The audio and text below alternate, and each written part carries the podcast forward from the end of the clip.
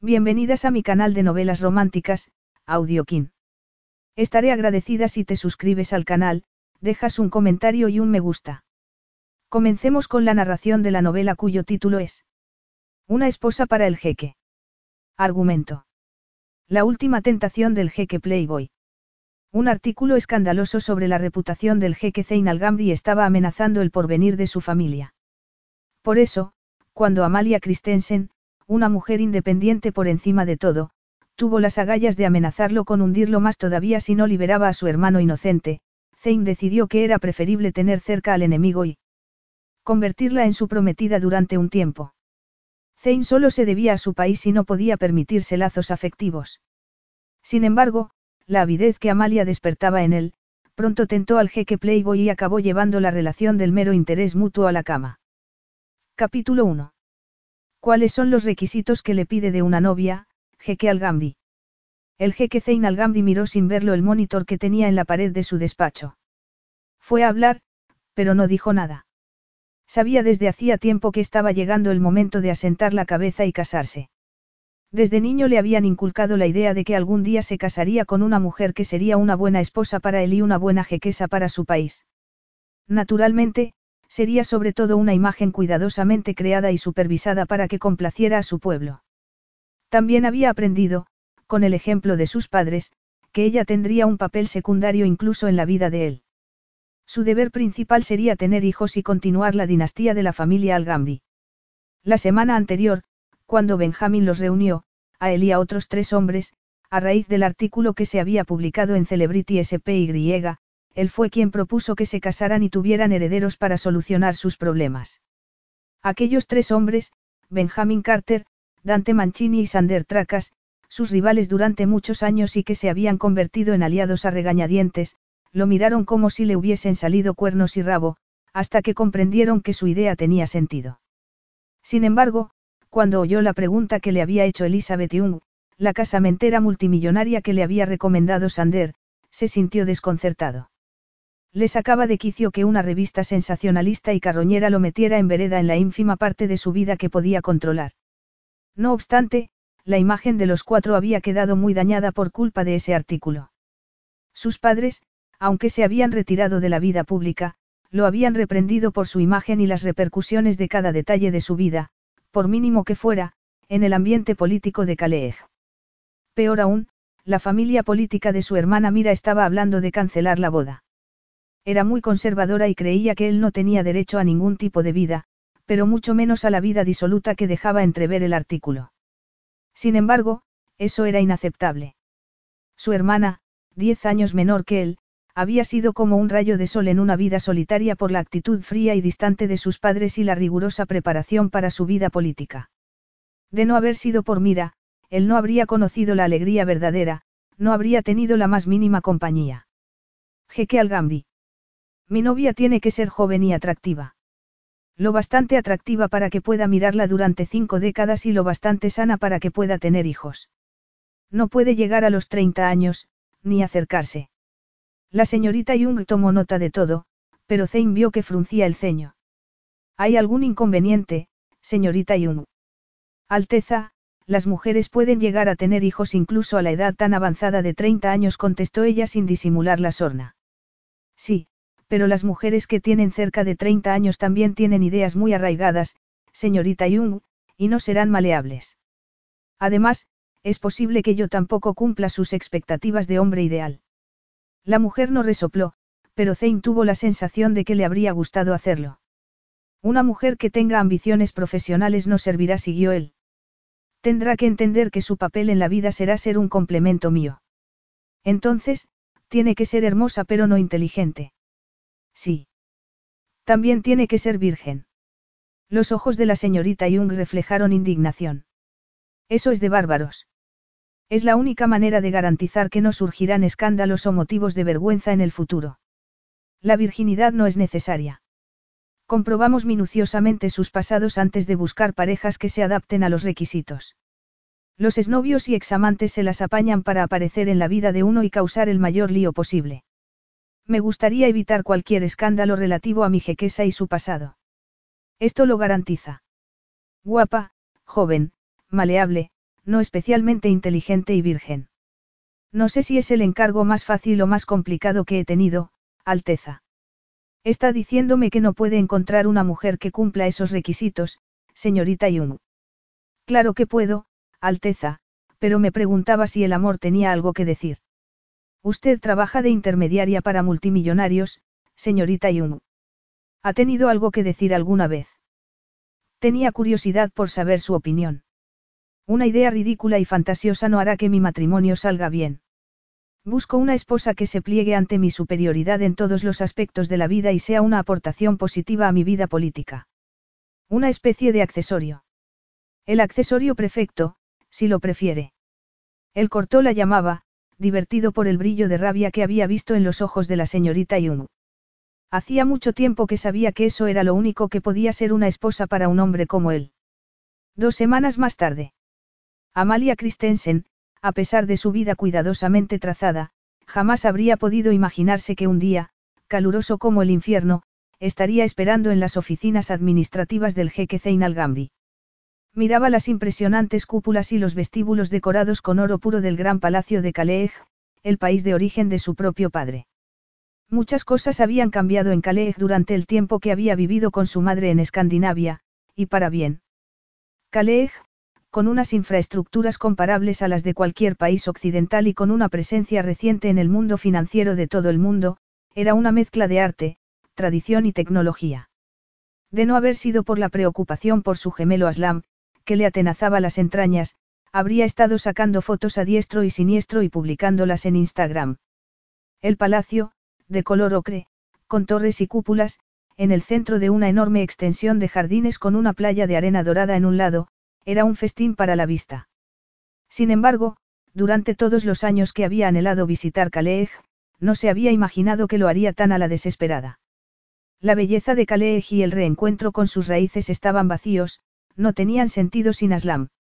Si hubiese ido el año anterior, si hubiese entendido lo enfadado e inquieto que estaba Aslam. Después de una breve visita a Aslam, quien le había contado toda la historia desde la cárcel, después de algunas conversaciones monosilábicas con su padre, todavía llevaban diez años sin hablarse, después de haber recurrido a los amigos de Aslam y de haber sabido cosas sobre el instigador de toda la aventura y, para terminar, después de haberle pedido a Massimiliano, su jefe, que utilizara todos sus contactos para que le concertaran esa reunión, había tardado dos meses. Desde su llegada a Sintar, la capital de Calais, para que la recibiera un funcionario del palacio. Masí se había reído y le había preguntado si así recuperaría a la mejor secretaria de dirección que había tenido. Ella, contenta porque no la había despedido durante el largo permiso, le había prometido que volvería pronto. Por mucho que echara de menos su profesión y le doliera el perjuicio para sus ahorros, no podía marcharse hasta que Aslam estuviese libre. El sonido del mar al romper en la playa de arena blanca que veía a su derecha resaltaba el elocuente silencio del pasillo. Le habían dicho que el palacio solía ser un hervidero de actividad, pero el vestíbulo era un remanso de paz. No se olvidaba de que el funcionario le había dicho, en medio de una perorata, que la cita se había concertado para ese día concreto, pero tampoco había casi empleados. ¿Qué estaba pasando? Nunca había sido monárquica, pero el artículo sobre los cuatro solteros le había despertado interés. Al parecer, el jeque llevaba una vida privada muy animada y alejada de los conservadores medios de comunicación de su país y de la ardua vida que le exigía su poderosa posición.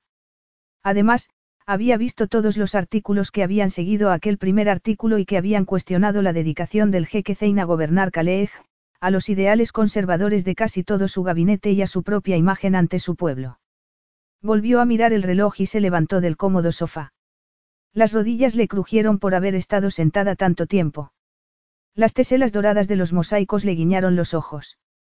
Miró fugazmente hacia atrás, vio que no había ningún vigilante de seguridad y atravesó un arco para entrar en un pasillo largo que parecía sacado de una novela de fantasía. Notó una corriente de calor y se dio cuenta de que el pasillo se abría a un patio por la izquierda. El mármol blanco e inmaculado resplandecía a lo largo de un kilómetro o más. Con un arrebato muy impropio de ella, se quitó los mocasines. Sintió la frescura del mármol en las recalentadas plantas de los pies y una delicada brisa que le llegó de la bahía, y todo ese entorno tan bello la sosegó por dentro. En las tres horas y media que habían pasado desde que el agobiado funcionario le había pedido que esperara, sin contar la hora que había estado en recepción hasta que había aparecido ese funcionario, había comprobado que se repetía un esquema, cada media hora se producía un revuelo en la recepción y unos invitados llegaban a esa ala del palacio en medio del mayor secreto y grandes medidas de seguridad. En cada grupo había una mujer elegantemente vestida y peinada, como una abeja reina en el centro del enjambre. Eran invitadas del jeque. Mientras paseaba por el patio con fuentes y palmeras, se preguntó por qué llevaban mujeres al palacio. Podrían ser aspirantes a entrar en el harén, era posible que el jeque hubiese decidido que tenía que llevar la diversión más cerca de su casa después de que los medios de comunicación de todo el mundo hubiesen sacado a la luz sus actividades extralaborales. Resopló. Ni siquiera ese jeque Playboy podía justificar un harén en esos tiempos. También era posible que estuviese montando un club de striptease para su uso personal en Sintar y fuesen mujeres de todo el mundo en lo más álgido de sus carreras como bailarinas de barra. Al fin y al cabo, un club de striptease no era lo más parecido a un harén moderno. No cambiaría gran cosa porque, según Celebrity SPY, el jeque tenía un apetito sexual insaciable. Quizá fuesen reinas y princesas de todo el mundo que asistían a un banquete que ofrecía la familia real. Había leído en algún sitio que la hermana del jeque iba a casarse pronto, y eso significaría que el hombre que había prometido recibirla estaría ocupado con los detalles del banquete y tardaría horas en aparecer. Esa segunda posibilidad la tranquilizó, pero no podía marcharse hasta que hubiese hablado con él sobre Aslam y la acusación falsa de posesión de drogas mientras que el verdadero culpable estaba viviendo a cuerpo de rey. Cuando el funcionario del palacio accedió a verla, supo que había tomado el camino acertado y que alguien en las más altas esferas tenía que saber que esas drogas no eran de Aslam. Miró hacia atrás, hacia el arco, y se dio cuenta de que se había alejado bastante. Entonces, oyó una conversación acalorada en el patio, a su izquierda, y se le pusieron los pelos de punta. Asustada, abrió la primera puerta que encontró a su derecha y entró. No veía nada y extendió los brazos hasta que encontró una pared. Parpadeó varias veces y tardó unos segundos en poder ver la habitación. Entonces, se le encogió el estómago. La habitación no era tan oscura como había creído al principio.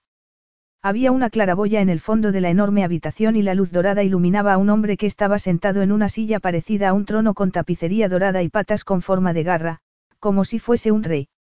Sintió un escalofrío por la espalda. Los ojos marrón claro miraron primero a los mocasines que llevaba en la mano y a los pies descalzos después. ¿Por qué lleva los zapatos en la mano? Amalia dejó caer los mocasines y el corazón le cayó detrás. Ese hombre, al contrario que todos los empleados que la habían atendido, hablaba inglés con un acento aristocrático y el tono de barítono hacía que las palabras cayeran sobre ella como gotas de agua helada sobre la piel recalentada. Podía notar su mirada clavada en la boca aunque no lo mirara directamente. Yo. Yo salí a este patio y hacía demasiado calor. Ya veo que está demasiado acalorada. Ella levantó la mirada por el comentario irónico y vio unos ojos marrones, inteligentes, autoritarios y con un brillo burlón bajo unas tupidas pestañas y cejas negras. ¿Por qué ha salido al patio? añadió él. La pregunta hizo que la lengua se le separara del paladar y se le desatara. Me cansé de esperar. Si hubiese seguido sentada, el trasero se me habría quedado plano de tanto. Espero que nuestro mobiliario no haya causado ningún daño irreparable a su trasero. Ella se llevó una mano a esa parte de su anatomía. Con mi presupuesto, ya me cuesta bastante encontrar ropa que me siente bien, por mi altura y, efectivamente, un trasero plano no está bien, pero no, no le ha pasado nada. Entonces, justo después de decirlo, se dio cuenta de que la conversación era absurda. Sintió que el bochorno le subía por el cuello y le taponaba la garganta. Deseó tener un genio a mano, como en las complicadas historias de su padre, que le hiciera desaparecer o, al menos, que le permitiera volver a empezar esa conversación. No quería interrumpir. No hace falta que se disculpe. Amalia tuvo que morderse la lengua para no replicar que no se había disculpado. El proceso está alargándose más de lo que debería. Lo dijo con cierto fastidio, y podría haber sido una disculpa, pero estaba segura de que él no había querido que lo fuera. Se puso los mocasines, se llevó una mano al abdomen como si quisiera aliviar el cosquilleo que sentía ahí y se pasó la otra por el pelo. Dejó escapar un suspiro de alivio cuando se dio cuenta de que la coleta seguía en su sitio. Levantó la mirada después de cerciorarse de que todo estaba intacto y, con el corazón acelerado, se dio cuenta de que ese hombre dominaba absolutamente todo lo que había en esa habitación, incluso el aire que tanto le costaba respirar a ella, pero su poder emanaba de su piel, no de sus ropajes, de la habitación o del trono. Parecía un rey porque era un maldito rey o, para ser exactos, su Alteza Real el jeque Zein al-Gamdi de Kaleej. Un estadista brillante y, según Celebrity SPY, un playboy al que le gustaban los coches veloces, la tecnología veloz y las mujeres veloces.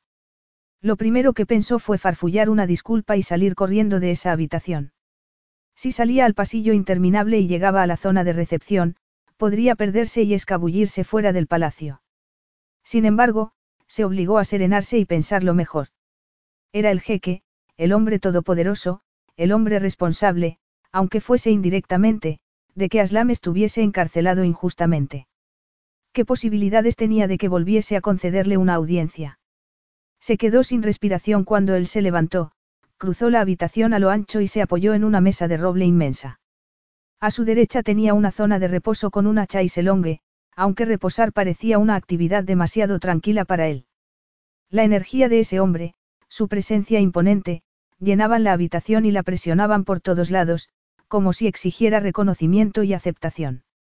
Vio un juego de té de plata en una mesilla y se dio cuenta de que tenía la garganta seca.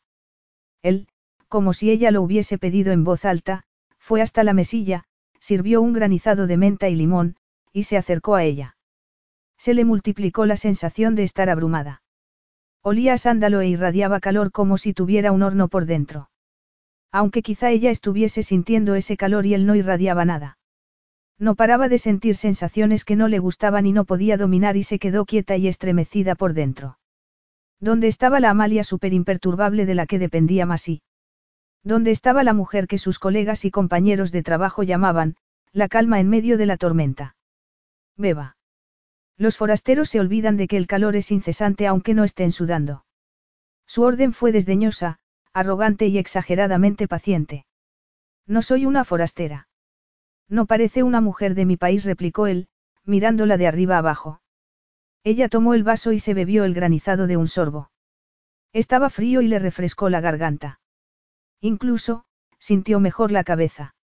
Bajó el vaso y se preguntó si la teoría de ese hombre sería cierta. La verdad era que había estado dando vueltas durante casi 20 minutos. Habría perdido la compostura por el calor que había pasado durante ese tiempo. Más segura por ese argumento, le tendió el vaso para devolvérselo. Gracias, lo necesitaba. Él no se movió. Ni tomó el vaso ni dijo nada. Amalia levantó la mirada lentamente y vio al que tenía que ser el ejemplar de virilidad más imponente del planeta. Entonces, comprendió que sus teorías sobre el calor y la deshidratación que la alteraban eran solo eso, unas teorías con cierta parte de engaño a sí misma. Los ventanales que tenía detrás iluminaban su rostro con la cantidad justa de luz dorada, como si también cumplieran la voluntad de ese hombre. Arqueó una ceja con la mirada clavada en la cara de ella. Fue un gesto cargado de sarcasmo sombrío. Sería porque le había devuelto el vaso como si fuese un sirviente. Tenía unas pestañas tupidas y curvas que le velaban la expresión, una táctica que, con toda certeza, emplearía para intimidar a la gente. La luz daba un tono dorado a sus ojos marrones, los ojos de un felino depredador. La mandíbula cuadrada, áspera por la barba incipiente, se acomodaba debajo de unos pómulos prominentes y de una nariz recta que le daba una dureza que no le gustaba. Su boca era grande y con labios finos, una boca entregada a la pasión. Esa idea tan rara hizo que sintiera un escalofrío por la espina dorsal. Amalia era alta, medía casi un metro y ochenta centímetros, pero él le sacaba diez centímetros como poco y tenía el cuello del mismo tono resplandeciente que la cara, de un color dorado oscuro como el del metal que los habitantes de Calais habían empleado hacía varios siglos. Su padre había tenido un cuchillo pequeño con una empuñadura que brillaba como el tono de su piel. Le puso un dedo debajo de la barbilla y le levantó la cara. Su evaluación ha sido muy minuciosa después de haberse alterado tanto, comentó él. Amalia notó el calor en las mejillas. No estaba alterada. No. Él volvió a arquear la ceja. Muchas mujeres pierden la compostura cuando me ven. Además siguió ella, parece un hombre al que hay que mirar a los ojos, Alteza. Los ojos implacables de él dejaron escapar un destello burlón. Decir eso es una osadía. ¿Cómo se llama? Señorita Christensen. Sus padres no le pusieron un nombre de pila. Ella no quería decírselo, aunque era la cosa más rara que había sentido en su vida. Él esperó y el silencio fue alargándose. Amalia Christensen contestó ella por fin. Estaba deshidratada. Ya me he repuesto otra vez. Como una cobarde, se alejó de la imponente presencia de ese hombre, fue de un lado a otro por la habitación y le atenazó el recuerdo de una de las historias que le había contado su padre sobre la historia de Kaleeg. Una daga curva, casi del tamaño de su antebrazo, estaba colgada de la pared por encima de una tela color beige y la luz del atardecer se reflejaba en su hoja metálica. Pasó los dedos respetuosamente por la empuñadura. Efectivamente, no podía pasar por alto la presencia desquiciante de ese hombre. Era como intentar pasar por alto la presencia de un león que estaba sentado a seis metros y la miraba como si fuese su próxima comida. Tampoco podía dominar el pánico creciente porque sabía que cuanto más tardara en explicarse, más iba a costarle convencerlo para que ayudara a Aslam. El olor y la calidez de él le acariciaron los sentidos. Es un canjar del siglo XV, ¿verdad? Comentó ella para aliviar la tensión. Los hombres lo llevaban en el cinturón y era un símbolo de categoría, de valor y destreza. Sí, entre otras cosas contestó él con cierta ironía. Dicho con palabras modernas, un símbolo de su virilidad añadió ella con doble sentido. No tenían ni que mirarse para que esa cualidad casi tangible se creara alrededor de ellos. Era atracción o el corazón se le había desbocado por el miedo a las consecuencias de su fingimiento. Ahora son objetos decorativos, concluyó Amalia. Él la miró sin disimular la sorpresa, pero ella siguió mirando al frente. No podía librarse de la sensación que tenía en las entrañas. ¿Ha estudiado la historia de Calais para preparar esta entrevista? Preguntó él con cierto tono de curiosidad en la voz. Tengo que reconocer que me sorprende y admira. Conocer Calais y sus costumbres es un punto muy grande a su favor. Una entrevista. Era para un empleo con él. Por primera vez en dos meses, la suerte le sonreía. Si era para un puesto de empleada en el palacio, más cerca del propio jeque, mucho mejor todavía. Quizá no tuviese que soltarle la verdad en ese momento con el riesgo de molestarlo, pero esperar empeoraría las cosas para Aslam. ¿Qué era lo mejor? Sin embargo, la señorita Jung no me ha mandado una carpeta de usted. Amalia, que estaba poniéndose roja, sacó el teléfono del bolso. Puedo mandarle mi currículum en un minuto. No, eso es demasiado raro hasta para mí. ¿De qué estaba hablando ese hombre? Hábleme de usted. Me produce curiosidad que la señorita Jung la haya elegido cuando está claro que no tiene contacto con la realeza ni ninguna de las otras características. Contacto con la realeza. ¿Qué empleo era ese que las candidatas tenían que tener contacto con la realeza? La verdad es que no me he preparado para la entrevista. Decidió que iba a decirle la verdad poco a poco para ver cómo reaccionaba. Tenía que hacerse una idea de qué tipo de hombre era, si era justo e imparcial o era como su primo. Nací aquí, en Calais, y viví aquí hasta los 13 años. Mi. Mi padre es historiador en la Universidad de Sintar y experto en objetos antiguos. Él se le formó un nudo en la garganta y le costó seguir. Aslam, mi hermano gemelo, y yo. Nuestro pasatiempo favorito era sentarnos en su despacho y escuchar sus historias largas y enrevesadas sobre Calais. Ese era un contador de historias fantástico. Tan bueno que lo creyó a pies juntillas cuando le dijo que iría a buscarla enseguida. Eso había sido hacía más de diez años. Era. Hace tiempo que no sé nada de él. Quiere volver a vivir en Sintar para reencontrarse con él. Noel frunció el ceño y ella siguió. No tengo intención de reencontrarme con él, tengo otros motivos para estar aquí. Pero no tiene un apellido de Calais. Mi madre y él se divorciaron. Amalia se encogió de hombros. Mi madre recuperó su apellido, me preguntó si yo también quería llevarlo y acepté. Debería llevar el apellido de su padre. Debería conservar algo que hiciera referencia a esa parte de sus orígenes. No sé por qué, cuando él y yo no tenemos nada que ver el uno con el otro, replicó ella. Estaba enfadada con él y enfadada consigo misma por haber reaccionado. Debería estar enterándose de algo sobre su temperamento, no hablando sobre la relación inexistente con su padre. Lo que quiero decir es que conozco las normas culturales y aportaría mucho en cualquier puesto, siguió Amalia. He olvidado un poco el árabe, pero también podría recuperarlo. Él volvió a mirarla pensativamente. Ella jamás había tenido que esforzarse tanto para aguantar la mirada de un hombre. Eso está bien, pero es posible que no sea completamente necesario. Se podrían aprovechar las dos partes de sus orígenes, podría ser el contacto occidental que necesita Kaleeg.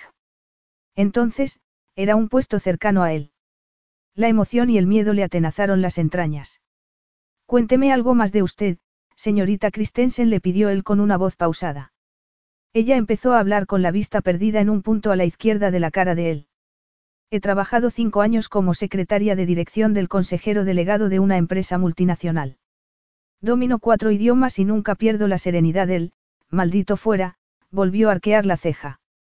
Además, trabajo extraordinariamente bien bajo presión y se me dan muy bien las relaciones públicas y con los medios de comunicación.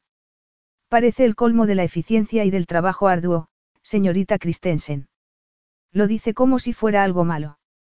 Él sonrió y ella entendió, por primera vez, lo que significaba que a alguien le flaquearan las rodillas. Los dedos anhelaban acariciarle los surcos de la cara. Debería avisarle que este trabajo no se parece a ninguno que haya hecho antes. ¿Cuáles son sus pretensiones? Que se me compense bien y se me trate de una forma justa. Él se rió. Efectivamente, su sentido de la dignidad era enorme, pero también tenía sentido del humor. Las arrugas que se le formaban alrededor de la boca al reírse encajaban bien entre los rasgos duros de su rostro. Su descaro es estimulante. Sabe que, económicamente, se le compensará muy bien durante el resto de su vida. En cuanto a que se le trate de forma justa, él se puso serio, siempre trato bien a las mujeres. Entonces, lo he convencido de que soy apta para ese puesto. Me reservo la decisión, contestó él con un brillo en los ojos que hizo que a ella se le acelerara el corazón. Como entenderá, no puedo tomar esa decisión en media hora. Sin embargo, le alegrará saber que, en principio, la habría rechazado inmediatamente. La señorita Jung se arriesgó con usted. Me habría rechazado cuando estoy más que preparada. Señorita Christensen, no puedo creerme que sea tan ingenua sobre su aptitud cuando rechaza desafiantemente sus orígenes de Kaleeg. Kaleeg está en su momento histórico más apasionante y convulso, está con un pie en las tradiciones antiguas y el otro en el mundo moderno. Todo el mundo que me rodea se refleja en mí. Amalia se enorgullecía de la carrera profesional que tanto le había costado labrarse. Le había dedicado años y había cuidado de su madre hasta que falleció el año anterior, había pagado su tratamiento interminable. Le dolía que la rechazara. Dígame por qué le pidió ella. Lo que menos necesito es una profesional con ideas propias sobre la independencia y la igualdad de sexos y con resquemor hacia su padre. Esas sensaciones vibrantes e inútiles que estaba empezando a reconocer se apagaron repentina y afortunadamente mientras intentaba llegar a entender lo que acababa de decir el jeque. Si no quería una mujer profesional, trabajadora y con experiencia para ese puesto, como esperaba que se hicieran las cosas. ¿De qué servía una mujer que no podía pensar por sí misma? El alma se la cayó hasta las suelas de los mocasines. No estaba haciendo entrevistas para un empleo. Además, si fuese para una bailarina del vientre o de barra, como había pensado disparatadamente, le habría preguntado algo sobre ese asunto, no. Incluso, podría haberle pedido que hiciera una demostración. Sin embargo, hasta esa idea disparatada era mejor. Se quedó clavada en el suelo con el pulso desbocado y los ojos como platos mientras la última pieza del rompecabezas encajaba en su sitio. Por eso estaba tan vacío el palacio y por eso habían estado llevando mujeres toda la mañana. Esa señorita Jung de la que no había dejado de hablar no era una cazatalentos, era una casamentera.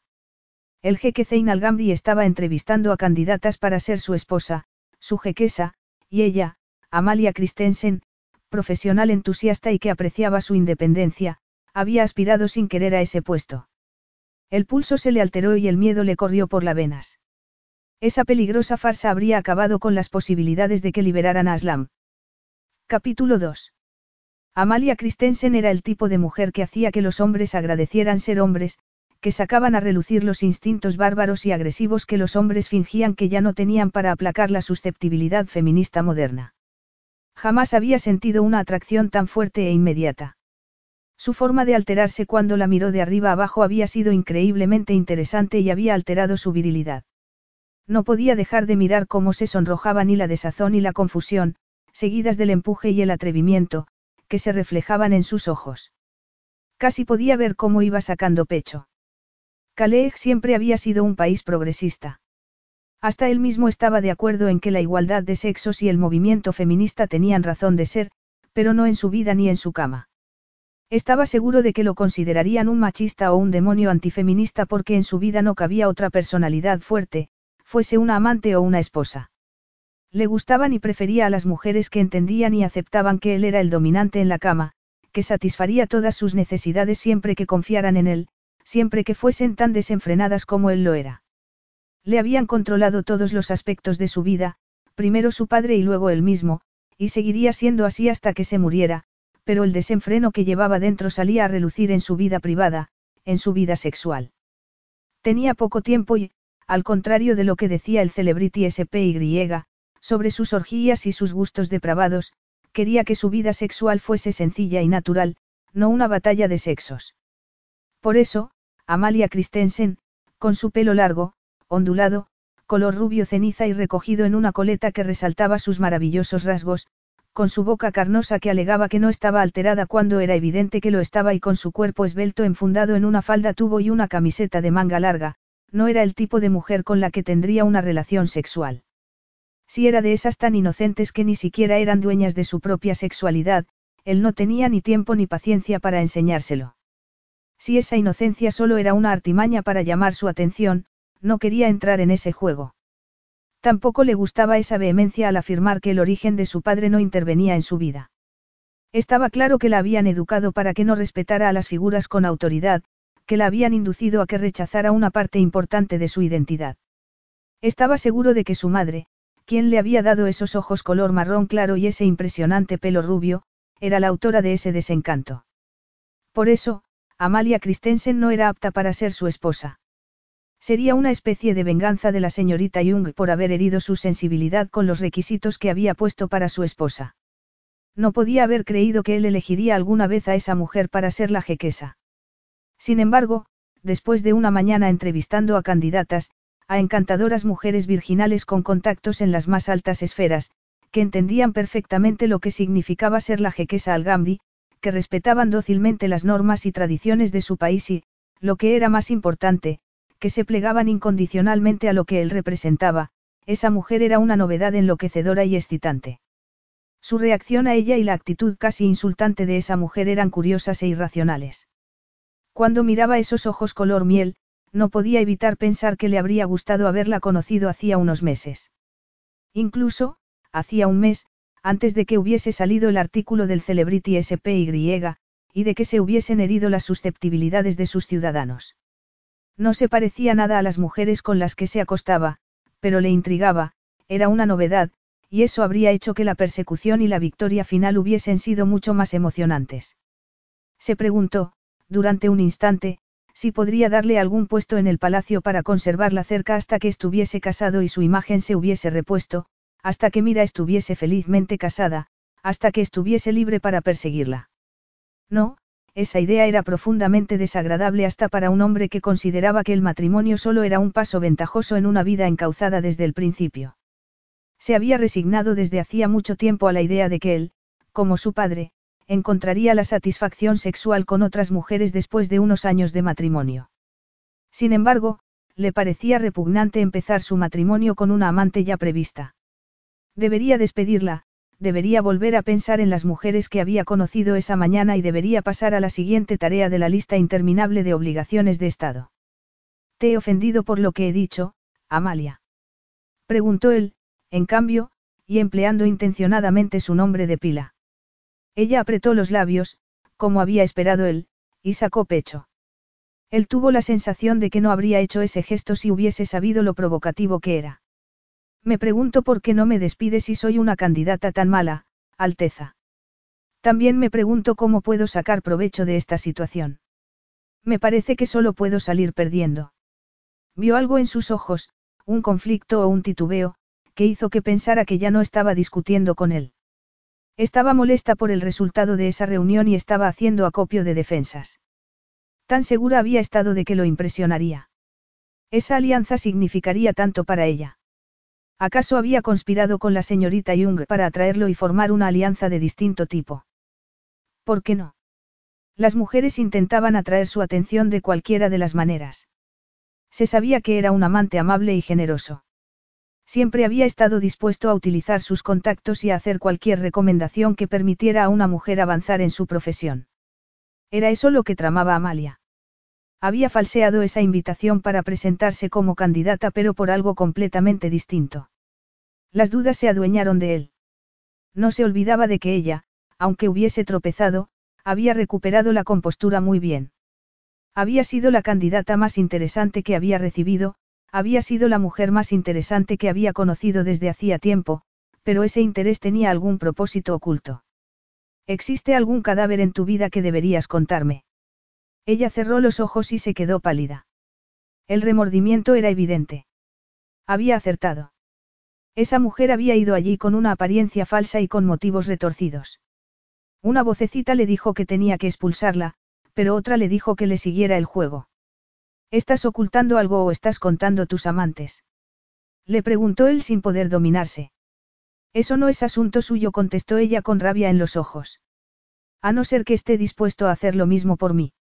Sacó el artículo de Celebrity SPY, y cotejo su cifra con la de usted para comprobar si es verdad lo que dice, jeque. La pregunta era desafiante y dejaba patente un desprecio absoluto por él como hombre y por su cargo.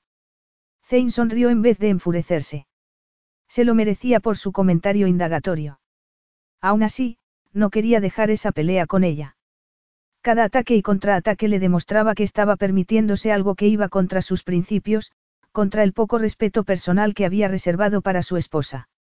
Sin embargo, la necesidad era excesiva, el apremio era tan primitivo que no podía negarlo. Ella tenía algo que le provocaba cosas que no había sentido jamás. Si es asunto mío, Amalia, si vamos a plantearnos esto. Además, no voy a disculparme por haber tenido amantes en el pasado. Todavía no había elegido una candidata. Teóricamente, todavía no tenía pareja, aunque, en ese momento, la línea era muy fina. Le pasó la yema de un dedo por una mejilla. Su piel era de la seda más delicada. Todos los aspectos de tu vida pasada y presente tienen que estar limpios de polvo y paja. Ya ha habido bastantes escándalos en la mía y no quiero tener que lidiar con examantes celosos. Amalia no le apartó la mano, y una leve tensión empezó a vibrar en ella. Eso es un doble rasero y lo sabe.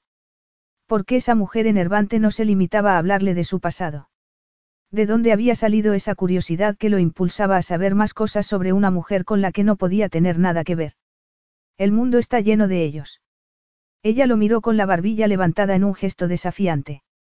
A ver si me queda claro. Si tengo mi imen intacto, eso me daría más puntos en esa lista que tiene. El destello ardiente de sus ojos, el leve temblor de sus labios. Todo eso hacía que Zane pensara en noches fogosas y en extremidades húmedas y entrelazadas. Te diré cuáles son mis pretensiones. Se te dará cierta libertad.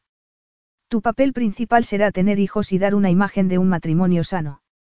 Una aventura con otro hombre tendría consecuencias desastrosas. La prensa nos haría trizas y el país se alzaría contra nosotros. Entonces, Su Alteza me promete la misma fidelidad. La partida que estaban jugando ya era una fantasía. Era una farsa que estaban representando aunque sabían que no llevaba a ninguna parte. Solo deseaban una cosa. Amalia tenía que saber que no se casaría con ella, se lo había dicho, pero, aún así, allí seguía, provocándolo, encandilándolo. Entonces, lo que quería de verdad era tener una aventura con él. Él no mentiría ni en una farsa. Al contrario, espero con toda mi alma que al cabo de unos años, la cruda realidad del matrimonio y las presiones de esta vida harán que seamos indiferentes el uno al otro, como mínimo. Además, cuando llegue ese día, pienso buscarme otra mujer. Estoy seguro de que te alegrarás de no tener que soportar mis atenciones. Me gusta el sexo y no pienso renunciar a él. Esa es su idea del matrimonio. Eso es lo que ha estado ofreciéndole a esas mujeres durante toda la mañana. No, esas mujeres ya conocían las condiciones y las habían aceptado. Sabían, incluso antes de verme, que eso es la realidad. Solo contigo he sentido la necesidad de dejar claras mis pretensiones. ¿Acaso cree que soy tan ingenua que creo en el amor y que creo que un hombre como usted me ofrecerá fidelidad, respeto y amor? El brillo escéptico de sus ojos lo dejó impresionado. qué, cuando era evidente que sus motivos para estar allí no eran muy claros. No, lo he explicado todo porque me ha parecido que te indicaría que yo sería tan poco adecuado como marido para ti como tú como esposa para mí. Si nos casáramos, sería la guerra, Amalia, y ya tengo bastantes en otros aspectos de mi vida. A ver si lo entiendo. Cree que me quedaré desolada por su rechazo y esta es su manera de suavizarme la pérdida. Sí. Zane le tomó el cuello entre las manos antes de que pudiera alejarse de él por la rabia. La pequeña cavidad en la base del cuello era la parte más sexy que había tocado a una mujer. Se quedó anonadado por lo deprisa que se le despertó el deseo. La respiración de ella se entrecortó y se puso rígida. La soltó lo bastante como para que no se sintiera amenazada y dejó que decidiera si se apartaba o no. Bajó una mano hasta la cintura y la acercó así. Abrió esos maravillosos ojos marrones con un gesto de inocencia. Probablemente, esa vulnerabilidad que se reflejaba en sus ojos estaba ensayada, pero, aún así, lo excitó increíblemente. Después de haber perseguido a una mujer sofisticada detrás de otra, después de haberse acostado con mujeres que sabían lo que hacían, se había olvidado, si lo había sabido alguna vez, de lo excitante que era esa vulnerabilidad. Quería besarla, quería alterarla otra vez. Quería saber si tenía un sabor tan dulce como había dejado entrever su suspiro o si lo tendría tan ácido como daban a entender sus palabras. En lo referente a las mujeres, siempre había conseguido lo que había querido y había perseguido sin tregua a modelos y a actrices. No iba a dejar que esa mujer sin pulirse le escapara entre las manos. Voy a besarte, Amalia. Es el momento de que te indignes conmigo y me llames de todo. Ella se puso más rígida todavía, si eso era posible.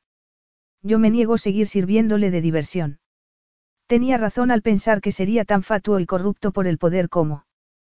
Toda la indignación que había acumulado para contrarrestar las ideas despóticas de ese hombre y sus propios sentidos descontrolados quedó en nada en cuanto la boca de Zane tocó la suya.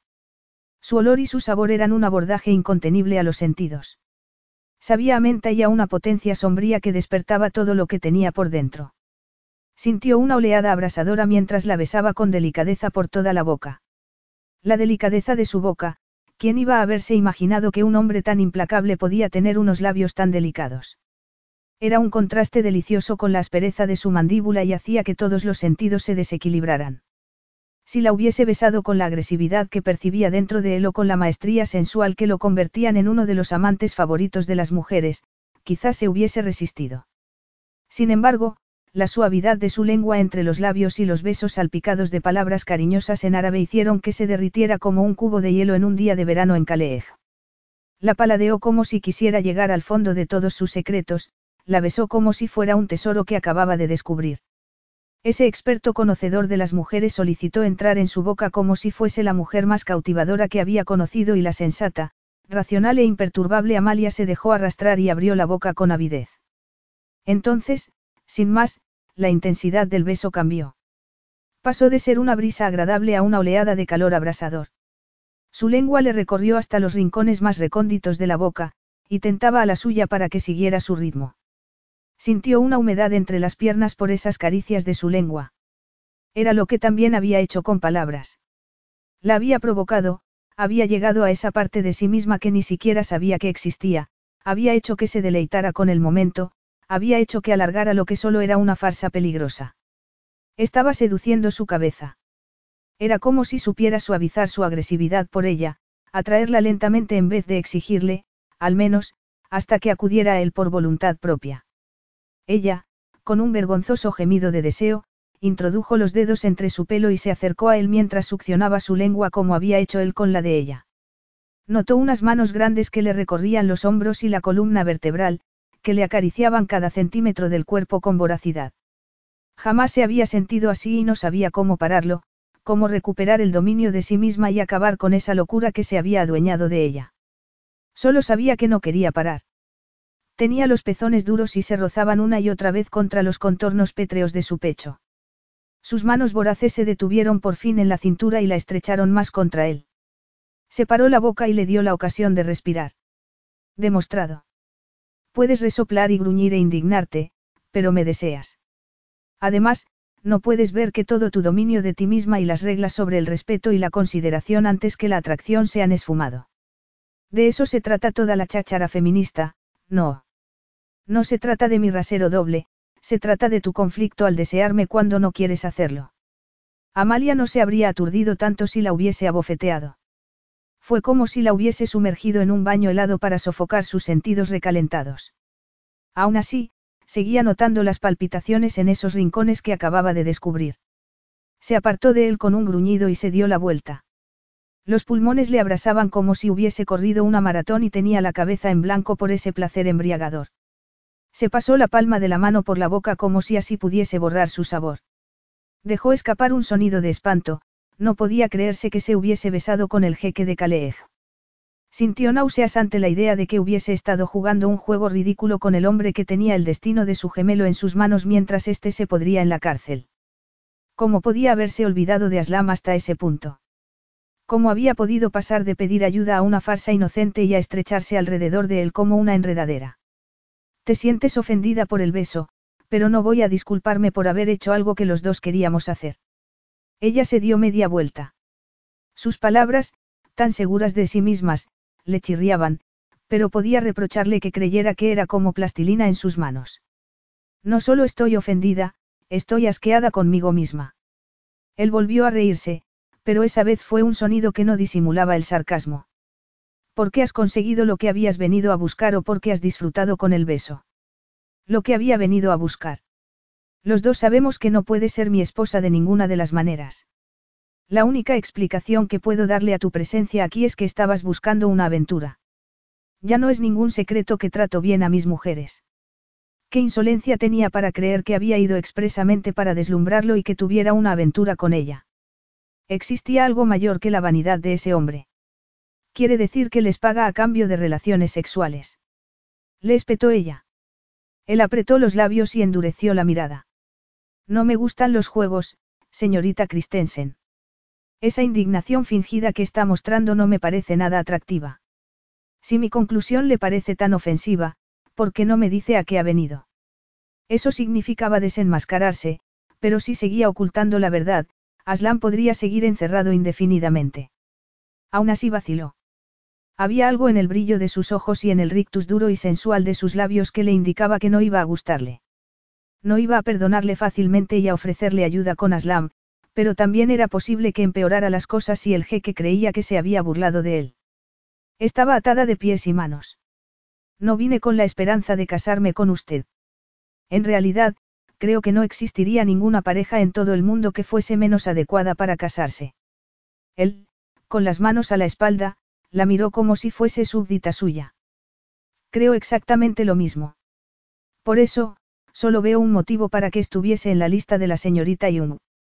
No, no soy una de las candidatas que ha seleccionado la señorita Jung para su placer. Nunca permitiría que me hicieran desfilar ante usted como si fuese ganado.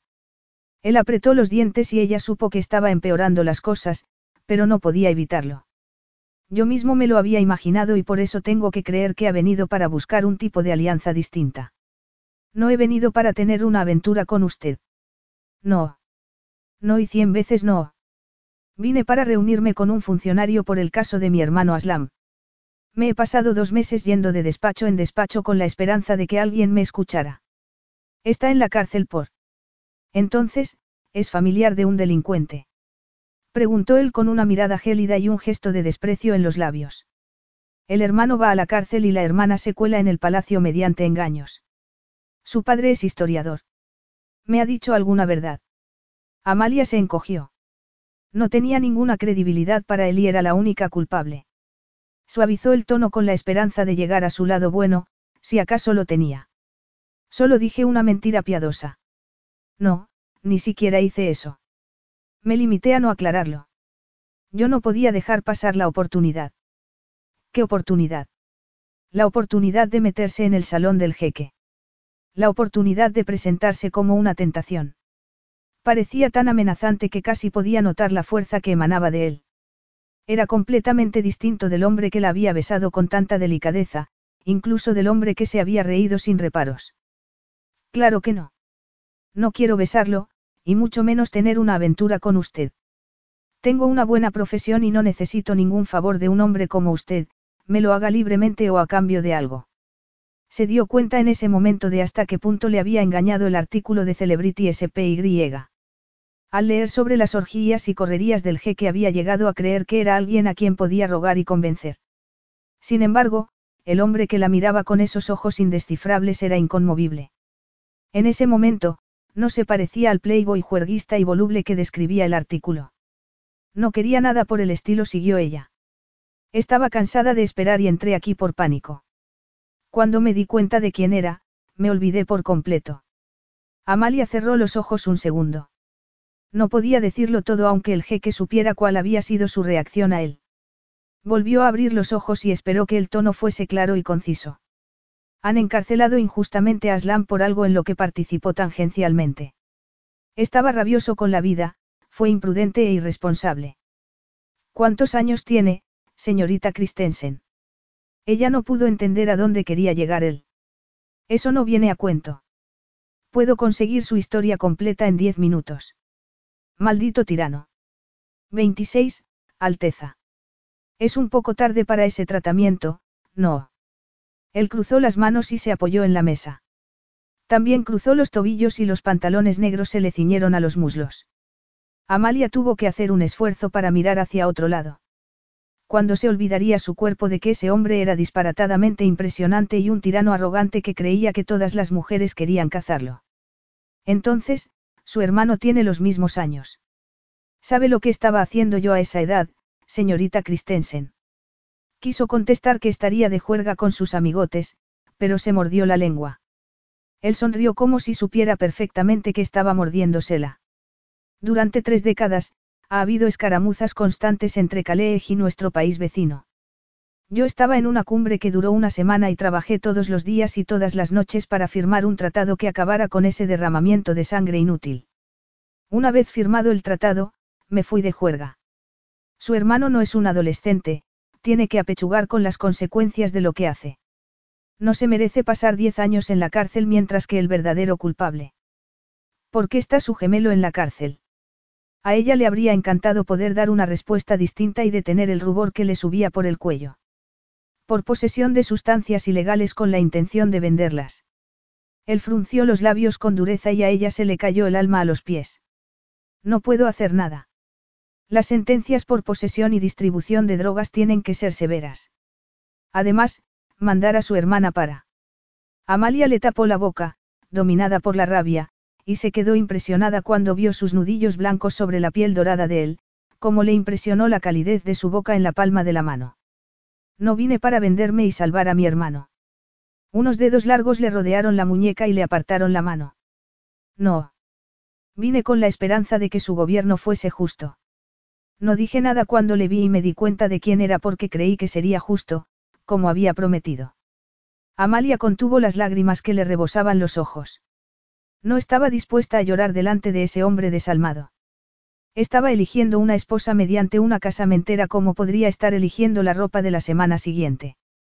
Debería haber sabido que no sentiría compasión en cuanto se dio cuenta de lo que estaba haciendo. Estaba claro que el jeque Zeinal, Gamdi no tenía corazón. Cuando hablé con su primo, debería haber sabido que usted no iba a ser mejor que él. Aslam está cumpliendo sentencia por lo que hizo su primo. Tomó el paquete que le dio porque, según él, no podía negarse a alguien, tan guay, y, efectivamente, porque mi hermano es un temerario necio que no sabía en quién estaba confiando. Su administración está corrupta y no me extraña que Celebrity SPY, describiera así como es usted. No me extrañaría que toda la familia Algamdi fuese un puñado de hombres corruptos, traficantes de drogas y mujeriegos henchidos de poder. Capítulo 3. Ya está bien, señorita Christensen el tono dejó muy claro que no iba a tolerar más impertinencias. Es mi familia, está hablando de la familia real de Calais. Y está por encima de la ley, no. En mi familia hay parásitos y necios gandules, señorita Christensen. Como en cualquier otra familia. Él tuvo el placer de ver que ella se sonrojaba. Siempre había creído que su primo entraba de lleno en esa categoría, pero que era inofensivo. Nadie le había hablado así en toda su vida. Había sido el príncipe, su Alteza Real, incluso cuando estaba aprendiendo a andar. Mira había nacido diez años después y aunque habían tenido una relación muy afectuosa, ella jamás lo había desafiado o provocado. Jamás había tenido un confidente de verdad, ni siquiera después de haber ido a la universidad. Nadie había tenido las agallas de sacarle a relucir su vanidad, su arrogancia o su sentido de la dignidad.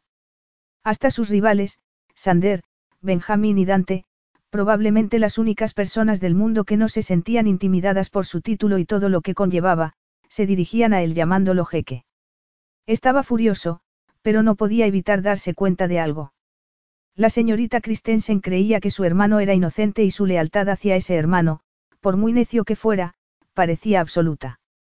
Él se había entregado a la felicidad de su hermana y era algo que tenía que admirar de esa mujer, aunque solo fuera eso.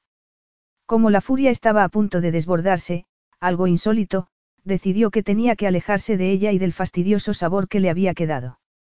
Cuando volvió a pensar de una forma racional, se dio cuenta de que el beso de ella había sido algo inexperto.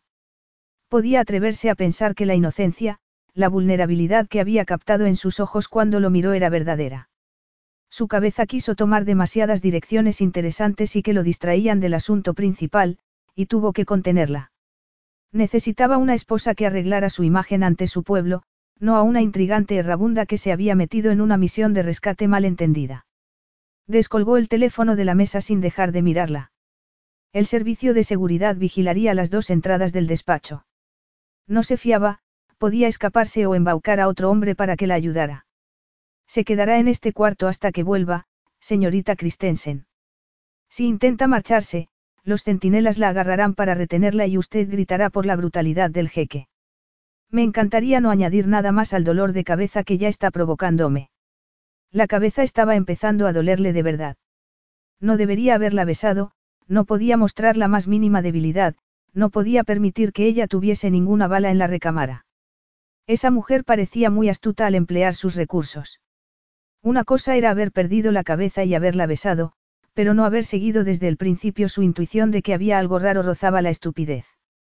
Una estupidez que podía costarle otro escándalo que no podía permitirse y, lo que era más grave, que podía poner en riesgo la felicidad de Mira. Ella casi se abalanzó sobre él. Zane aspiró su olor antes de poder contener ese ridículo impulso y comprobó que olía a lilas. Espere, va a encarcelarme aquí y a marcharse. Él sintió una satisfacción inmensa al ver el pánico en sus ojos. Por fin, había encontrado otra manera de alterar a Doña Suficiencia. No se ponga melodramática, señorita Christensen. Tengo que aplicar la pena capital al funcionario que la tuvo esperando y a los centinelas que no la capturaron antes de que se colara en mi despacho privado. Es posible que despida a todos los empleados por incompetentes y no quiero que se escape entre tanto. Todavía no he decidido cómo voy a castigarla a usted. Ella se quedó pálida y se retorció las manos. Le tapó el paso con su esbelto cuerpo irradiando tensión. La pena capital. Eso es bárbaro. Seguramente, estarían acompañando de arriba abajo a todas esas mujeres que ordenó que trajeran aquí. Probablemente, usted no puede ver más allá de su desmedida vanidad, pero este palacio es un laberinto, y no pueden estar en todos lados al mismo tiempo y... El pecho le subía y bajaba y dirigió la mirada hacia esos pechos abundantes y turgentes que cubrían el fino algodón de la camiseta. El pañuelo que se había puesto alrededor del cuello y la parte superior del cuerpo estaba cayéndosele del brazo izquierdo y permitía ver lo que había estado ocultando todo el rato. La cintura era tan estrecha que podría rodearla con una mano, pero daba paso a unas caderas redondeadas que hacían que la de falda tubo fuese más que provocativa. Alta y con curvas, esa mujer tenía el cuerpo de una modelo. Esperó mientras disfrutaba con la magnífica imagen de indignación que ofrecía. Me ha engañado. Exclamó ella con una indignación incontenible. Me ha hecho creer que iba a castigar a esos hombres por mi culpa. Él se rió y se sorprendió por haber encontrado algo gracioso en esa farsa. No es la única que guarda trucos en la manga, señorita Christensen. Ahora, quédese aquí hasta que vuelva. Tardó 20 minutos en hacerse una idea de lo que había pasado, 15 minutos más de lo que debería haber tardado, en su opinión. Uno de los empleados, que conocía a alguien en el departamento legal, había concertado una reunión con la señorita Christensen. Cuando preguntó cómo era posible que esa mujer, una desconocida en Calais, hubiese podido ponerse en contacto con ese funcionario y, además, concertar una reunión con él para conseguir que liberaran a su hermano, todo el personal se había quedado helado por el terror. Al final, el tembloroso hombre había dado un paso al frente y le había explicado que la petición de la reunión le había llegado de las altas esferas, más concretamente, por la recomendación de un tal Massimiliano Ricci. Parecía ser que, al menos, esa parte de la historia que le había contado ella era verdad. Recordaba vagamente haber conocido a ese empresario italiano, un hombre famoso por sus despiadadas tácticas empresariales. No le extrañaba nada que Amalia hubiese conseguido esa reunión mediante él. Entonces, era su novia. Sabía ese hombre la amenaza que era para sí misma. Si Amalia hubiese sido suya, no le habría dejado que vagara sola por Sintar durante dos meses ni aunque hubiese nacido allí. Tampoco le habría dejado que buscara el rastro de esa gentuza con la que, al parecer, se juntaba su hermano. ¿Qué estaba pensando su padre? Lo siguiente que hizo fue ordenar a alguien que le buscara el expediente del caso de su gemelo, lo que había significado que perdiera diez minutos, algo que no podía reprochar de verdad a sus empleados. El olor de esa maldita mujer lo había obnubilado y se había olvidado de preguntarle el apellido de su hermano. Por fin, había conseguido el expediente sobre su hermano y, además, le habían encontrado la identidad de su padre. La parte sobre su padre también era verdad.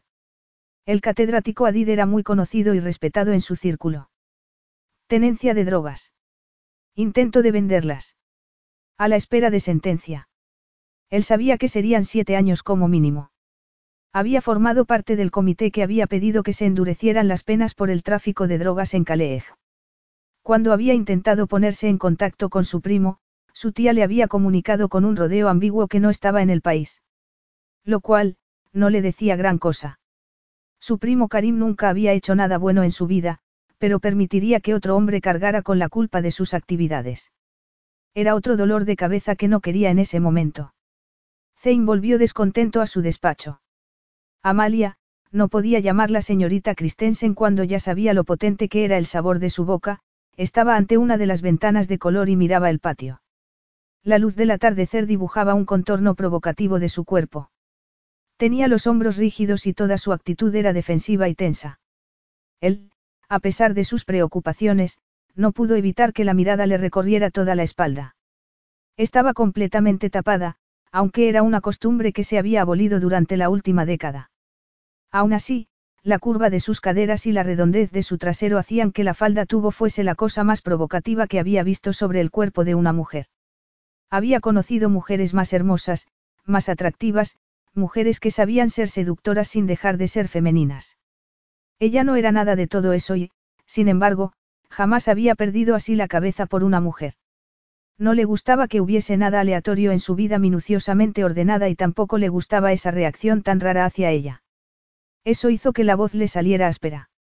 He ojeado el expediente de tu hermano y he hablado con el funcionario con el que deberías haberte reunido. Ella se dio la vuelta con las manos por debajo de los pechos, lo que se los levantaba involuntariamente. Y. Zane se obligó a concentrarse en la angustia que se reflejaba en sus rasgos. Las pruebas contra él son bastante sólidas y, Además, no es la primera vez que tu hermano ha tenido contratiempos con la ley. Lo sé, pero fueron menudencias. Difamación de cargos públicos, encabezar una huelga en la universidad, gamberrismo en un centro comercial. Parece como si hubiese estado haciéndose un currículum desde los 14 años. Incluso, hablé con el investigador de este caso concreto y me aseguró que había sido muy minucioso. No he dicho que las pruebas contra Aslam no sean condenatorias. Me pasé dos meses hablando con todos los que participaron en la detención. Busqué a todos los policías que tuvieron alguna relación, por mínima que fuera, con la detención. Aslam tomó el paquete de su primo unos minutos antes de que se presentara la policía, algo que, al parecer, su primo sabía. Hablas como si hubieses estado allí. Creo a mi hermano, y mi investigación también fue minuciosa. Localicé primero al tercer amigo y luego al cuarto. Sus relatos del incidente no fueron iguales, pero sí sospechosos. Parecía como si quisieran ayudar a Aslam, pero cuando les pedí que dieran un paso al frente, fueron escurridizos. Es evidente que tienen miedo de las relaciones de su primo. Nunca se te ocurrió que podía ser peligroso localizar y aguijonear a esos hombres. ¿Qué está haciendo tu padre al respecto? Está ocupado con su profesión y su familia, y tampoco le he pedido ayuda. Cuando le pedí que hablara con alguien del palacio, me contestó que creía en el sistema judicial. Además, siempre me acompañaba algún conocido cuando iba a sitios nuevos de la ciudad y nunca iba de noche. Soy independiente, no tonta. Usted, como muchos otros integrantes de su sexo, parece identificar las dos cosas. Dame los nombres de esos hombres. Ella asintió con la cabeza. Le alegraba estar llegando a algún sitio por fin. Si me lo dice cuando los encuentre, es posible que pueda persuadirlos para que hablen. Parecían receptivos a mí. Te quedarás al margen de esta investigación y no seguirás con ella. Puedo ayudar. Lo comprobaré con mi primo aunque tus acusaciones no tienen fundamento, pero está fuera del país en este momento y no puedo hacer nada más. No puede ordenarle que vuelva. Usted es el jeque, no. Zane tiró el expediente encima de la mesa y se dirigió hacia ella. Lo dice una mujer que no he dejado de mentirme desde el primer momento y que no para de insultarme a mí, a mi título, a mi gobierno y a mis jueces. No está siendo justo. Lo que yo haga no debería afectar a Aslam si quisiera de verdad que se haga justicia. Eso es verdad, pero, en este momento, tengo las manos atadas. Vuelve a tu trabajo, a tu país o de donde vengas. No puedes hacer nada más por tu hermano.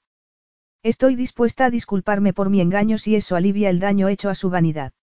Me ofreces disculpas en la misma frase que vuelves a insultarme. Además, no has dañado mi vanidad, Amalia. Eres un incordio en un programa muy apretado y vas a dejar de serlo. Está obligándome, Alteza.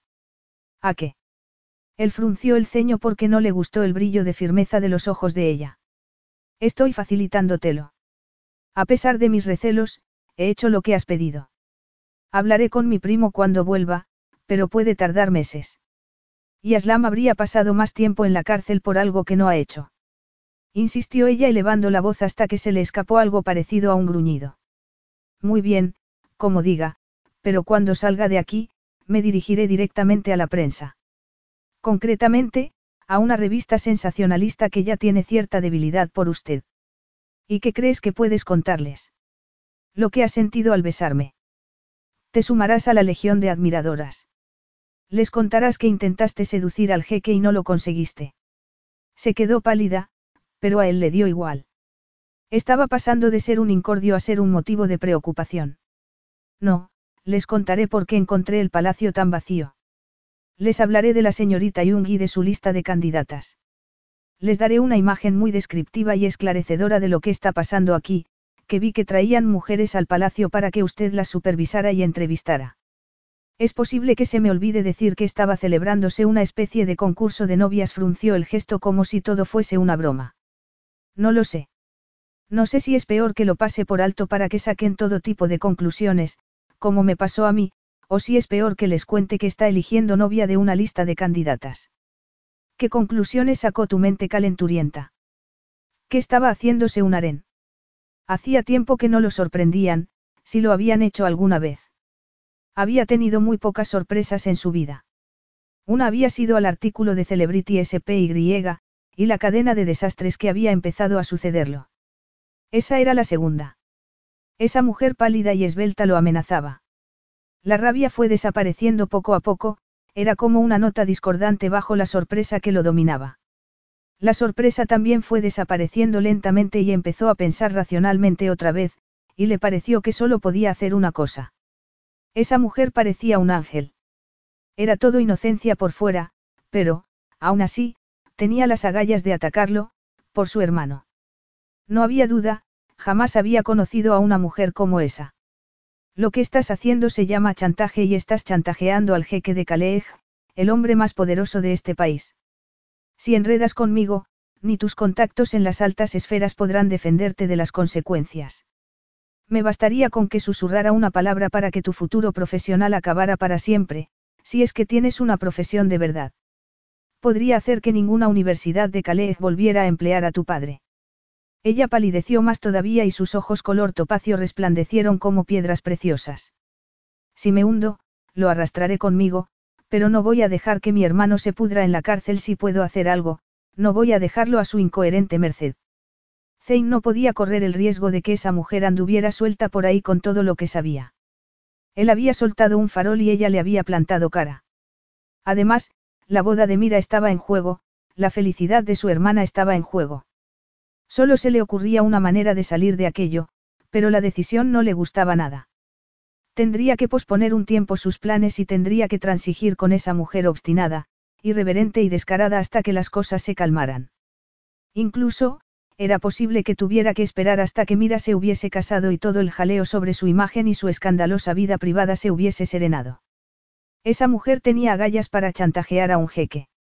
Si bien no podía ser su amante, y mucho menos su jequesa, si podía llevar a cabo esa farsa, sobreviviría entre las encarnizadas batallas políticas que se libraban en el palacio.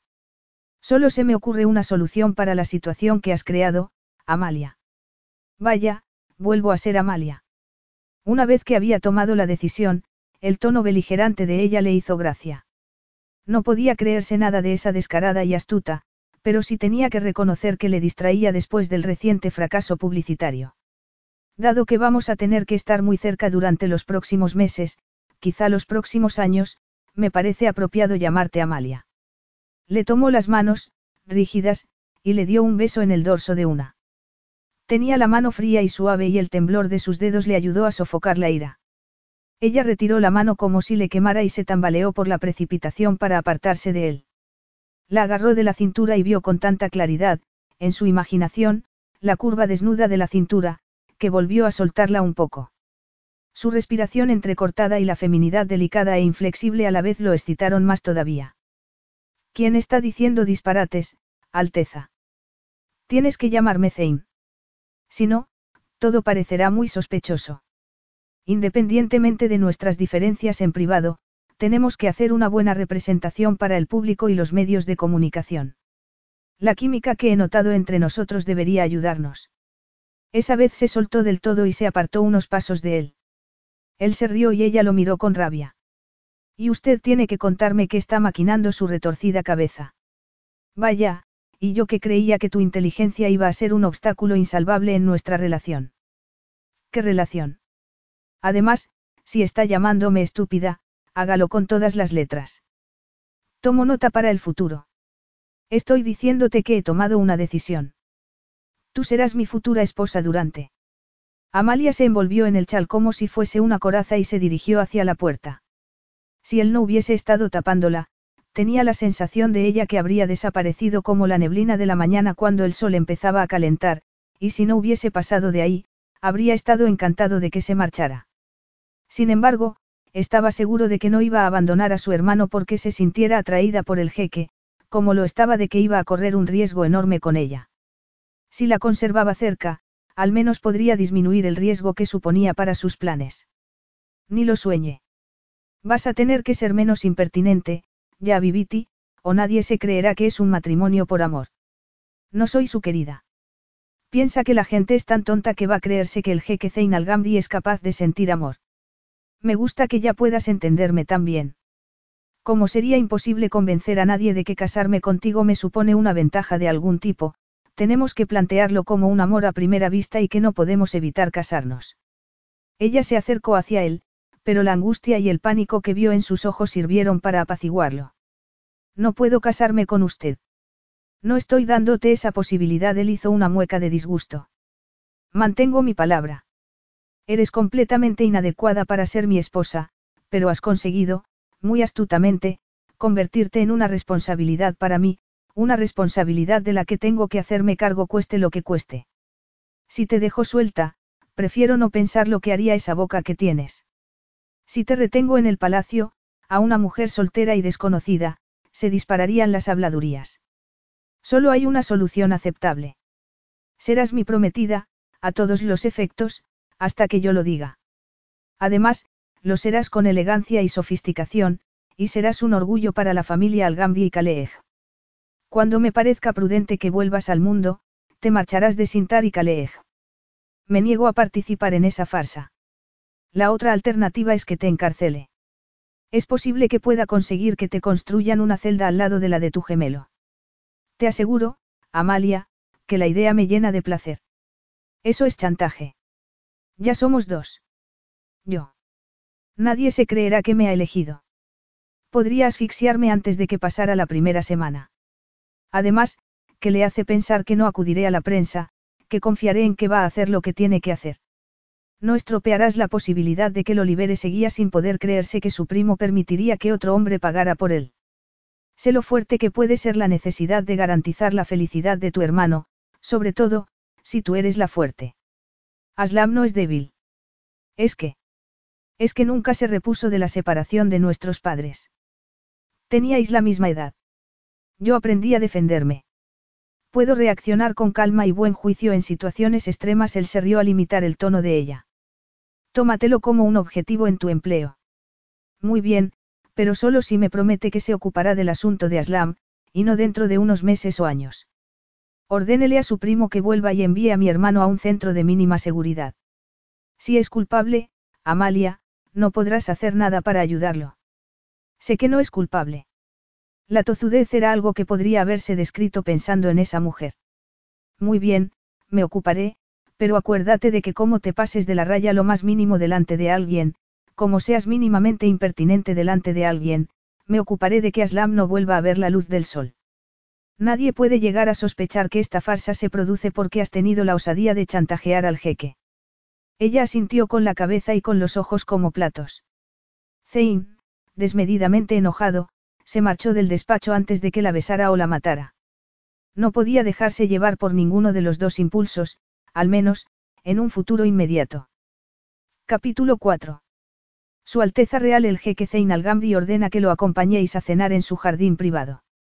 Amalia tragó saliva mientras el centinela le transmitía la orden con un gesto inexpresivo y se quedó de pie en la sala de la suite donde la habían alojado hacía dos tardes. No le habían permitido ir al hotel a recoger sus cosas. No, la habían llevado directamente allí, a esa ala del palacio, y le habían llevado sus cosas tan deprisa que no había tenido tiempo de echarlas de menos. Luego la habían dejado sola durante dos días completos para que le corroyeran las dudas y los nervios mientras los centinelas hacían guardia en la puerta de la suite. Por fin, 48 horas más tarde, él se dignaba a verla. Se lo ordenaba, no se lo pedía ni la invitaba, se lo ordenaba. Le encantaría tirarle su orden a la cara, salir del palacio y marcharse de Calais. ¿Cómo era posible que se hubiese dejado enredar en esa farsa disparatada por Aslam? No, estaba segura de que ni siquiera Aslam habría recurrido a chantajear precisamente al jeque. Sintió un nudo en las entrañas e hizo una pausa. No, esa conducta impulsiva, disparatada y descontrolada era más propia de su madre. Cada vez que había hablado de ir a Calais para ver a Aslam, a su madre le había dado una de sus rabietas. Jamás había conocido esa parte de sí misma que se había dejado llevar por la necesidad de besarlo y de mezclarse con un hombre como el jeque aunque fuese de la manera más inofensiva. Ella era Amalia, la firme y fiable, la imperturbable en medio de la tormenta. Sin embargo, como había comprobado lo implacable que era el jeque, había hecho lo mejor que podía hacer, aunque el chantaje la ponía claramente al otro lado de la ley. Si se hubiese marchado en aquel momento, aunque él no estaba dispuesto a dejar que se marchara, estaba segura de que él no habría desperdiciado ni un segundo más en ella o en el caso de Aslam. También decidió, mientras miraba la poca ropa que tenía, que en lo que se refería a ser su novia, lo mejor era tomárselo de una manera pragmática, como siempre hacía ella. Se lo tomaría como si fuese el trabajo más complicado que había hecho y él fuese el jefe más irritante que había tenido.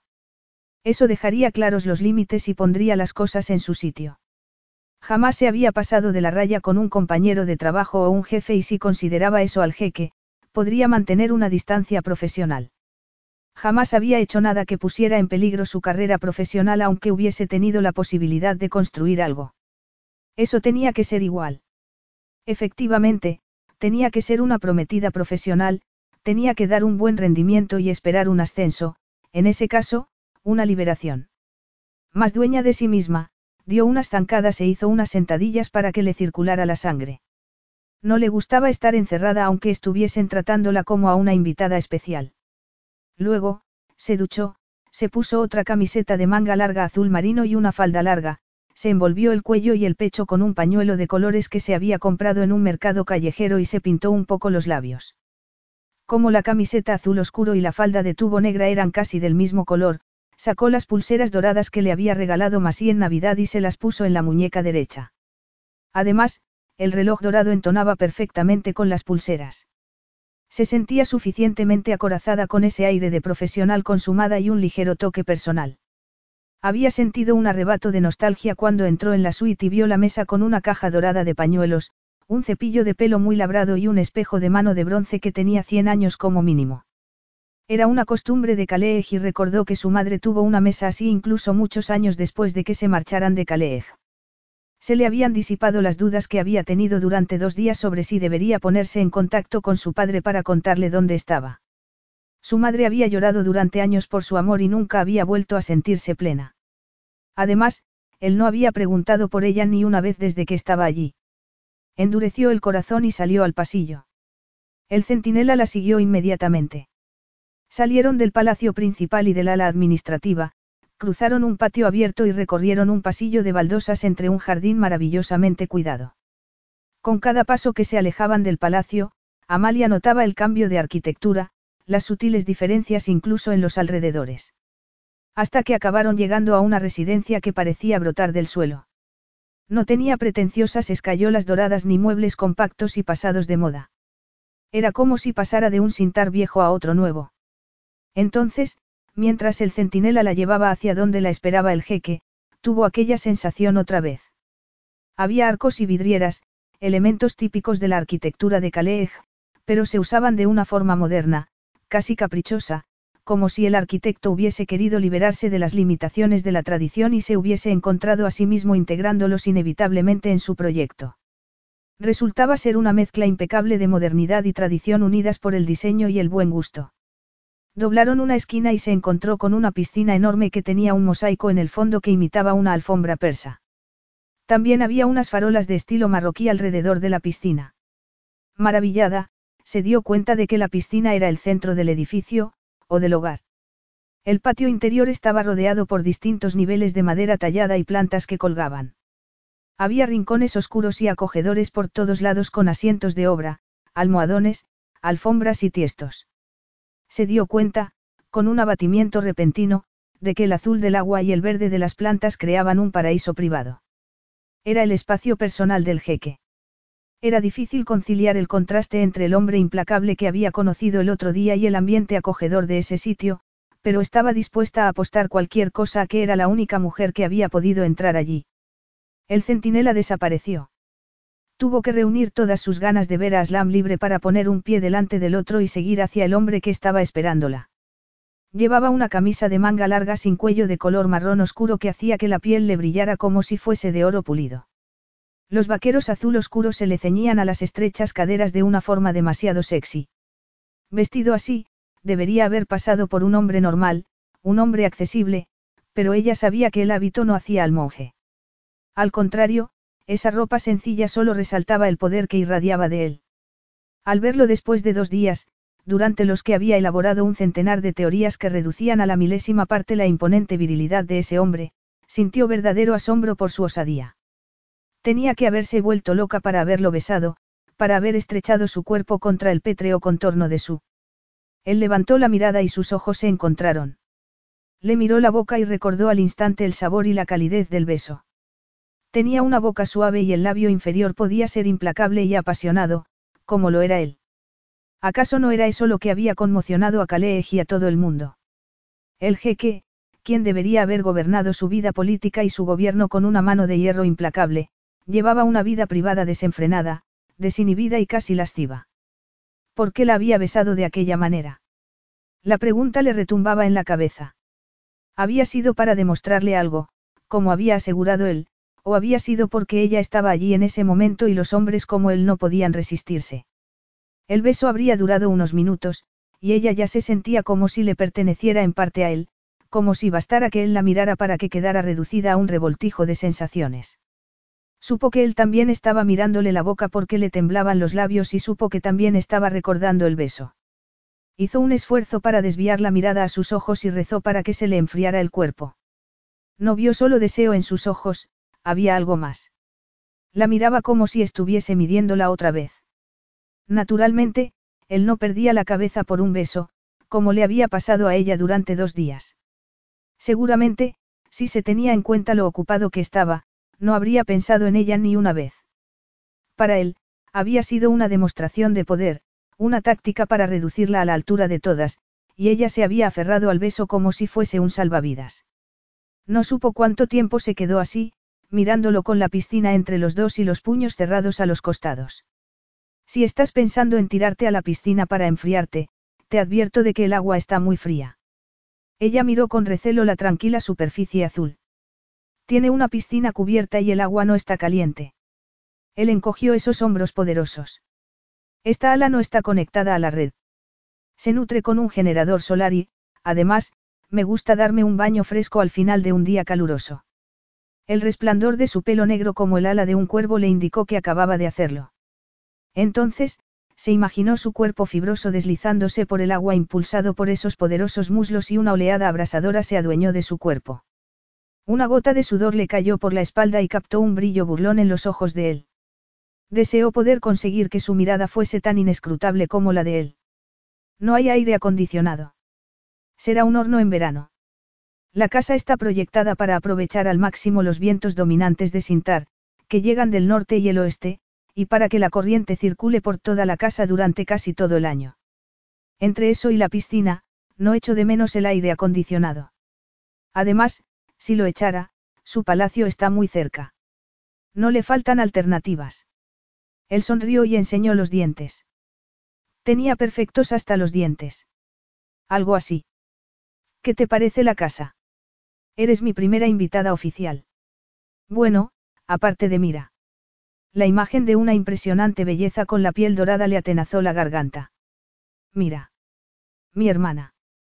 Sin embargo, ella prefiere los pequeños lujos y las diversiones que proporciona la electricidad y no le impresionó. Cada vez que le pido que duerma aquí, se queja de que el pelo se le riza si no tiene un alisador. Amalia sonrió y le gustó su hermana, le gustó saber que había alguien a quien no le impresionaba lo que dijera el jeque. Aparte de a ella misma, claro y, al menos, casi todo el tiempo. Es impresionante, muy liviana y aireada.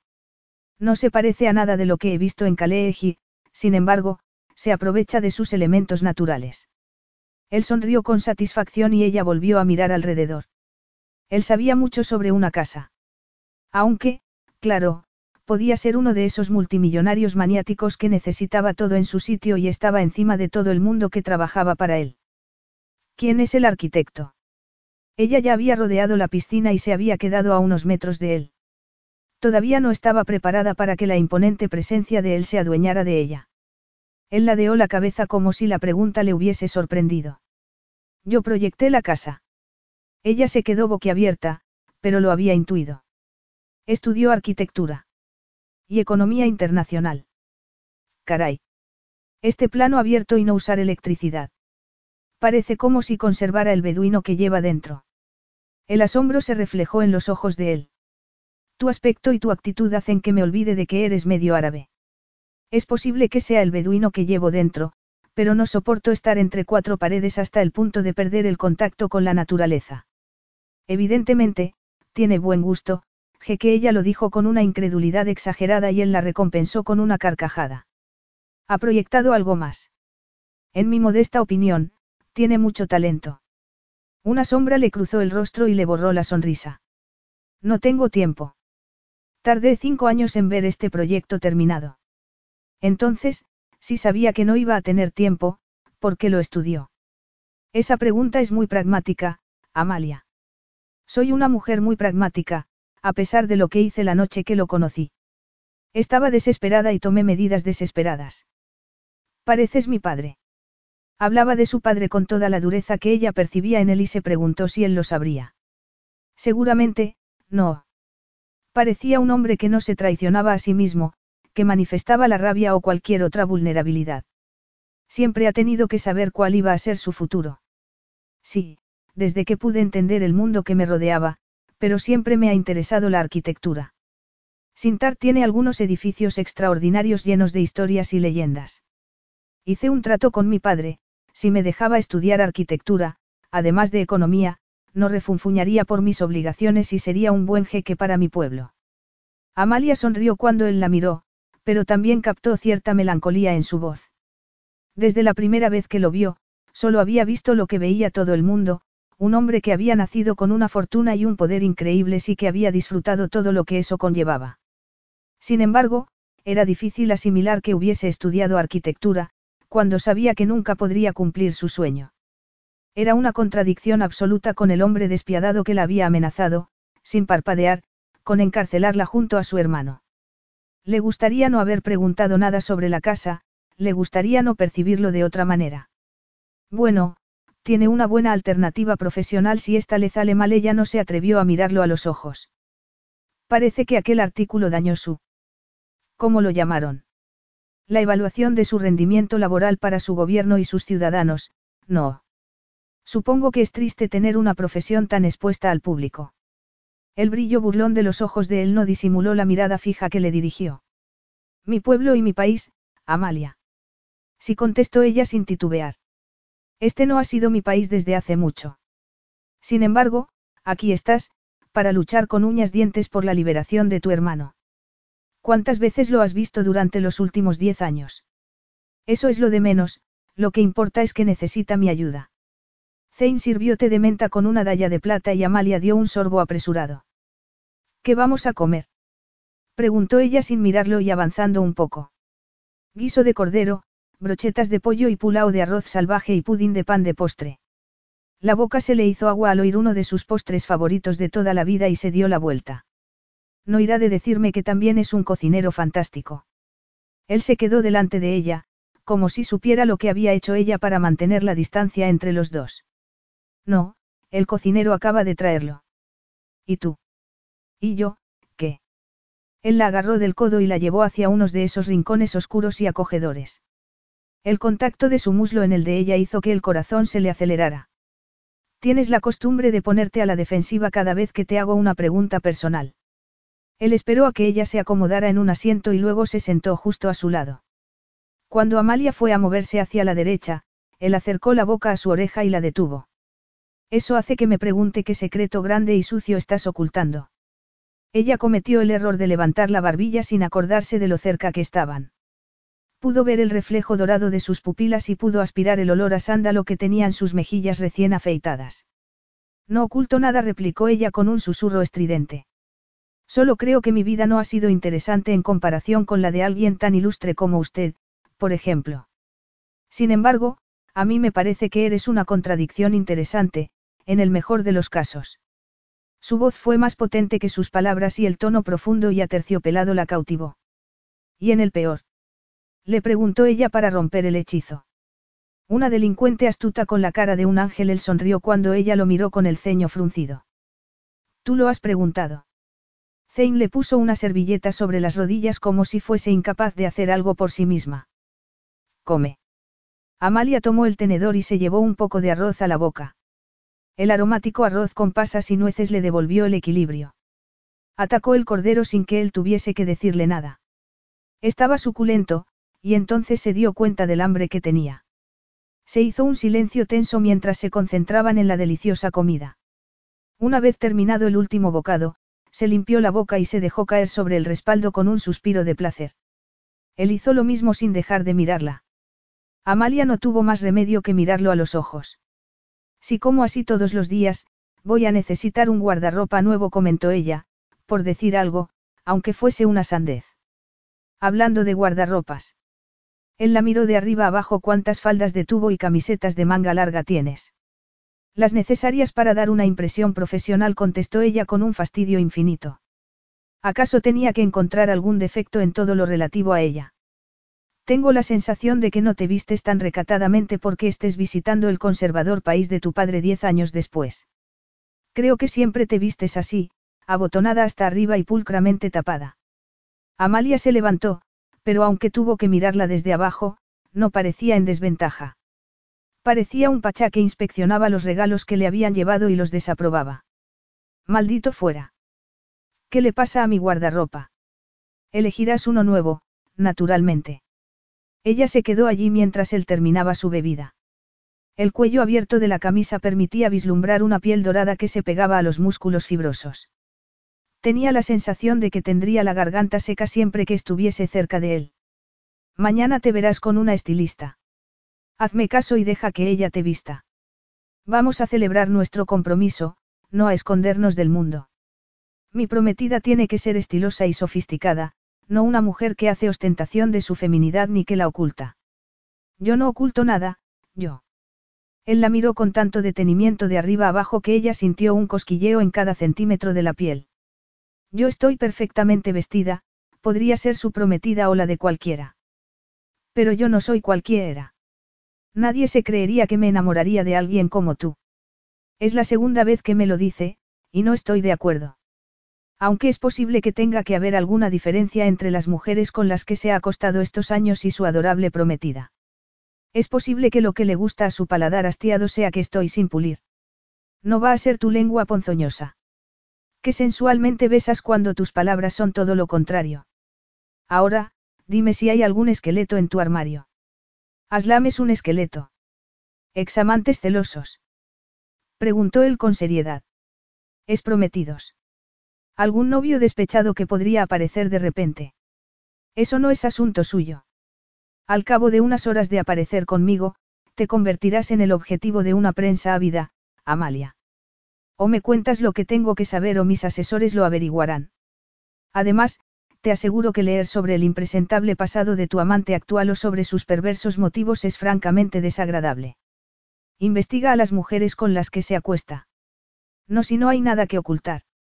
Mi reputación y esta farsa que estamos empezando no son un juego, no dejaré que las pongas en peligro. Hay algo más que ensuciar. ¿Qué me dices de Massimiliano Ricci? Amalia apretó los dientes para tragarse la ira. ¿Qué pasa con Masi? Lo llamas Masi. Lo llamo como me da la gana. No van ni a diseccionar ni a dictar ni mi trabajo ni mi vida. Lo haré de ahora en adelante, replicó él rezumando arrogancia por cada poro. Que hiciera aquella llamada para que utilizara sus contactos incluso dos meses después de que no diera resultado dice algo sobre la relación que tenéis. Él parecía tener la costumbre de sacar conclusiones precipitadas sobre ella, o quizá fuese lo que les pasaba a las mujeres que no hacían inmediatamente lo que él quería. Eso hizo que se pusiera más rígida. Le gustaría poder contarle una mentira convincente, le gustaría poder darle lo que estaba pidiendo, pero siempre había sido sincera hasta la médula.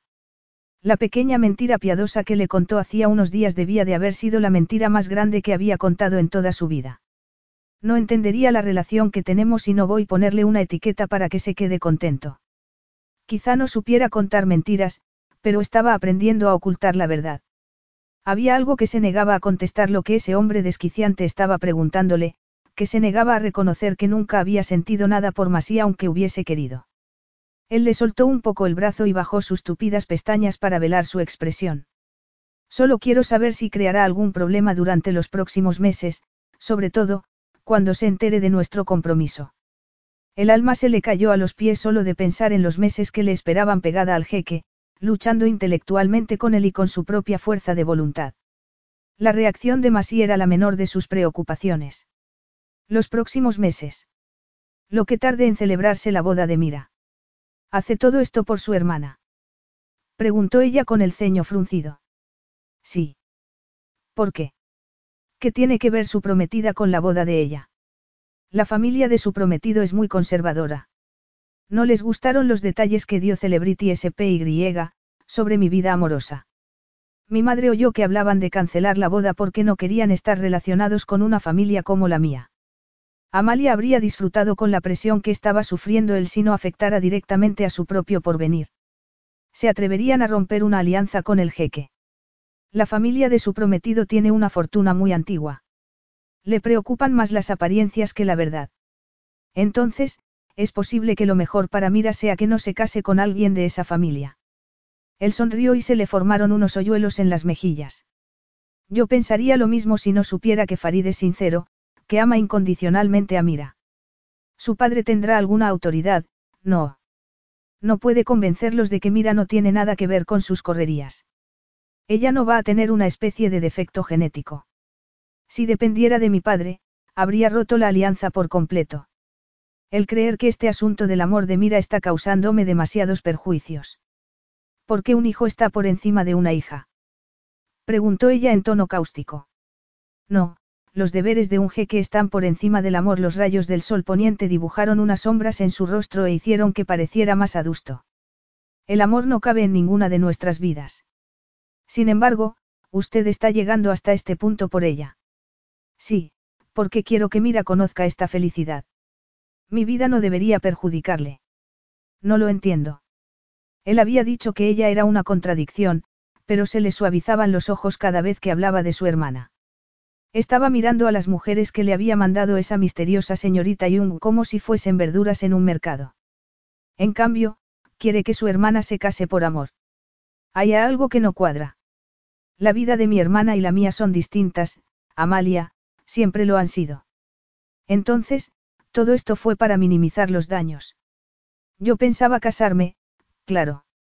El artículo aceleró el proceso, eso es todo. Tú representarás el papel de mi prometida. Tengo que hacer un viaje de dos semanas a Europa, lo cual debería venirnos muy bien para hacer nuestra primera aparición en público.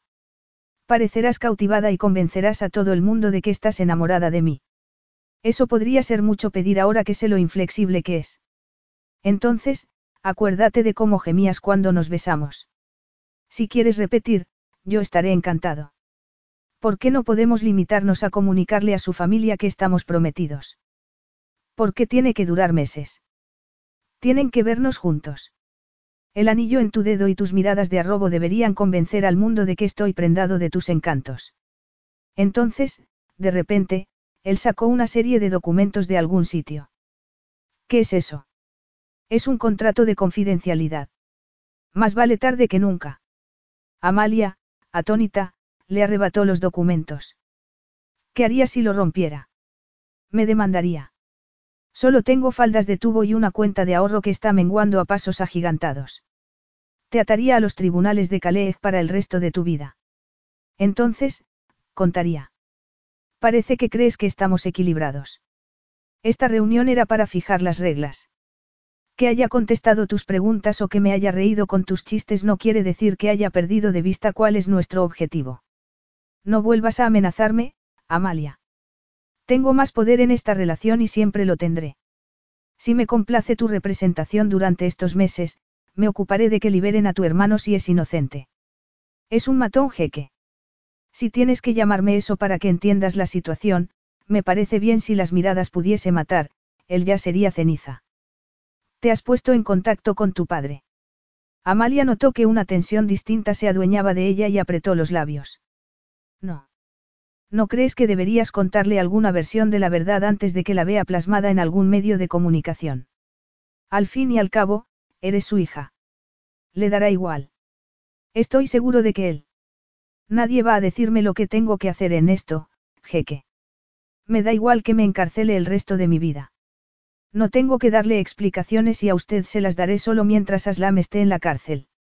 Hablando de todo un poco, tengo que verlo antes de marcharme. Imposible. No voy a arriesgarme a que cuentes todo lo que estoy intentando mantener intacto en un momento emotivo con tu hermano. Créeme, Amalia, tu hermano no está sufriendo casi donde está. En realidad, podría servirle de lección para el futuro. Usted no es quien para decidir eso. Yo seré quien decida si tu representación no está a la altura, tiró de ella hasta que cayó sobre él, conteniendo la respiración. Deberías empezar a entrenarte a llamarme Zane. Exijo respeto de mi futura esposa, pero no quiero que el mundo crea que está aterrada de mí. Los ojos de Amalia dejaron escapar un destello de indignación y esbozó una sonrisa despectiva. Te odio, Zane. ¿Qué te parece? Zane la soltó y se rió. Lo único que tenía que recordar ya era que Amalia era imprevisible, la apuesta más disparatada que había hecho en su vida. Estaba completamente seguro de que le contaría toda la historia a un periodista si creía que eso le beneficiaba, si todo el asunto de su hermano no se solucionaba a su gusto. Representaba una amenaza tal que apagaba su interés como si se hubiese metido en esa piscina de agua fría. Tendría que ocuparse de que no siguiera siendo una amenaza para su reputación, para la felicidad de Mirae, incluso, para la estabilidad de Kaleeg. Creo que debería contarle la verdad a Masi. ¿Qué le has contado hasta el momento? Le escribí un correo y le conté que algunas cosas estaban escapándoseme de las manos, que no podría volver durante un mes. Él sentía un nudo en las entrañas cada vez que ella hablaba de su jefe. Y. Y si conozco a Masi, y lo conozco, no va a gustarle, ella suspiró. Tampoco va a creerse que me haya enamorado de ti de repente. Es mejor que le cuente la verdad, que solo es una farsa. Ni hablar Zane se acercó más a ella. Eso tiene que quedar entre nosotros, Amalia. Ni mi asesor más cercano va a saber que tu aspecto recatado esconde a una astuta chantajista. Fuera cual fuese la relación que tenías con Masí, terminó en cuanto se te ocurrió chantajearme. Acostarse con ella no era una posibilidad, por mucho que su cuerpo ya estuviese fantaseando con ello. Además, con la prensa ávida de rumores, no podía acercarse a una mujer hasta que todo eso estuviese bien atado. Le gustase o no, iba a tener que resignarse a la abstinencia durante dos meses como mínimo. Desde pequeño le habían enseñado a que no podía ceder a la debilidad o a la voluntad de otro. Era implacable porque necesitaba sentirse libre, sobrellevar las presiones de su vida, no porque le faltase fuerza de voluntad. Unos meses con una prometida falsa e increíblemente fastidiosa era un precio bajo por la felicidad de Mira. Capítulo 5. Diez días después, mientras Zane y ella volaban a París, Amalia intentó recuperar la serenidad mediante sus ejercicios respiratorios habituales, pero ese ritual, que le había ayudado durante dos años a mantener la calma ante los cambios de humor de su madre y su salud menguante, no le sirvió de nada. Estaba nerviosa por Aslam, por la farsa que se avecinaba y por la atracción que sentía hacia el hombre que estaba sentado en el extremo opuesto de la nave. La habían dotado de todos los medios para hacer frente al mundo y a la prensa como la adorable prometida del jeque Playboy, pero seguía estando igual de nerviosa. Una estilista y una esteticista la habían puesto a punto durante diez días. No se lo habría reconocido a Zane ni bajo amenaza de muerte, pero le había encantado la estilista parisina y su idea de estilo chic. En vez de imponer la idea del jeque sobre el aspecto que tenía que tener su prometida, la había ayudado a elegir ropa y accesorios que encajaban con su gusto. No se había reparado en gastos para su guardarropa nuevo, en el que solo había vestidos, zapatos, bolsos e incluso sombreros de las marcas más exclusivas. Todo estaba cuidadosamente guardado en la parte trasera del lujoso avión. También le habían llevado a su suite un diamante con un corte cuadrado engarzado sobre un solitario. Ella había esperado que le quedara mal para poder devolverlo, pero, para su decepción, le había quedado perfectamente. En ese momento, su peso en el dedo era como una cadena alrededor del cuello, un recordatorio constante de que iba a representar un papel en una farsa peligrosa. También se negó a obedecer la posesiva orden de Zane para que se cortara el pelo y le había preguntado a la estilista si un pelo más corto le favorecería. La mujer respondió en tono airado y casi ofendida. Tomó entre los dedos sus mechones y le dijo que era como oro rizado y que cortarlo sería una blasfemia a los dioses del pelo. En cambio, lo cortó a capas para que las más cortas enmarcaran su rostro. Una vez más, se dio cuenta de que era algo que llevaba años queriendo hacer y que no había hecho. A partir de ese momento, se había dado cuenta de que protestar era una pérdida de tiempo y de energía y se había entregado, al menos, a la parte de ponerla a punto con buen gusto. Le habían dado un baño de barro, le habían dado un tratamiento facial y le habían hecho la manicura y la pedicura. En resumen, la habían mimado de los pies a la cabeza como no habían hecho jamás. Las sirvientas, siguiendo las órdenes del jeque, se habían llevado su ropa de trabajo. Fue como si le hubiesen arrebatado su coraza. Le dolió su comentario de que siempre se vestía para ocultarse. Se preguntó por enésima vez si eso sería verdad. Lo único que recibió cuando se montó en el avión fue una mirada fugaz de Zane, quien asintió con la cabeza como si la encontrara aceptable. Evidentemente, había perdido un tornillo porque esa mirada fugaz la había decepcionado. Habida además, había vuelto a buscar aquel artículo de Celebrity SPY, y, al parecer, al jeque le gustaban las mujeres sofisticadas y seguras de sí mismas que sabían lo que hacían, mujeres que, seguramente, no tenían sudores fríos ante la idea de un beso y mucho menos eran presas del pánico por ser su pareja aunque solo fuese un rato. Si había tenido alguna duda sobre si se sentía atraído por ella de alguna manera, su encuentro con su hermana Mira se la había disipado por completo. Mira se había quedado atónita cuando él la presentó como su prometida. Aunque, claro, en parte había sido por lo repentino del compromiso. Eres una profesional. Caray, mi hermano no se da cuenta de lo que le ha pasado, ¿verdad? Siempre me había dado pena que no pensara en el amor como un factor para casarse, pero tú. Evidentemente, solo ha podido elegirte por amor. Mira lo había dicho con una sonrisa resplandeciente y Amalia se había encontrado rumiando esas palabras. qué era triste que ese jeque macho alfa no quisiera casarse por amor. Seguramente sabía que cualquier mujer saldría corriendo ante la idea de amarlo y había adaptado sus expectativas a su medida. Como si un hilo invisible hubiese tirado de ella, su mirada se dirigió hacia él. Afortunadamente, tenía la cabeza inclinada sobre el ordenador portátil, y pudo observarlo con detenimiento. Sintió una oleada de calidez al mirar sus anchos hombros sobre el respaldo ergonómico del asiento y el poderoso contorno de sus muslos. Tenía remangada la camisa azul claro y dejaba ver unos brazos de piel morena con abundante vello. La mesa que tenía delante estaba llena de papeles y unos dedos largos, unos dedos que le habían acariciado el pelo y las mejillas, tecleaban en el ordenador de una manera un tanto torpe, como si no supiera teclear bien. Tenía el ceño tan fruncido que sintió un placer perverso. Al parecer, ese jeque no era perfecto en todo. Se levantó y se sentó enfrente de él. Sus rodillas se chocaron, a pesar de lo espaciosos que eran los asientos. Necesita un poco de ayuda, jeque. Él levantó la mirada y, por una vez, fue una mirada un poco afable. Una de mis secretarias se puso enferma en el último minuto, otra tuvo que quedarse en Sintar para ocuparse de mis asuntos, y la tercera es una inútil. Solo se sonroja y farfulla incoherencias cada vez que me ve.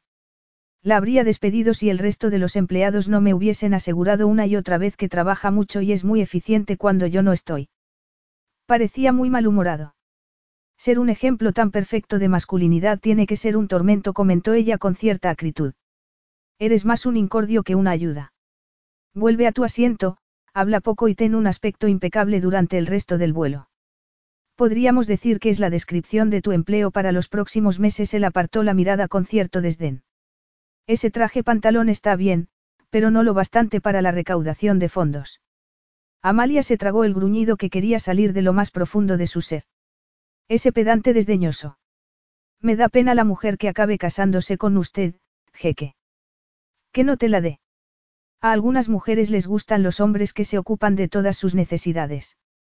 Una parte de ella quiso dejarlo a su suerte, pero otras partes, la parte que se había aburrido como una ostra durante los últimos diez días y que sabía que todavía quedaban seis horas y ocho minutos de vuelo y la parte que quería obstinadamente demostrar algo, dijeron. Nosotros usamos ese mismo programa para gestionar la agenda de Masí, el programa con el que está peleándose. No es solo la agenda.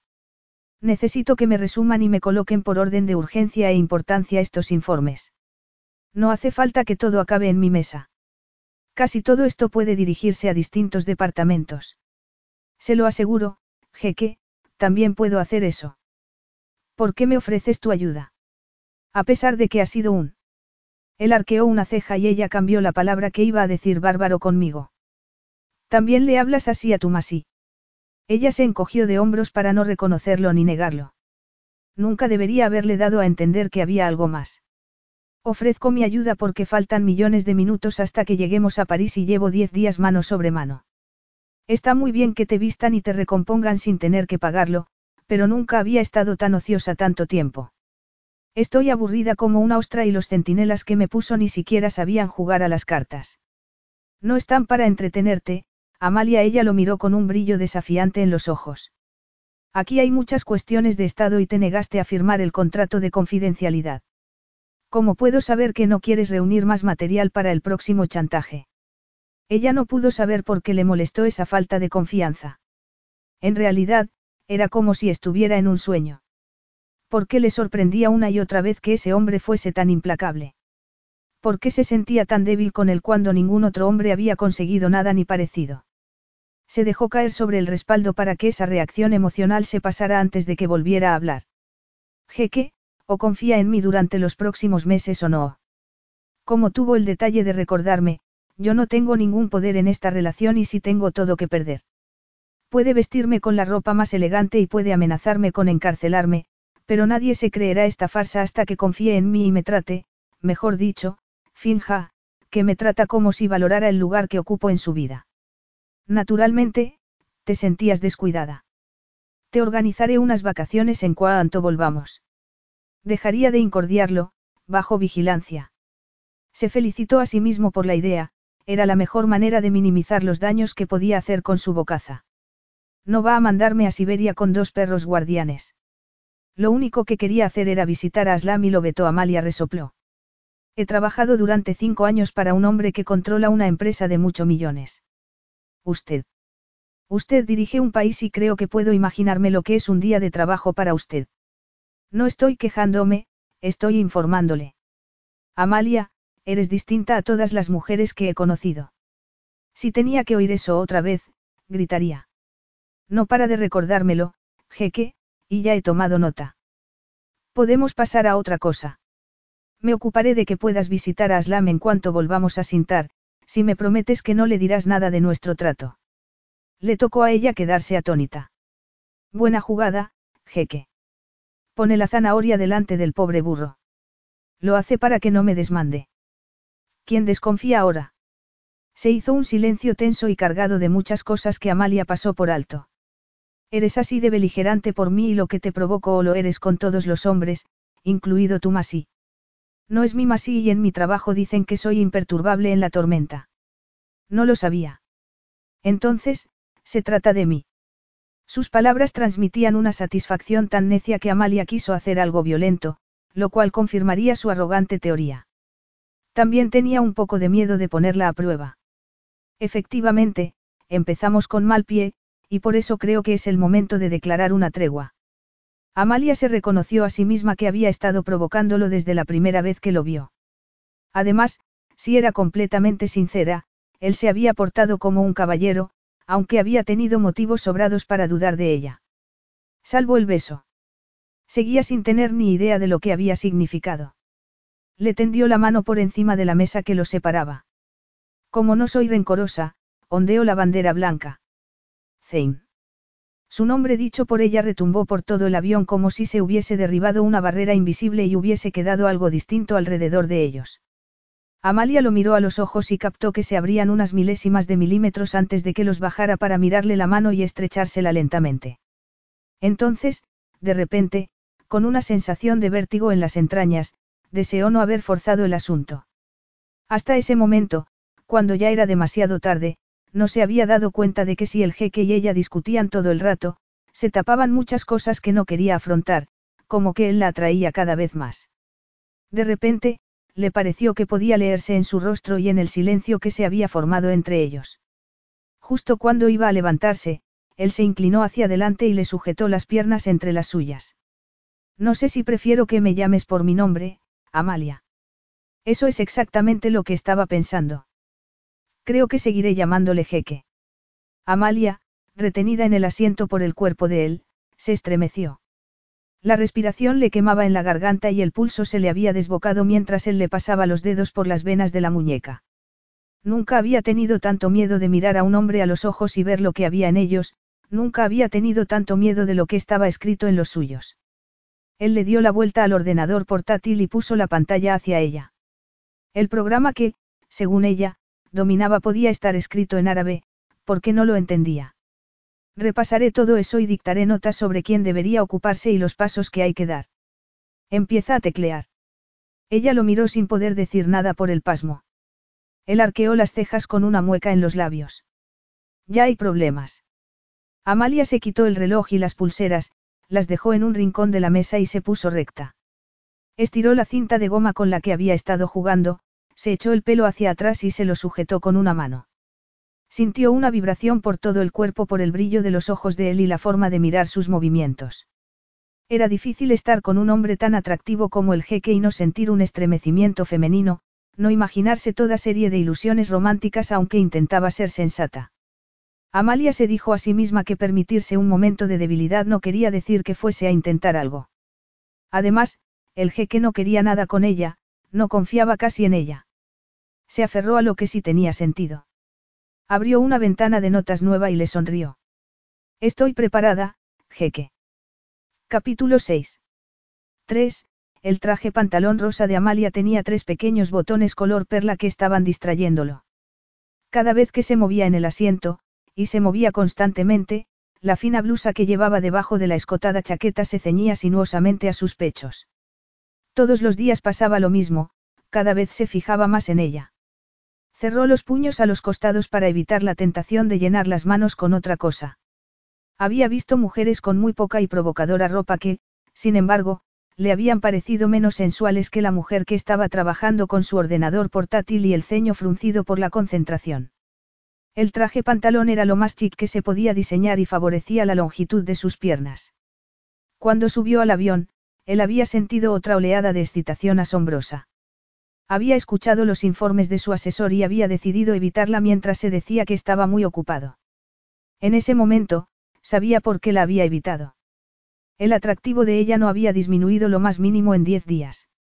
Desde los botones al estrecho cuello y la seda que no envolvía del todo sus curvas, era Amalia de cabo a rabo, recatada, abotonada hasta arriba y, aún así, increíblemente provocativa.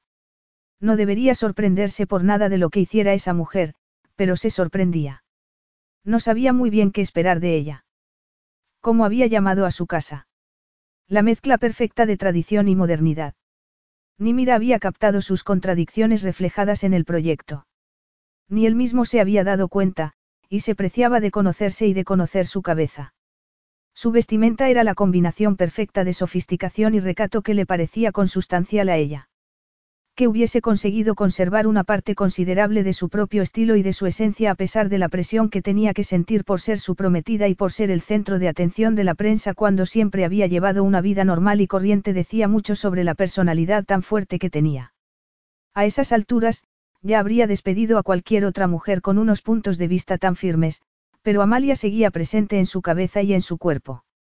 Aunque llevaba tapado hasta el más mínimo trozo de piel, se había desconcentrado más de una vez.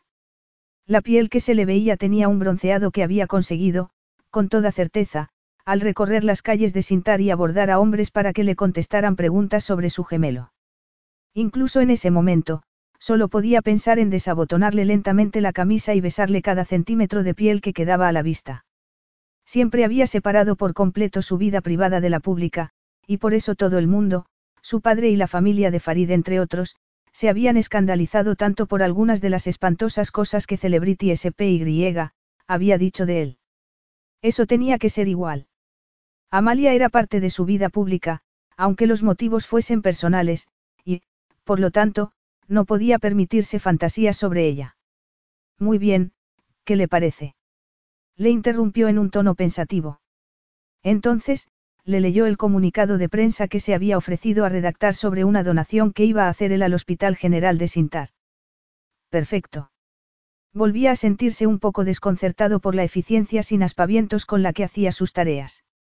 Al parecer, hacía su trabajo tan bien como había dicho. Podía creer su promesa de que podía confiar en ella. Descansaremos para comer y seguiremos dentro de media hora. No, quiero terminar el resumen de por qué rechaza la propuesta del Centro de Arte y Educación. Zane se encogió de hombros y se arrellanó en el asiento. Miró el reloj y se dio cuenta de que habían estado tres horas sin parar. Después de darse cuenta de lo extraordinariamente competente que era, no había encontrado motivo para no aprovechar sus dotes. Además, siendo Amalia como era, no trabajaba en silencio. Daba su opinión, que algunas veces era exactamente la contraria a la de él para sorpresa mutua, coincidía al milímetro con la de él en política exterior. Un montón de asuntos que le parecían menores y aburridos se habían liquidado de la forma más llevadera gracias a su eficiencia y a sus interesantes opiniones. Ella, fiel a su palabra, ni siquiera había parpadeado por el exigente ritmo que había marcado él. Para ser una mujer que no sabía nada de los entresijos del palacio, había aprendido a toda velocidad las prioridades administrativas y sus principios personales sobre algunos asuntos administrativos. Aunque, claro, él se había olvidado de que conocía muy bien la historia y la política de Calais. El rechazo a todo lo que era legado de su padre no lo engañaba. Su rabia solo ocultaba un dolor profundo, pero él no quería ni entender ni saber su origen.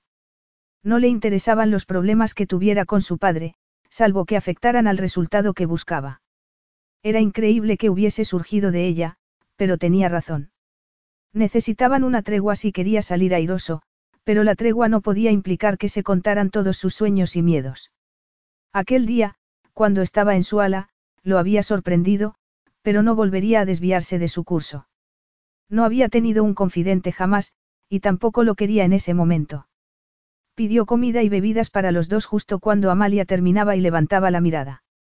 Vio que tenía el ceño un poco fruncido y que lo miraba directamente a los ojos y supo que iba a discrepar otra vez. Jamás había conocido a una mujer con opiniones tan firmes. Levantó una mano y tomó la iniciativa. Ella frunció los labios y él sonrió. Sé que estás a punto de emitir una de tus interminables opiniones sobre lo anticuada y mortecina que es Sintar y su política administrativa, pero estoy muerto de hambre. Su país es una contradicción, jeque. ¿Cómo lo es usted? ¿Acaso esa mujer no conocía sus límites o su objetivo era desquiciarlo tanto que acabaría soltando a su hermano? Mi país, Amalia. Ella arqueó una ceja con despreocupación aunque su barbilla levantada delataba su intención desafiante. Solo tardaré un minuto y la comida no ha llegado todavía. La verdad, jeque, no me había dado cuenta de que su vanidad necesitase tanto el refrendo que se rodea solo de hombres que le dan la razón. Él suspiró. Parecía un espectro angelical, pero esa mujer era como un perro de presa cuando hincaba los dientes en algo. Sigue. Tienes tres minutos hasta que deje de hacerte caso. Eso no es bastante. Es lo que la gente suele tener para convencerme. Es un. Dos minutos y contando. Ella miró la pantalla y volvió a mirarlo con expresión de firmeza. Creo que no debería rechazar la financiación de la Fundación de Artes y Educación de Sintar. Kaleeg necesita el desarrollo humano que promete la Fundación. Esa pasión le recordó a sí mismo cuando era más joven e idealista. Aunque parecía altiva, tenía una ingenuidad encantadora. Ese dinero será más útil si se dirige a la sanidad. La reforma educativa llegará en su momento. Pero solo ha aprobado. Ella frunció el ceño y él hizo una mueca con los labios el equivalente a 10 millones de dólares durante los próximos tres años en reformas de la sanidad. Solo lo he propuesto. El gobierno tendrá que aprobarlo. Además, tú estás interesada en esa fundación porque promueve la libertad educativa para los dos sexos que se da en Occidente. Por muy progresista que sea yo, y que lo haya sido mi padre, las cosas avanzan despacio aquí. Me encontraré con la oposición de parte del gobierno si doy luz verde a eso. Sé que la evolución social, de la educación y de la investigación científica son necesarias para Sintar. He visto que las infraestructuras y la sanidad han evolucionado durante los dos meses que he estado aquí y sé que todo se debe a ti, Zein, pero Kaleeg se quedará rezagado en el mundo global si no adopta un planteamiento más global de las artes y la educación. La riqueza de Kaleeg por las reservas de petróleo y gas no va a durar eternamente. Si Kaleeg quiere seguir con su sólido crecimiento económico, va a necesitar trabajadores muy bien formados de los dos sexos y esa fundación parece ser el paso acertado en esa dirección. ¿Por qué eres tan apasionada sobre esto? Tiene que haber un motivo para lo que es mero sentido común. Cuanto más importante es algo para ti, más frívola te pones. Si esa es tu respuesta. El único motivo es que las mujeres deberían poder recibir una educación como los hombres. Por eso se separaron tu madre y tu padre. La pregunta se le escapó, a pesar de que quería mantenerse al margen de los asuntos personales, y los preciosos ojos de Amalia reflejaron una tristeza que a él no le gustaba ver. Que yo recuerde, discutían por todo incluso antes de que se divorciaran. El prestigio y el reconocimiento eran muy importantes para mi padre y su familia, y le prohibió que volviera a su profesión. Su papel en la vida era el de esposa y madre. Si sus ambiciones o sueños no interferían en sus obligaciones, podía tenerlos. Sus ojos resplandecieron con rabia cuando dijo, prohibió. La eficiente secretaria se había convertido en una tigresa en cuestión de minutos. ¿Cuántos años tenías cuando se divorciaron? Trece. Eras una niña, Amalia, y a esa edad las cosas parecen blancas o negras. ¿Cómo puedes estar segura del motivo para que su matrimonio se rompiera? Porque yo viví las consecuencias. Oí durante años cómo lloraba ella por haberlo perdido. ¿Cuál era su profesión? Era una modelo en la cúspide de su carrera cuando lo conoció. Entonces, hizo bien en prohibírselo. Por todos. No vamos a pelearnos por esto, Amalia, pero soy realista. El catedrático Adid es un historiador respetado, un hombre con una imagen pública muy fuerte. Tu madre tenía que saber los sacrificios que le esperaban cuando se casó con él. No entiendo que creyera que podía seguir con una profesión tan controvertida y ser su esposa. Creo que no le importaba tanto ser modelo como sentirse encajonada en el poco espacio que él le concedía en su vida, en lo poco que le permitía hacer. Además, estoy segura de que tampoco ayudó que tuviesen personalidades fuertes y procedieran de culturas distintas. Me extraña que llegaran a enamorarse. Muchas parejas confunden el deseo con el amor. Es posible. Ella adoptó una actitud desafiante, pero que ocultaba vulnerabilidad y dolor. Ella no dejó de amarlo hasta que murió el año pasado. Él jamás. Amalia cerró los ojos para dominarse. Ella fue debilitándose por amarlo mientras que él volvió a casarse y formó una familia nueva. Hubo algo en su tono que quebró su principio de no tocarla y le tomó la mano que tenía sobre la mesa. La descarga eléctrica fue instantánea. Jamás había sentido un contacto como ese. Cuanto más intentaba pasarla por alto, más intensa era su presencia. Su mano era suave y fina en comparación con la de él, pero, aún así, era fuerte. Unos ojos muy abiertos y rebosantes de emoción lo miraron. Era una mirada tan descarnada que lo atravesó como un rayo. Su mano se acomodó a la de él, con cierta confianza y cierta curiosidad, y notó que un rincón helado, un lugar que ni siquiera sabía que tenía dentro, se derretía un poco. Ese sentimiento que brotaba dentro de él, que lo apremiaba a tomarla en brazos, era cariño por ella. Su fallecimiento fue doloroso para ti. Ella se encogió de hombros y retiró la mano. Cuando volvió a mirarlo, él no vio esa vulnerabilidad en sus ojos y, curiosamente, sintió alivio y algo parecido a una pérdida, como si hubiese podido vislumbrar algo verdadero, algo que no había conocido antes, pero que se lo habían arrebatado antes de que pudiera entenderlo del todo. Aunque tampoco estaba seguro de que quisiera volver a ver esa vulnerabilidad en sus ojos, porque conseguía que se olvidara de que no podía confiar en ella. Había renunciado a la vida hacía mucho tiempo, una sombra de remordimiento cruzó su rostro. Es espantoso que diga que sentí alivio cuando llegó el final. Zane no pudo contestarle. ¿Por qué su padre no compartió la responsabilidad con ella? Sino por su esposa, si seguía conservando algunas obligaciones hacia su hija. Hasta sus padres, que fueron fríos y pragmáticos con sus hijos y no tuvieron ni tiempo ni ganas de ejercer de padres de Mira y de él, se ocuparon de que otros los cuidaran como era debido. Le habían enseñado muy pronto que no podía sentir vulnerabilidad sentimental y estaba completamente de acuerdo con ese principio para alguien de su posición. Amalia, en cambio, solo lo había visto en su padre. Que volviera a casarse no quiere decir que no la amase. Apretó los dientes al darse cuenta de lo sentimental que había sonado y no tenía ganas de hacerse el paladín, el paladín de ella. Además, estaba completamente seguro de que Amalia no quería uno. Ahora dudo mucho que la amara lo más mínimo, replicó ella con un brillo desafiante en los ojos. Me temo que los hombres poderosos, los hombres que están acostumbrados a tener el mundo a sus pies, dirán o harán cualquier cosa para conseguir a la mujer que les apetece. ¿Sabías que mi padre es un amante de los objetos bellos? Recuerdo que nuestra casa estaba abarrotada de ellos y que personas de todo el país venían a visitarlo. Estoy segura de que la consideraba otro objeto hermoso que tenía que poseer en su colección. Cuando ella se negó a sentarse en la vitrina que le había preparado, él la desechó. ¿Y a ella? Aunque no lo dijo, las palabras quedaron flotando en el aire llenas de un dolor que no iba a reconocer nunca. Cuando más sabía de ella, más seguro estaba de que Amalia era una de esas mujeres complejas que no le convenían. Aún así, la profundidad de su amargura lo asombró. Es una visión retorcida para ser tu propio padre. Es una visión realista de mi padre y de lo que puede hacer el amor cuando no es correspondido. No me dirá que en el fondo es un romántico, jeque, que, en el fondo, sufre por tener que elegir una novia dócil y tradicional.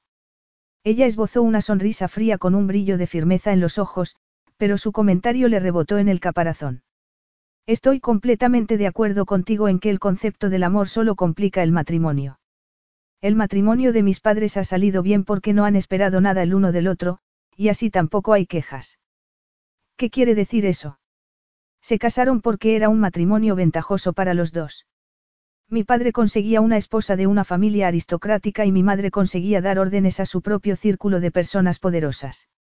Su único objetivo común era tener un heredero, y cuando me tuvieron, siguieron sus propias vidas. Mi padre tenía su amante y la política y mi madre tenía sus propios pasatiempos. Todo lo demás, hasta mira, fue un subproducto del objetivo principal del matrimonio. Zane se rió al ver la expresión de los ojos de ella. Era estimulante y un poco adictivo que una mujer no cediera ante su personalidad o su categoría, pero estaba seguro de que pronto dejaría de gustarle. Antes o después, Amalia perdería el atractivo para él. Estaba demasiado acostumbrado a las mujeres dóciles y complacientes que no cuestionaban el papel que tenían en la vida de él. Al fin y al cabo, ni una sola mujer había hecho que su dominio de sí mismo se tambaleara. ¿Por qué pareces tan beligerante, incluso cuando estoy de acuerdo contigo? Porque eso no es lo que he dicho ni mucho menos. Eso no se parece lo más mínimo a un matrimonio. Eso se parece a un acuerdo aséptico en una novela de ciencia ficción. Eso también es lo que quiere de su matrimonio, ¿verdad? Su matrimonio sigue bien en todos los sentidos.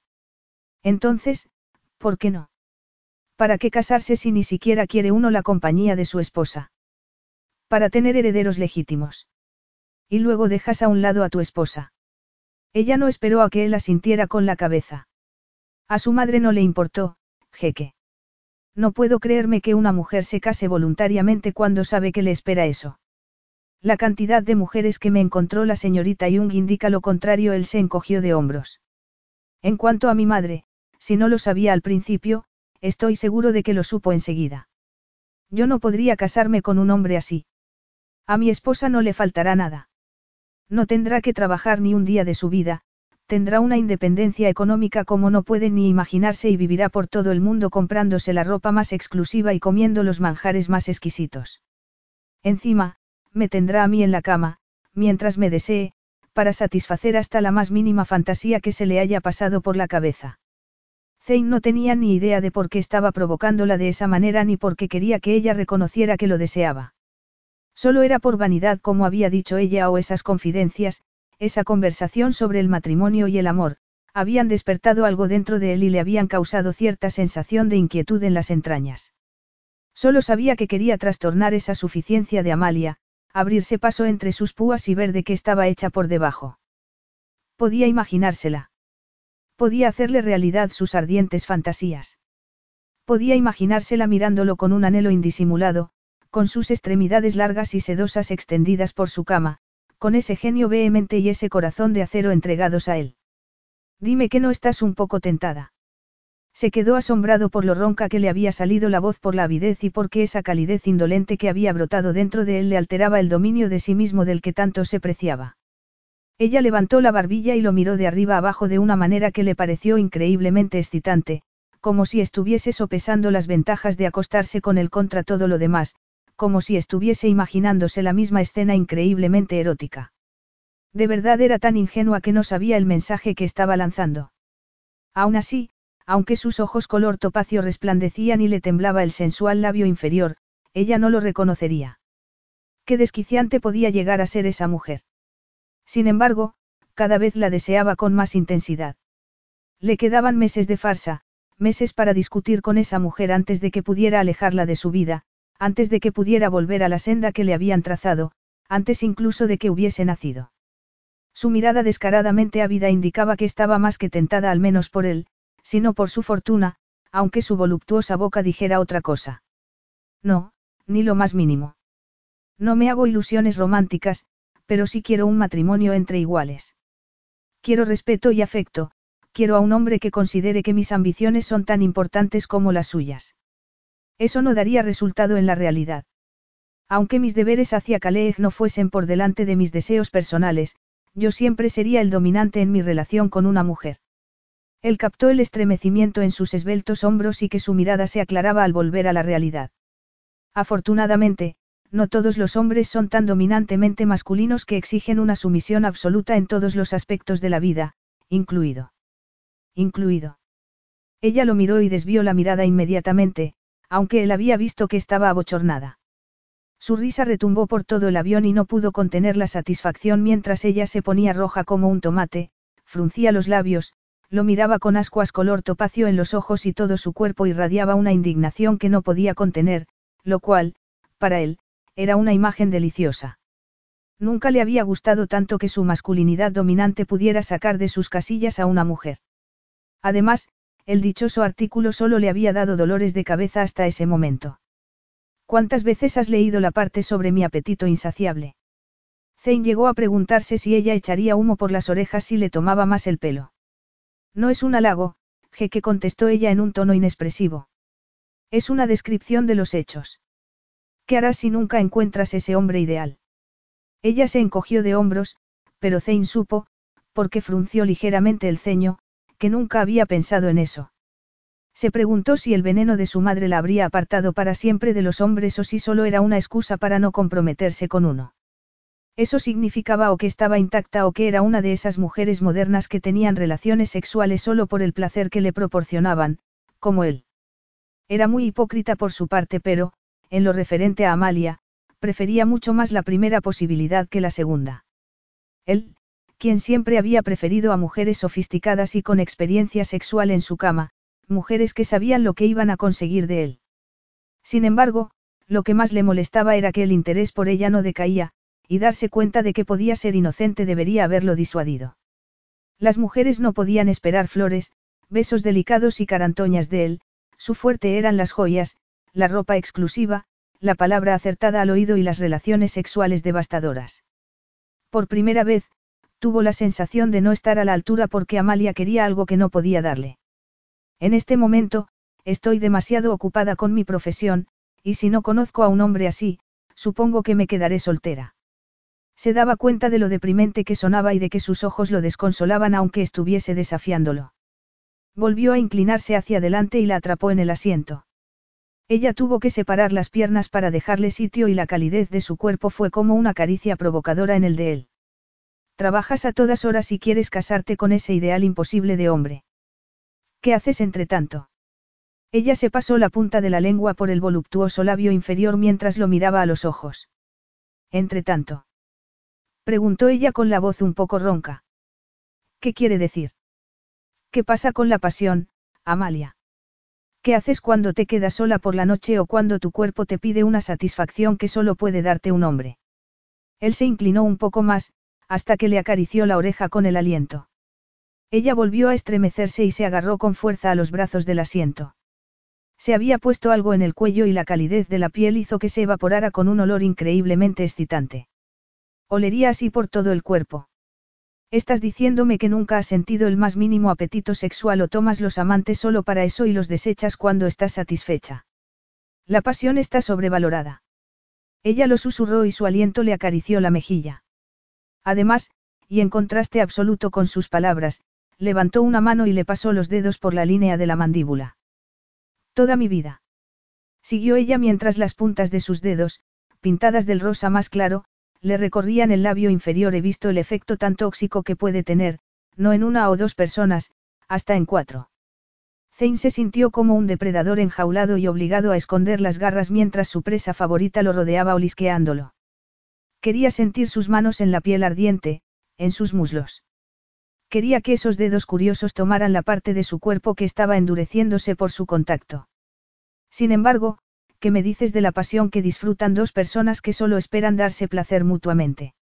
La pregunta se le escapó de la boca antes de que se diera cuenta de que estaba haciéndola. Un anhelo puro se reflejó en la cara de ella mientras lo miraba a la boca. Nunca. Nunca he tenido la tentación de olvidarme de la cautela. Hasta ese momento. Ella no lo dijo, pero la respiración entrecortada y los labios temblorosos lo dijeron por ella. El pecho le subía y bajaba deprisa y la boca se acercaba cada vez más a la de él. Él sabía que si respiraba una vez más, se deleitaría con el sabor de su voluptuosa boca. Le levantó la barbilla hasta que sus ojos se clavaron en los de él. Los tenía velados por el deseo. Si te beso, Amalia, no pararé. Acude a mí cuando estés preparada, cuando puedas reconocer que me deseas. Zane se levantó antes de que cayera en la tentación de lamerle el pulso que le palpitaba a toda velocidad en el cuello. La sangre le bullía por la emoción de la cacería y tenía los músculos tensos por la oleada de calor que lo dominaba por dentro. Jamás había seducido así, jamás había sido como una cacería que no sabía cómo iba a acabar. No sabía qué quería hacer con Amalia, solo sabía que quería domar, solo un poco, esa vehemencia que tenía, poseer una parte de ella, quizá, como habían hecho sus antepasados beduinos con los caballos salvajes. Al fin y al cabo, criaba caballos y sabía muy bien lo arriesgado y complicado que era dominar el temperamento nervioso de una potranca sin que perdiera ese carácter que la distinguía. No se trataba de sumisión, sino de dejar claro su dominio sobre el caballo salvaje hasta que se convertían en uno. Se trataba de poseer algo salvaje durante unos minutos de la vida de uno, se trataba de vivir. Estaba seguro de que Amalia le daría un garrotazo si se enteraba de que la había comparado con un animal. Amalia, con ideas inflexibles e ideales imposibles, necesitaba que le enseñaran a vivir un poco. Todavía le quedaban unos meses con ella, le susurró una vocecilla diabólica. Sin embargo, la sofocó por el momento y se dio la vuelta cuando llegó a la entrada de la cabina posterior. Ella seguía sentada donde la había dejado, y el pecho todavía le subía y bajaba. Amalia. Ella lo miró como si se hubiese sobresaltado y se sonrojó. Él esbozó una sonrisa burlona y supo que eso la irritaría más todavía. Le gustaba así, vulnerable y tan aturdida que no podía mantener sus erizadas defensas. Le gustaba mucho, y se imaginó fugazmente cuánto la saciaría entre sus brazos, bajo su anhelante cuerpo, en su cama y con su pelo dorado extendido sobre la almohada. No te olvides de terminar la correspondencia, de acuerdo. Pareces un poco distraída.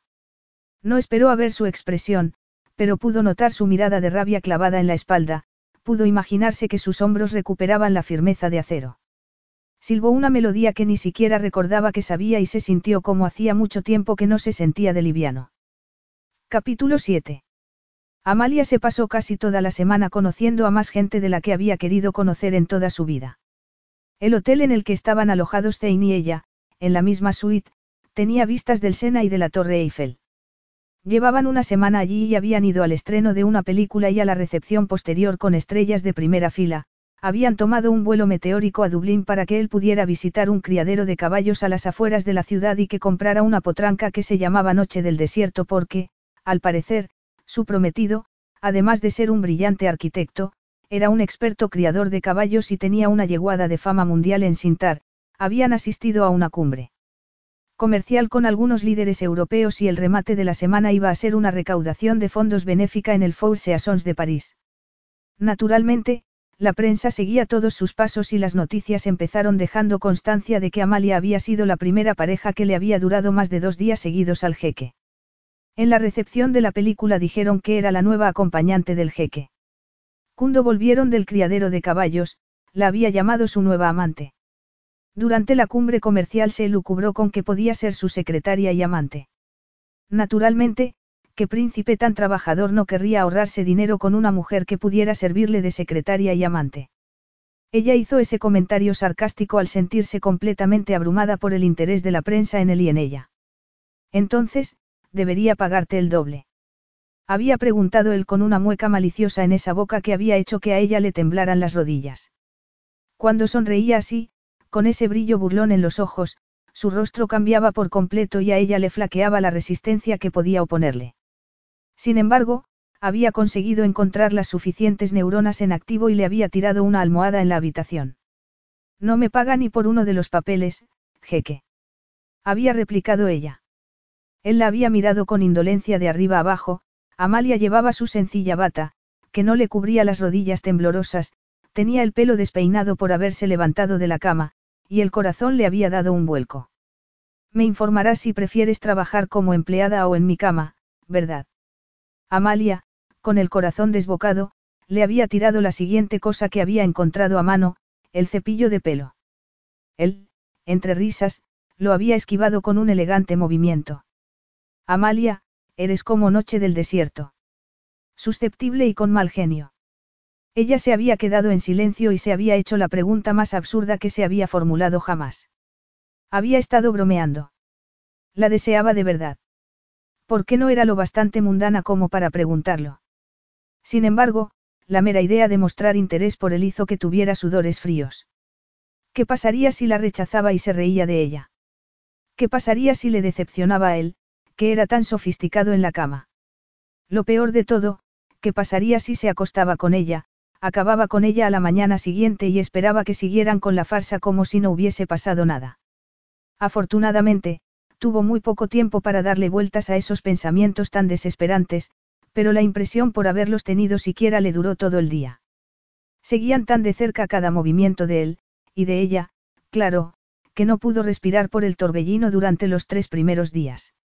Zane, sin hacer caso de sus quejas, había contratado a una experta en relaciones públicas y medios de comunicación para que la asesorara todos los días en cómo reaccionar y cómo sobrellevar que se hubiese convertido de repente en la favorita de la prensa porque, al parecer, después de haber aparecido tres veces del brazo de Zane, su estilo era único y estelar. Incluso, le había enseñado a presentar el mejor perfil ante la prensa. Gracias a sus estudios, a los años de experiencia en un empleo especialmente ajetreado y a haber lidiado con el deterioro de la salud de su madre, ni siquiera había parpadeado ante las interminables lecciones de etiqueta y protocolo y ante el curso acelerado de política de Caleej. Para ser una mujer que irrumpió en mi despacho hace solo dos semanas, se te da muy bien todo esto, había comentado Zane con admiración cuando ella había cortado con delicadeza a un periodista que le había preguntado por las distintas mujeres con las que se había acostado su prometido. La pregunta le había despertado una inquietud en las entrañas, pero había aprendido a disimularla. Cuando lo repasaba en la relativa tranquilidad de su dormitorio, sentía esa inquietud, muy conocida ya, por todo el cuerpo. La mera idea de la variada vida sexual de Zane, las imágenes que producía su calenturienta imaginación, empezaban a dejarle un regusto amargo y una sensación sombría por dentro. Zane ni siquiera parpadeaba por el seguimiento de la prensa y tampoco le habría importado aquel repulsivo artículo si no hubiese afectado a la boda de Mira. Además, de no haber sido por la presión de aquel artículo, ella no habría vislumbrado su mundo, las diferentes caras del hombre que había debajo del jeque. Se daba cuenta de que había algo que la cautivaba cada vez más. Además, cuando no estaba asistiendo a una cena o a un almuerzo, ese hombre trabajaba como un demonio. Naturalmente, ella lo había sabido y había seguido su ritmo frenético sin rechistar. Nunca le había faltado confianza en su capacidad para hacer su trabajo, pero el respeto que ese hombre tan brillante iba teniendo le hacía que se sintiera como si pudiese conquistar el mundo. Todas y cada una de las noches le había preguntado si estaba dispuesta a trabajar con él unas horas, y siempre había dicho que sí a trabajar con él. Incluso, había empezado a pedirle su opinión imparcial y descarnadamente sincera. Esos momentos que habían compartido, habían acabado siendo sus favoritos, porque aunque él seguía siendo el jeque y ella su secretaria extraoficial, enseguida empezaron a encontrar una buena comunicación y sintonía entre ellos. Cuando él dio todos los datos sobre el centro de negocios y comercio de Sintar, ella se había quedado deslumbrada por las dimensiones. Cuando le había preguntado quién iba a proyectarlo, su expresión se había contenido antes de contestar que lo haría un estudio de Londres. Sin embargo, los momentos más difíciles eran cuando no estaban trabajando ni en público, aunque eran pocos y espaciados. No se había hecho ninguna declaración pública, le habían dicho que dirigirse a la prensa era demasiado vulgar para el equipo personal del jeque, pero después de una semana en París, la ciudad más romántica del mundo, el destello del diamante que llevaba en el dedo y que apareciera con el jeque en todos los actos surtió efecto. Amalia Christensen ya era la prometida del jeque Zeinal Gambi. Ella no pudo concentrarse la noche que la noticia había llegado a la prensa. Zein había levantado la mirada del ordenador portátil cuando ella le había pedido que repitiera algo por segunda vez. Ella se regañó a sí misma por ser tan débil después de tantos años. Esta noche estás inquieta. Ella se encogió de hombros e intentó restarle importancia. Yo. Los penetrantes ojos marrones de Zein no habían dejado de mirarla mientras ella intentaba levantar sus defensas. Esperabas que te llamara tu padre. No. exclamó ella delatándose. Estás decidida a odiarlo el resto de tu vida, pero podría haber un centenar de motivos para que no se haya puesto en contacto contigo ahora. Además, tú también puedes llamarlo cuando quieras. Su comprensión era insoportable ante la esperanza necia e infantil de que su padre la llamara para interesarse por ella al menos en ese momento, cuando era la prometida del jeque. Tomó aire para tragarse el nudo que tenía en la garganta. Lo miró y su entereza estuvo a punto de desmoronarse por el cariño que vio en los ojos de Zane. La semana pasada ha sido un torbellino disparatado, Zane. ¿Podrías sacar el trabajo sin mí esta noche? Se obligó a preguntarle. Estaba segura de que si la hubiese obligado a hacer frente a sus sentimientos, se habría arrojado en sus brazos y habría sollozado, y no quería ablandarse, y menos delante de un hombre tan impasible como él. Claro, contestó él con frialdad. Ella llegó hasta la puerta y él volvió a hablar. Me has llamado Zane. Ella oyó sus pasos en la moqueta antes de sentir la calidez de su cuerpo como una caricia en la espalda. Sin embargo, Amalia, tengo que reconocer que mi título nunca ha sonado tan bien como cuando sale de tu impertinente boca. Ella no se dio la vuelta porque un ataque repentino de vergüenza la dejó clavada en el suelo. Parecía que se había derribado la última y sólida barrera. Él no lo sabía, pero ella sí sabía lo que significaba. Había visto el hombre que había detrás del jeque y lo había visto por mucho que él intentara eliminar quién era de verdad para ser quien tenía que ser. Peor todavía, estaba empezando a gustarle una barbaridad. Esa fue casi la única conversación personal que habían tenido en toda la semana. Sin embargo, a medida que la primera semana dejaba paso a la segunda y se sentía plenamente integrada en todos los aspectos de la vida de él, empezó a sentir una tensión distinta, como si fuese un hilo de seda demasiado estirado. Lo que no le habían enseñado los asesores, los estrategas y las especialistas en relaciones públicas era a sobrellevar los leves toques y las miradas íntimas del propio jeque, a no derretirse y a dejar un charco por las atenciones que le dispensaba. Cuando su muslo granítico rozaba el de ella, cuando su brazo le rodeaba la cintura y se convertía en el centro de atención de todas las células de su cuerpo, cuando, sin darse cuenta, le pasaba los increíblemente abrasivos dedos por el brazo porque ella había contestado a alguna pregunta sobre sintar todo era un asalto continuo a sus sentidos. Los límites que había estado segura de que acudirían en su ayuda estaban borrándose bajo su mirada oscura y penetrante. Sin embargo, él parecía impertérrito por el maremoto de sensaciones que parecían arrasarla. Después de horas sincronizando sus actos a la perfección, representando sus papeles de enamorados un poco demasiado bien, volvían a su suite y se quitaban la careta, la camaradería natural que desplegaban durante el día desaparecía al instante, la tensión vibraba en el ambiente y se había preguntado más de una vez si era la única que la sentía.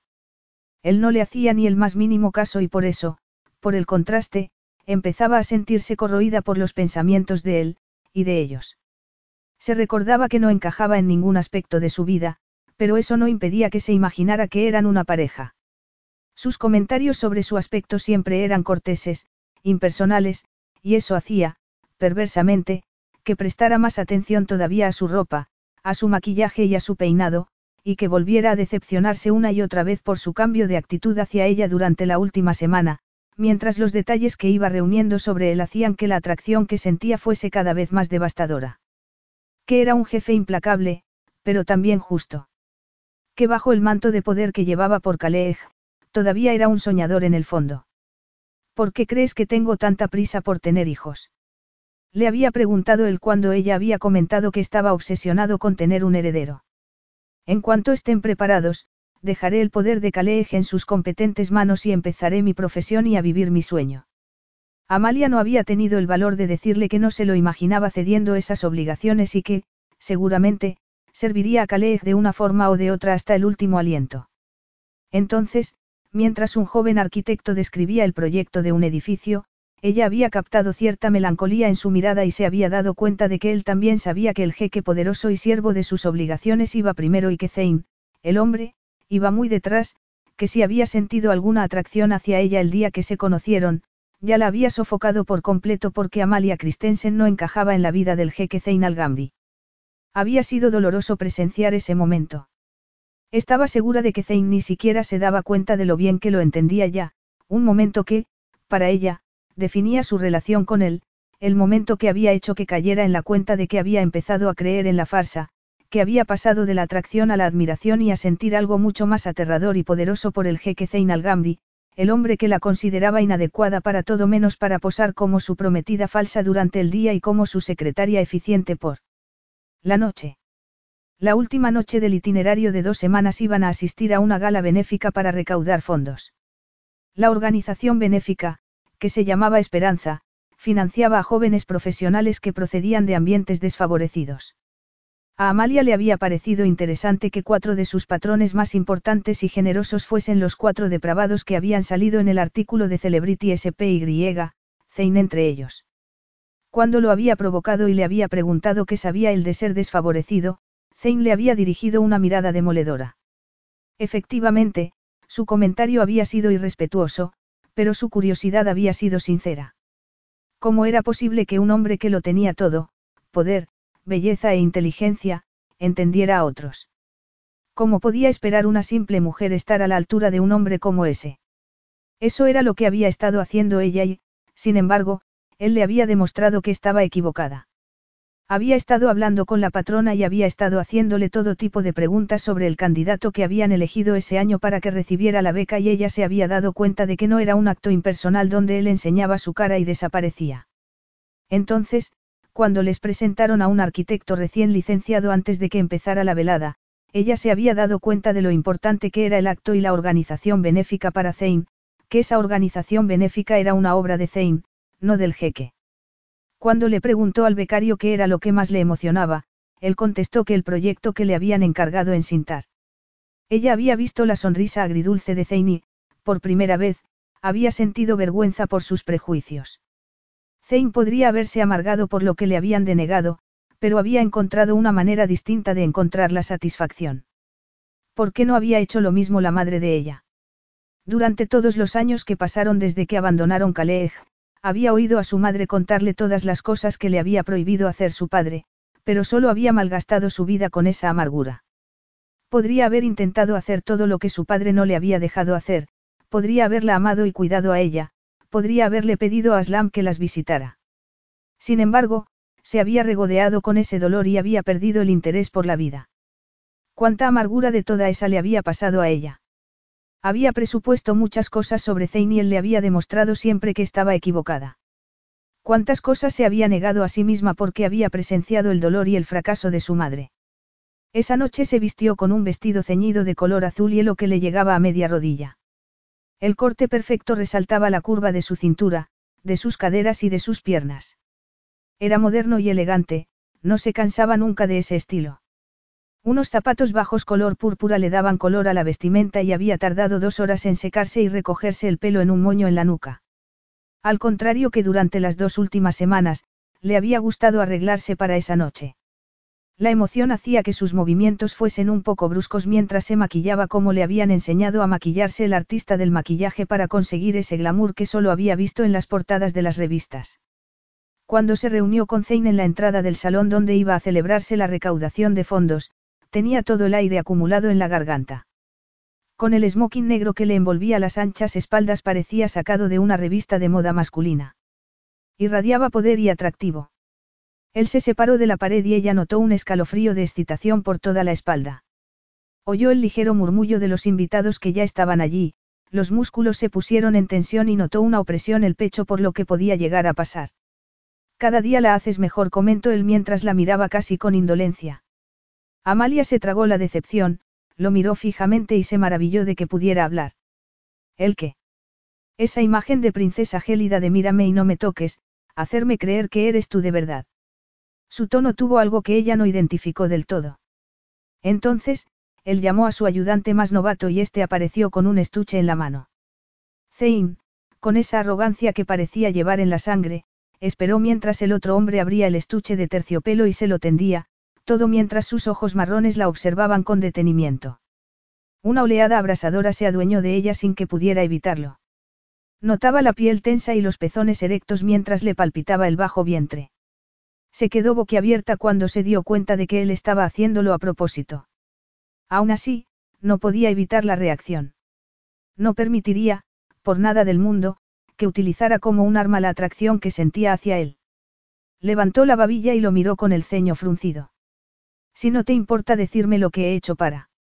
Zane chasqueó los dedos y su ayudante desapareció. Acto seguido, la rodeó con sus poderosos brazos y se encontró sumergida en la calidez de su cuerpo. Se le erizó cada centímetro de piel mientras sus pechos se rozaban contra el pétreo pecho de él y sus muslos se frotaban con los de él. La tensión era tanta que se estremeció cuando los dedos de él le tocaron la nuca. Bajó la cabeza al notar algo frío en el cuello. Unos diamantes, tantos que no podía ni contarlos, colgaban de un delicado hilo de platino y descansaban sobre su acalorada piel. Acarició esas piedras deslumbrantes sin poder contener el placer que sentía por dentro. El regalo no importaba tanto como que se lo hubiera puesto él. Parecía un gesto romántico, aunque ella era la persona que menos sabía de esos gestos. Gracias. Yo. Me cercioraré de. Sus dedos subieron por la nuca y se introdujeron entre el pelo mientras mantenía la otra mano en la cadera. La intimidad de su caricia le desbocó el pulso. Es tuyo, le susurró él al oído. Lo vi y pensé en ti. Dejó escapar un suspiro y él la miró a los ojos. Estás temblando. Hasta esta noche, habría apostado mi reino a que era yo. El tono gélido de Zane se abrió paso entre el aturdimiento de sus sentidos y, de repente, el regalo y la forma posesiva de ponérselo tomaron un significado distinto. ¿De qué estás hablando? Tú, Masí está aquí. Aquí. Sí, misteriosamente él le pasó la punta de un dedo por el borde de la mandíbula.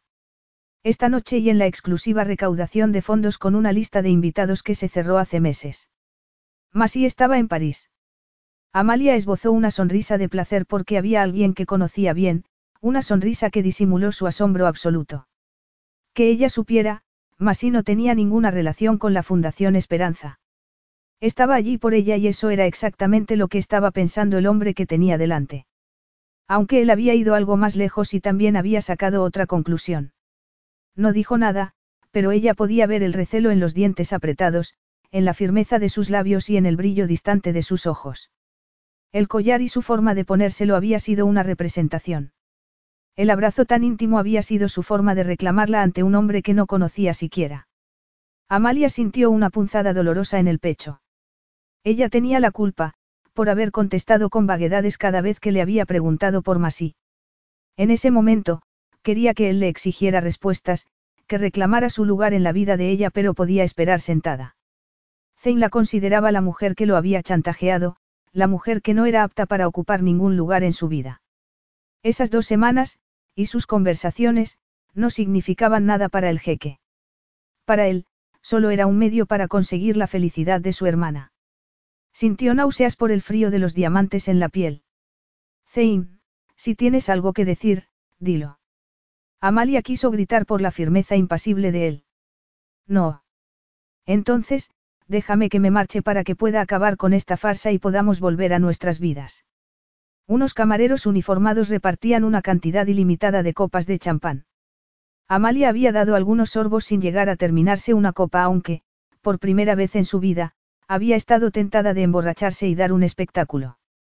Eso le habría demostrado al arrogante jeque lo inadecuada que podía llegar a ser. Sin embargo, muchos destinos estaban en juego, y decidió que su gesto de rebeldía no merecería la pena.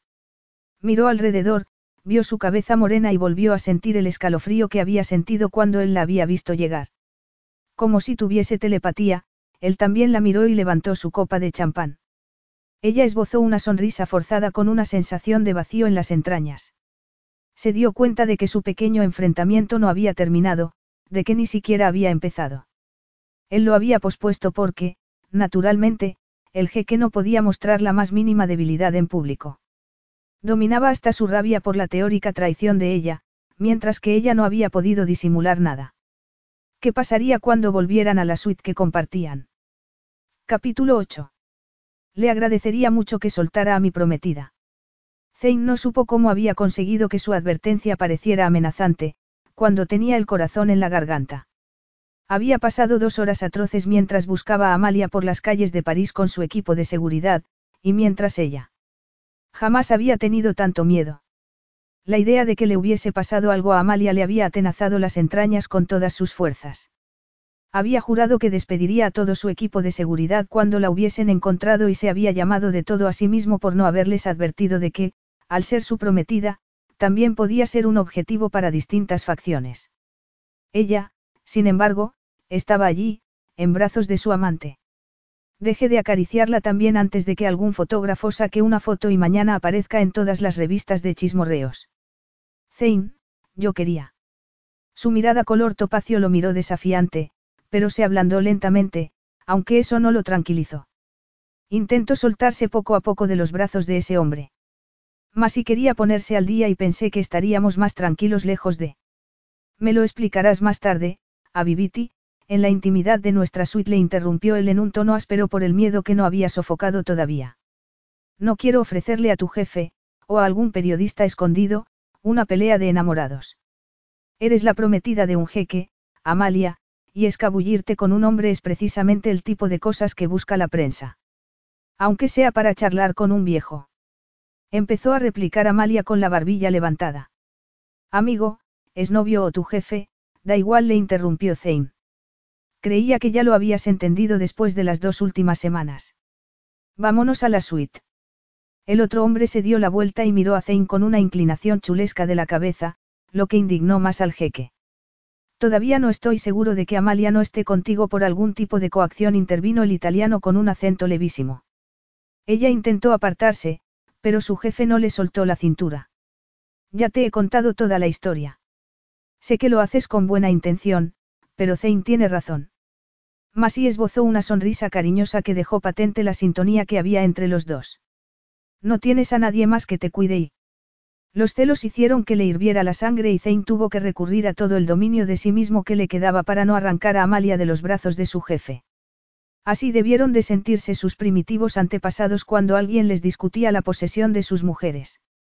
Siempre había creído que un hombre podía emplear el cerebro con más eficacia que los puños, pero, en ese momento, podía entender a los primitivos. Amalia sabe perfectamente lo que significa para mí, Maximiliano, y siempre me ocupo bien de todo lo que me pertenece. El otro hombre frunció el ceño en vez de recular. La risa de Amalia, forzada y destemplada, resonó en el tenso silencio. Evidentemente, no sabía que los hombres arrogantes, poderosos y acostumbrados a salirse con la suya se comunicaban entre sí en una frecuencia distinta. Maximiliano estaba haciendo todo lo posible para demostrar que la conocía mejor que Zane, pero daba igual, era de él, al menos, por el momento. No te dije que vernos en secreto no era la mejor idea, Masi. Sus ojos color topacio lo miraron fugazmente y acabó acercándose a Zane, quien sintió una euforia incontenible, una satisfacción primitiva, como si hubiese ganado una guerra. Se quedó a su lado aunque tenía todo el cuerpo rígido como un poste y esbozaba una sonrisa temblorosa, como si le costara mantenerla en su sitio. Zane creyó que podría hacerse añicos si la abrazaba con demasiada fuerza. Zane es un poco posesivo. Sé cómo es el jeque, Amalia, y a ti te conozco desde hace cinco años. Por eso me cuesta creer que te hayas enamorado de un hombre como él, replicó Masí desde detrás de ella. Los ojos de Amalia dejaron escapar un destello de vulnerabilidad cuando lo miró antes de darse la vuelta hacia el italiano. Mi prometido tiene cosas que nadie conoce y, al parecer, soy tan susceptible como cualquier mujer al atractivo de un poderoso jeque, explicó ella en un tono curiosamente inexpresivo. Zane, sin embargo, estaba demasiado enfadado como para que le importara. Solo le importaba saber si había traicionado el pacto que tenían. Ella tenía motivos para acudir a la prensa, podía, mediante su paladín, crear un revuelo por Aslam y su liberación, no le debía lealtad a él. ¿Por qué iba a tenérsela cuando no sabía inspirar confianza en las mujeres? Sabía atraerlas, seducirlas, chantajearlas. Lo que le importaba en ese momento tampoco era la felicidad de Mira, eran, para su propia sorpresa, los sentimientos que lo atosigaban por todos lados. La rabia que lo abrasaba por dentro seguía cubierta por una capa de miedo. No sabía que había bajado la mano hasta la cintura de ella ni que estaba reteniéndola a su lado con el cuerpo rígido y los labios apretados. Ella se soltó lentamente de su brazo, se acercó a su jefe y le dio un beso precipitado en la mejilla. Masí, estoy con Zane porque quiero. Amalia lo dijo con convicción, pero, aún así, el desasosiego seguía atenazándole las entrañas a Zane. Con un fastidio creciente, se daba cuenta de que quería que Amalia eligiera estar con él, que quisiera pasar el tiempo con él, que se dejara llevar por la atracción entre ellos que se había desbordado durante las dos semanas anteriores, que lo eligiera, aunque sabía muy bien que solo podía ofrecerle una aventura pasajera. Nunca había pensado algo tan ridículo y enervante. Se sobresaltó al darse cuenta de hasta qué punto se había acostumbrado a ver su cara todas las mañanas mientras desayunaban y su ayudante les explicaba el programa del día, durante el día, cuando ella representaba a la perfección el papel de su prometida, y por la noche, cuando trabajaba con él hasta altas horas sin desfallecer ni un instante. Había empezado a considerar la suya. Siempre había sido posesivo con las mujeres con las que se acostaba y les había exigido fidelidad mientras estaban con él. Con Amalia, ese sentimiento era más profundo todavía. Se había acostumbrado a su humor irreverente y a su paradójica visión del mundo, escéptica e ingenua a la vez. Se había acostumbrado incluso a la sonrisa que esbozaba cuando él le preguntaba su opinión sobre algo y a cómo se mordía el labio inferior cuando estaba nerviosa o emocionada. Era una relación que jamás había tenido con una mujer y jamás había pasado tanto tiempo con una y estaba entendiendo muy bien cómo funcionaba su cabeza. Esa era su fascinación. Jamás había esperado para acostarse con una mujer a la que deseaba, esa era su frustración, el desasosiego que le bullía en la sangre. No podía perder la cabeza y la frialdad por una simple mujer, pero esa declaración le sonaba vacía y rebosante de esa seguridad en sí mismo tan arrogante y que tanto crispaba a Amalia. Te agradezco que te preocupes por mí, Masi. Siempre has sido un buen amigo, añadió ella con una sonrisa delicada. Miró al italiano con cariño en los ojos y en la sonrisa, pero la expresión se convirtió en cautelosa cuando se dio la vuelta hacia Zane. Entonces, debo considerar que es tu dimisión. Preguntó Massimiliano mirándolo a los ojos por encima de la cabeza de Amalia. Sus esbeltos hombros se hundieron y a Zane le dio un vuelco el corazón. ¿Qué era lo que le importaba a Amalia? ¿Era ese hombre o era el empleo? Ella apretó la mano de su jefe. Hablaremos pronto, y lo haremos largo y tendido, pero Zane tiene razón. La prensa nos persigue implacablemente. Tengo que marcharme. El italiano no dejó de mirarla cuando le dio un beso en las dos mejillas. Recuerda que puedes contar conmigo, Amalia. Contra quien sea o lo que sea. Amalia asintió con la cabeza y tomó el brazo que le había ofrecido Zane, pero, por una vez, le ocultó la expresión. Tiene sangre en la rodilla. Las palabras de Zane resonaron en el silencioso pasillo y ella contuvo la respiración mientras él abría la puerta con la tarjeta magnética. Notó el escozor en la rodilla al recordárselo él, entró en la suite y se estremeció. La habitación era un batiburrillo con papeles, ordenadores portátiles igual talquis por todos lados. Le pareció que incluso habían montado un centro de comunicaciones en la habitación y se sonrojó por la vergüenza. Era como si una tormenta hubiese arrasado la lujosa suite en solo un par de horas. ¿Cómo te has herido la rodilla? El resto de tu cuerpo. La miró de arriba abajo con un detenimiento que hizo que se derritiera por dentro. Parece que está bien. Me resbalé por la escalera que subía a la azotea. Me golpeé la rodilla con un costado de la escalera, el tono no disimulada un remordimiento que ella no quería reconocer. No estoy acostumbrada a los tacones. Tanta prisa tenías para escapar con tu amante. Yo no te ofrecía bastantes alicientes para que te quedaras. Él se lo preguntó en un tono ligeramente provocador antes de que saliera de la habitación. ¿Cómo podía parecer tan sereno, tan frío incluso, cuando era evidente que estaba furioso? Ella misma se sentía como si estuviesen andando por la cuerda floja y sin saber hacia dónde. Jamás había sentido esa confusión, como si estuviese en una encrucijada y no supiese qué camino seguía su vida.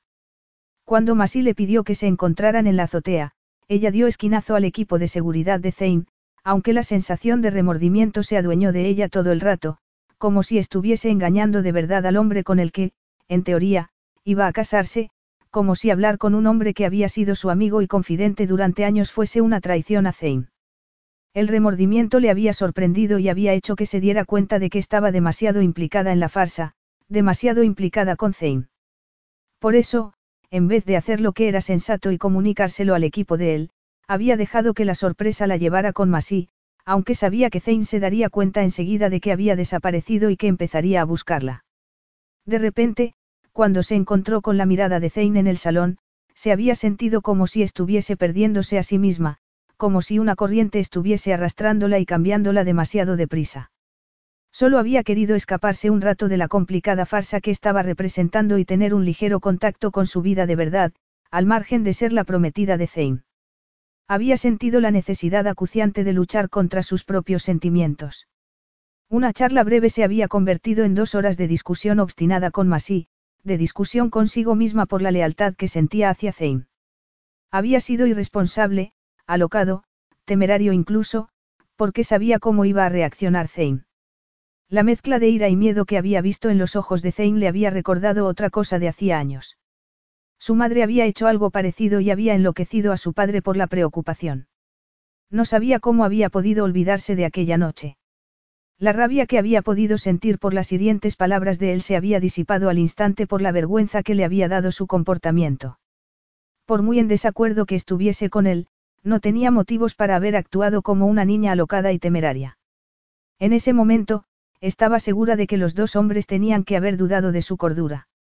Se había distanciado de Masí, quien siempre había sido amable y justo con ella, había quemado los puentes con el hombre que la había ayudado en el momento más complicado de su vida y todo por un hombre que no iba a servirle para nada en la vida. No la gustaba haber perdido toda la credibilidad que se había ganado durante el último mes. ¿Por qué le importaba tanto la opinión de él? Ni siquiera podía contestarse eso en el caos de sus pensamientos. Amalia, estás pálida. También te golpeaste la cabeza. No sabía bien quién era. Se sentía débil, como si estuviese boca abajo o del revés, pero no podía decírselo. No. La miraba con intensidad y la calidez de su cuerpo era una caricia hipnótica. Todavía no podía mirarlo a los ojos. Por algún motivo, era como si su seguridad en sí misma la hubiese abandonado y se hubiese quedado temblando. La pregunta no ha merecido tu respuesta airada de rigor. O yo estoy perdiendo facultades o te pasa algo grave. El tono sarcástico no ocultó la rabia de fondo. Mi cabeza está bien. Es que. Es que no me ha gustado cómo te has puesto con Masí. Él no tiene la culpa de que no le dijera al equipo a dónde pensaba ir. No, reconozco tu rebeldía, pero el enfrentamiento era inevitable desde que decidió presentarse aquí y hacerse el caballero andante contigo. ¿Qué significa eso? Los hombres tienen sus maneras de comunicarse. Sobre todo, cuando se trata de una mujer que los dos pretenden. Eso es ridículo. El corazón se le aceleró tanto que se mareó. Mas y me pretende tan poco como tú. Él apretó los dientes con una expresión de furia y desesperación. Ella jamás se había sentido tan insegura. No podía entender qué sentía. Entonces, tu ingenuidad con los hombres es sincera. Podía saberse qué quería decir con eso. ¿Por qué no le decía claramente lo que quería de ella? Estiró la pierna y la rodilla volvió a dolerle. Suspiró, se la miró y vio sangre. Algo le atenazó la garganta y se sintió como una hoja a expensas del viento, o aplastada por el pie de un hombre arrogante e insensible. Se llevó la mano al abdomen, se apoyó en la pared e intentó entender el embrollo de sentimientos que se le acumulaban. Había sido muy fácil y natural convencer a Masí de que se había enamorado de Zein al-Gambi. El convencimiento iba adueñándose de ella a medida que decía las palabras. No había actuado por su amigo ni había mentido porque no quería traicionar a Zein.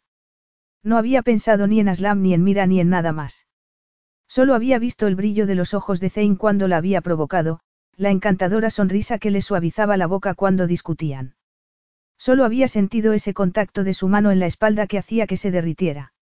Se había enamorado del jeque Zain al-Gambi. Si el amor de su madre por su padre había sido un error, el de ella era un disparate descomunal. Habían pasado dos meses bajo el mismo techo trabajando, hablando y discutiendo, pero, en ese momento, la intimidad de la suite que compartían la dejaba en carne viva. Hay un botiquín en mi cuarto de baño. Amalia quería escapar de su mirada y analizar sus sentimientos en la soledad de su dormitorio. Me la curaré. Buenas noches, Zane. Siéntate ahí, le ordenó él como si tuviese tres años. No soy una niña, replicó ella enfadada otra vez. Entonces, deja de portarte como si lo fueras. Jamás he pegado a una mujer por muy furioso que me haya puesto. Mejor dicho, no he conocido a ninguna mujer que me ponga tan furioso, y he conocido a unas cuantas mujeres en mi vida. Ella no tenía ningunas ganas de oír habla de las mujeres que había conocido en su vida. Se apartó de la pared para ir su cuarto, pero él la tomó en brazos con un movimiento sorprendente. Se quedó boquiabierta. Tenía su mano debajo de los pechos y no quiso resistirse. Sus hombros eran como un muro de acero y su boca era tan inexorable como el desierto de sus antepasados de los antepasados de los dos. Por primera vez en su vida, quería reclamar su legado, quería pertenecer al mismo mundo que había forjado a ese hombre. Porque habían tenido que enamorarse precisamente de ese hombre implacable y distante. Un hombre que ya había decidido que tendría una amante en cuanto hubiese tenido hijos, un hombre que había decidido que no podía abrirse ni siquiera a su esposa. Aunque habría preferido otra cosa, se había enamorado del jeque y sabía que no podía conseguir al hombre, a Zein. Le tomó la nuca con una mano y escondió la cara en su pecho. Su olor se adueñó de ella y su calidez hizo que el anhelo le oprimiera en el pecho. Le asustó que lo necesitara tanto. Zein la dejó en el chaiselongue con una delicadeza que se contradecía con su ceño fruncido. Amalia, si valoras en algo tu independencia, hoy no me fustigues con tu lengua afilada. ¿Qué podría pasar? Ibas a encerrarme y a devolverme a Calais como una deshonra. Ibas a construirme esa celda al lado de la de Aslam. La miró con las manos en las caderas. Ella también lo miró. Era la primera vez que lo miraba detenidamente desde que había aparecido en la azotea. Tenía unos surcos a los lados de la boca y sintió anhelo en el corazón. La miraba desde el metro y 90 centímetros de músculos y furia, la tensión de sus labios dejaba claro el esfuerzo que estaba haciendo para dominar esa furia. A ella se le aceleró el corazón y le bulló la sangre en vez de enfadarse o tener miedo. También quería su pasión. En ese momento, había parecido como si no tuviese dominio de sí mismo. Nunca le había parecido tan peligroso. Seguía preocupado porque se consideraba responsable de ella o la emoción que se reflejaba en el tono de su voz era más personal. Él volvió con el botiquín antes de que pudiera aclarar las ideas y se quedó sin respiración cuando se arrodilló delante de ella y se puso su pierna encima del muslo. Dio un respingo al sentir el músculo debajo del pie, por lo que sintió con ese contacto, y tuvo que hacer un esfuerzo para que los dedos del pie no se dirigieran hacia su entrepierna. Zein, ya puedo hacerlo yo. El pelo moreno le resplandecía y sus dedos anhelaban acariciarlo, acariciar cada centímetro de su cuerpo y compartir una intimidad que nunca había deseado antes. Amalia, te propongo, por el bien de los dos, que esta noche te olvides de esa independencia tozuda. No soy tan manejable como los otros hombres que... Propones. Tú nunca propones. Tú ordenas. Tú. Además, que más y respete mi opinión no quiere decir que sea menos hombre que tú, arrogante majadero. Él la miró con un destello de rabia en los ojos dorados, pero no la llamó impertinente. Amalia, soy lo que tengo que ser. Nunca seré sensible ni cariñoso ni seré civilizado cuando la mujer que deseo se escabulle para arrojarse a los brazos de otro hombre.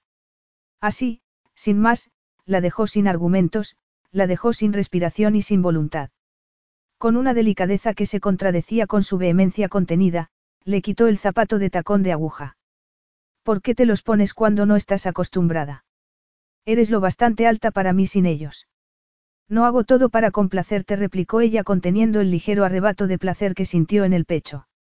Se quedó helada cuando le levantó el vestido por encima de la rodilla. ¿Qué haces?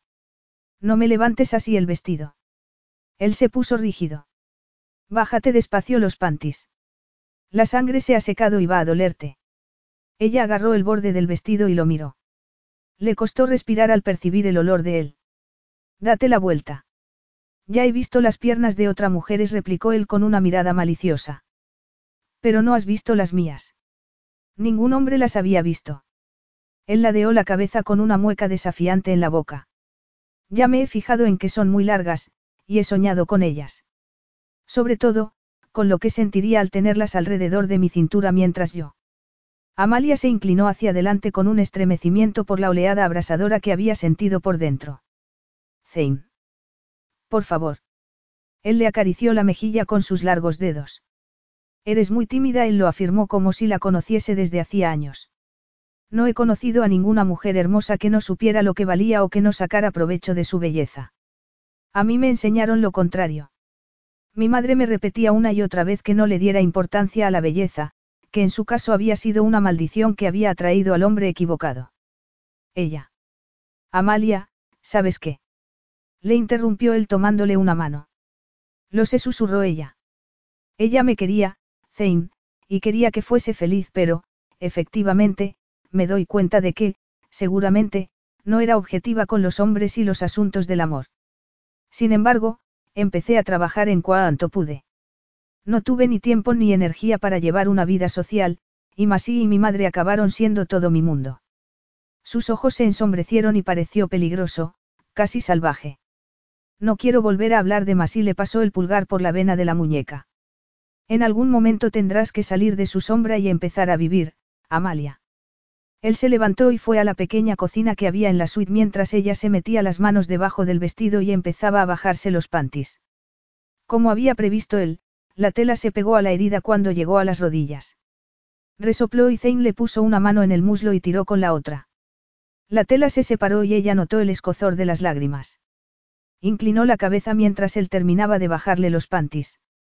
Luego, le limpió la herida con delicadeza y le puso crema antiséptica. Amalia sintió un arrebato de sentimientos al ver su arrogante cabeza inclinada con preocupación. El corte no había sido gran cosa, pero hacía mucho tiempo que nadie la cuidaba con tanto esmero. Nadie desde que se fue a vivir con su madre. Era como si ese pequeño gesto de cariño hubiese despertado un recuerdo que había bloqueado por completo. Su padre siempre había sido protector con ella, aunque la había animado para que fuese más juguetona, y Aslam, que tenía un temperamento opuesto al de ella, para que fuese más prudente. De la noche a la mañana, se había convertido en la estable, en el padre y la madre de la relación. Enterró el dolor por lo fácilmente que la había abandonado su padre y el dolor de estar con Aslam volvió a formarle un caparazón para que pudiera seguir adelante. También había dejado de vivir ese día. No, eso había llegado más tarde, después de que viera a su madre sufriendo día tras día, de que añorara a su padre año tras año. Se había endurecido tanto que ni siquiera quiso hablar con su padre cuando Aslam la incitó. No se había arriesgado. Sin embargo, había algo que clamaba por dentro. Si no lo hacía en ese momento, ¿cuándo iba a hacerlo? Quería renunciar a ese momento con Zane cuando sabía que era posible que no volviera a tener la ocasión.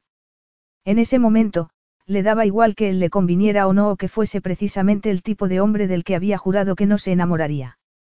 Le daba igual que cuando hubiesen pasado esos meses y ya no la necesitara para la farsa, él se limitaría a eliminarla de su vida o, peor todavía, que volviera con esa señorita Jung y sus candidatas a esposa, que no tuviese por venir con él. Solo quería sentir sus caricias, sentirse la mujer que se suponía que era, vivir la vida lejos de la sombra de la historia de amor de su madre. Cuando él intentó levantarse, ella lo detuvo con las manos en los hombros, tomó aliento e introdujo los dedos por debajo del cuello de la camisa. Los tendones del cuello se tensaron. Su piel era como seda salvaje y tan cálida que notó su calor en las entrañas. ¿Qué sentiría si estuviese desnudo sobre la piel desnuda de ella y toda esa fuerza y pasión se concentrara en ella? Sintió una palpitación entre los muslos y se sonrojó. Observo que te has puesto sentimental al ver a Masí, y es posible que nostálgica, pero si me provocas esta noche, yo. Amalia se inclinó hasta que tuvo la cara sobre la de él y le apartó un mechón de la frente con los dedos temblorosos. Luego, los pasó por los orgullosos rasgos de su cara y solo se oyó el susurro de su respiración. Elegiste a alguna de las mujeres que te mandó la señorita Jung. En este momento, no quiero hablar de eso, contestó él con un brillo de advertencia en los ojos.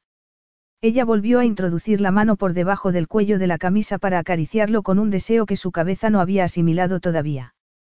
Quiero saberlo, Amalia intentó hablar, aunque tenía la garganta cerrada. ¿Tienes pensada alguna candidata, una que será la idónea cuando te hayas deshecho de mí y de mi situación? Nozein se pasó los dedos por el pelo con un gesto de desasosiego que ella no le había visto nunca. Las manos de los dos se agarraron con fuerza. Con el panorama que tengo, no puedo deshacerme de ti y pasar a la siguiente mujer de la lista. En este momento, solo me importa cerciorarme de que tú de que mira se case con Farid. Después. Zein hizo una mueca como si los dos fueran unos conspiradores. Tu chantaje me ha dado un poco de tiempo. Estoy seguro de que ni mi oponente más obstinado ni los conservadores de Sintar esperarán que me case al poco tiempo de romper el compromiso contigo. Ella dejó escapar un suspiro. Mientras no hubiese dado ningún papel a una mujer, era suyo y aprovecharía la ocasión, el momento con el hombre que amaba. No desperdiciaría su vida como había hecho su madre. Zane la emoción y la excitación hicieron que la saliera la voz ronca, me harás el amor. Capítulo 9. Me harás el amor. No podía olvidarse esas palabras ni aunque estuviese dándose una ducha de agua fría, como tampoco podía borrar las imágenes de película X que se le pasaban por la cabeza. Era lo último que había esperado que dijera Amalia, pero la había mirado y había visto la firmeza en sus ojos. Lo deseaba. Toda la vida se había rodeado de mujeres atrevidas y con experiencia que querían tener relaciones sexuales y buscaban el placer mutuo o de mujeres como su tercera secretaria o las candidatas que le había mandado la señorita Jung, mujeres que solo veían el resplandor y el poder de su posición en el mundo. Amalia no entraba en ninguna de las dos categorías y en las dos a la vez. Siempre habían dicho a todo el mundo que él era el príncipe, el futuro jeque, no Zane, jamás había sido solo Zane. Sin embargo, se sentía distinto cuando ella lo miraba con esos ojos cautivadores, cuando lo miraba con el ceño fruncido o, incluso, cuando discutía con él. Apretó los dientes y se dio cuenta de que era posible que no fuese inocente de verdad, pero estaba claro que no tenía experiencia. Era una mujer a la que había empezado a entender y a admirar, una mujer a la que no podía seducir y abandonar cuando cayera el telón de su farsa. Maldita fuese, le había parecido que se quedaba chafada cuando dijo que tenía que darse una ducha y se marchó del cuarto sin contestar su pregunta. Como si no caer en esa tentación no hubiese sido lo más difícil que había hecho en su vida. Salió de la ducha y se secó con la toalla. Compartir la suite con Amalia mientras estaban en París había sido la peor idea que había tenido, casi tanto como decidir que iba a tenerla cerca y acompañarla como su prometido.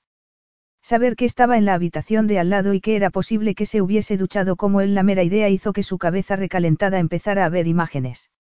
La piel era sedosa y estaba húmeda, la toalla se le pegaba a esos pechos turgentes que esa noche había lucido en todo su esplendor con ese vestido. Sus piernas largas estaban desnudas debajo de la toalla y rodeaban su cintura mientras él apretó los dientes, se envolvió las caderas con la toalla y salió a su dormitorio. La vista de París a través de la cristalera era preciosa, pero esa noche no se deleitó con ella. El ruido de la puerta hizo que todos los músculos se le tensaran por el deseo. Se dio la vuelta y la vio apoyada en la puerta cerrada con las manos a los costados.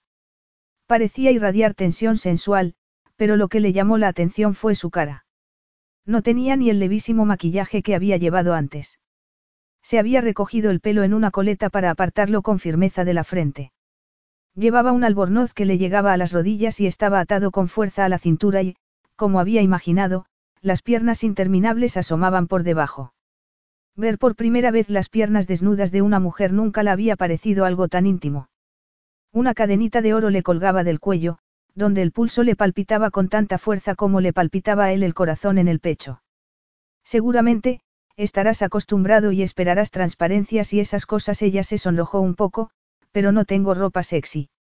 Él, absurdamente, tuvo ganas de reírse, y ella no esperó a que dijera algo. Se apartó de la puerta y miró alrededor sin fijarse en nada concreto. Se detuvo al llegar al centro de la habitación y se quedó con los pies descalzos hundidos en la mullida moqueta. Amalia, yo no. Lisa, la estilista, me preguntó si quería ver lencería y camisones y yo bueno, en este viaje no iba a tener relaciones sexuales. Ella me miró de una forma rara. Yo no lo dije, claro, pero solo elegí un par de pijamas muy bonitos. Se soltó el cinturón del albornoz y se encogió de hombros para que le cayera al suelo. Zane se quedó sin respiración. Yo no diría que es bonito, consiguió comentar él. Ella arrugó la nariz y él sintió una necesidad apremiante de besarle su obstinada punta. Ya lo habían seducido antes, sí, pero había sido un juego al que había jugado voluntariamente. Eso fuera lo que fuese lo que estaba haciendo Amalia, lo desarmaba en todos los sentidos. Todas sus palabras y todos sus actos tenían una mezcla de inocencia y decisión. Ninguna mujer lo había cautivado de esa manera. Un top azul marino con tirantes muy finos contrastaba con su piel blanca. Con la boca seca, miró los pezones erguidos bajo la seda. Los lamería y succionaría, se ocuparía de que nunca se olvidara de él. El top dejaba ver una franja del abdomen y los pantalones cortos no le cubrían casi los muslos. Se aclaró la garganta con la sangre bulléndole en cada terminación nerviosa. No puedo ofrecerte nada aparte de los próximos dos meses. Él, con los puños cerrados a los costados, vio que eso no hacía mella en su firmeza y se dio cuenta de que iba a perder esa batalla de voluntades. Por eso he intentado no dejarme arrastrar por las fantasías que tenía contigo todas las noches. Ella tragó saliva y asintió con la cabeza. A él se le aceleró el corazón y cada segundo le parecía interminable. ¿Has tenido fantasías conmigo? Ella lo preguntó en un tono de cierta queja. Todos estos días, he estado preguntándome, volviéndome loca. No me parecía. Zane notaba la piel tensa sobre los músculos ávidos, una buena idea que supieras el poder que podías tener. Eso es lo que también será para nosotros, Zane. Le preguntó ella con cierta decepción. Una batalla por el poder. Un acuerdo. No, pero ¿por qué esta noche, Amalia? No voy a ser el sustituto de otro hombre. Ella levantó la cabeza bruscamente y él se quedó sin respiración. No deseo a Masi. Jamás he sentido esto por él, ni por ningún otro hombre. Una corriente le levantó un poco el top y pudo ver la preciosa hendidura de su ombligo lamería y exploraría hasta el último centímetro de su sedosa piel. Tenías razón. Tengo que empezar a vivir mi vida y esto, tú y yo, es lo que quiero. Las ganas de pasarle los labios por la palpitación del cuello y de saborear la gota de agua que tenía allí hicieron que se endureciera. Ella se pasó la lengua por el carnoso labio inferior y toda la sangre se le acumuló en los bajos. Sin embargo, no me miras. Ella, por fin, lo miró a los ojos y la decisión mezclada con deseo hizo que él perdiera el poquísimo juicio que le quedaba. Suéltate el pelo, le exigió él en un tono áspero y con la voz ronca por la sensación de derrota. Sentía esa derrota porque estaba concediéndose ese placer y porque estaban borrándose las líneas entre su vida pública y su vida privada. Le habían dado un respiro en el asunto del matrimonio, porque no iba a aprovecharlo. Porque no iba a tener, por una vez en su vida, una relación valiosa, aunque breve, con una mujer a la que admiraba. Una mujer que le despertaba algo más que deseo. ¿Qué? preguntó ella sonrojándose. El pelo. Siempre está recogido así o escondido en un peinado muy complicado. Tardé dos horas en peinármelo así, se quejó ella. Él sonrió por ese arrebato de genio tan típico de ella. Me espanta. Quiero verlo suelto. Casi podía sentir sus mechones sedosos entre los dedos mientras la besaba en la boca y acometía dentro de ella. Amalia no se parecía a ninguna de las mujeres con las que se había acostado, y no solo por su inexperiencia. Era una mujer a la que se podía amar y cuidar. Era leal hasta las últimas consecuencias y tenía un fondo férreo, era una mujer hermosa por dentro y por fuera que se merecía un hombre que la adorase, no que la utilizase para tener una aventura tórrida encubierta como un compromiso fingido. Sin embargo, esa noche no iba a echarse atrás ni por todas las recriminaciones del mundo. Podía darle una cosa a Amalia y se la daría, placer. Ella lo miró tanto tiempo que él llegó a creer que iba a quejarse y el deseo iba aumentando a medida que esperaba. Ella levantó las manos lentamente y se quitó la cinta que sujetaba los mechones ondulados. Como aquel día en el avión, el movimiento hizo que le subieran los pechos y él notó una tensión en las entrañas. El pelo, del color del oro pulido, cayó en olas lustrosas y enmarcó los delicados ángulos de su cara. Ella introdujo una mano entre el pelo y se lo sacudió. Fue un gesto tan femenino que a él se le secó la boca. Cayó hasta la cintura por detrás y hasta debajo de los pechos por delante, tapándole el contorno de los pezones. Entonces, la costumbre que tenían los beduinos de que sus mujeres se taparan el pelo menos cuando estaban con sus maridos le pareció una idea muy buena. No quería que otro hombre la viese así, no quería que otro hombre supiera cómo era con solo el pelo tapándole el cuerpo. Es mucho pelo y tardo casi una hora en lavarlo y secarlo. Voy a pedirle a la peluquera que me lo corte. Es posible que algo corto y divertido ahora que. No le interrumpió el en tono tajante. Ella se quedó parada con el pelo entre las manos y los ojos muy abiertos. No, ¿qué? No te lo cortes, y es una orden. Ella se rió con un brillo desafiante en los ojos, como si fuera un viejo amigo. Lo digo en serio, Amalia. Sería un crimen que te lo cortaras. Zane, no puedes ordenarme. Quiero ser tu amante, no tú tú. Él arqueó una ceja y esperó con una mueca en la boca.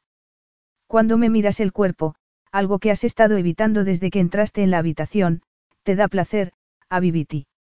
Las largas pestañas se levantaron y le miró el torso. Recorrió con la mirada su pecho y su abdomen con la toalla alrededor de la cintura. Entonces, se detuvo en la hilera de pelos que desaparecía por debajo de la toalla. No lo veo entero, jeque. Él dejó escapar una risa ronca. Ella se llevó una mano a la nuca con un nerviosismo que hizo que a él se le tensara toda la piel del cuerpo. Quítate la toalla y podré decirte si tu cuerpo me complace. Él arqueó una ceja. Ninguna mujer le había dado órdenes como ella ni había exigido lo que le correspondía.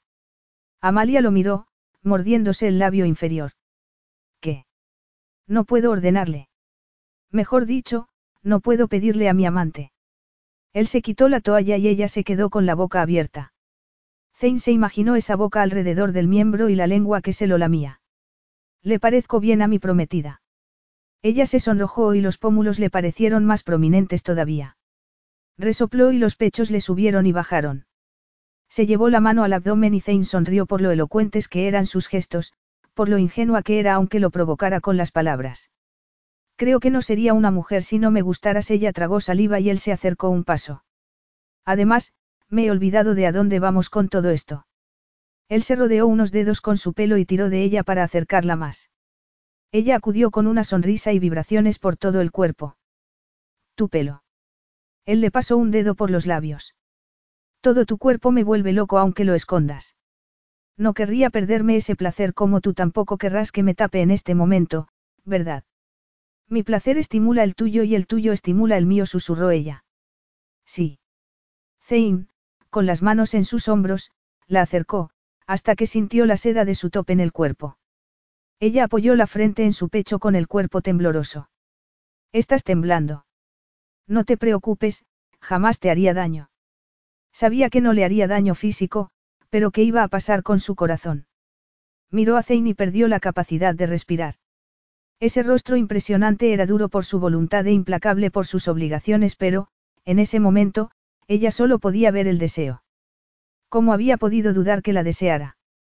Se sentía como si colgara de una nube de anhelo, como si tuviera una cuerda atada al vientre y la elevara cada vez más, aumentara las sensaciones.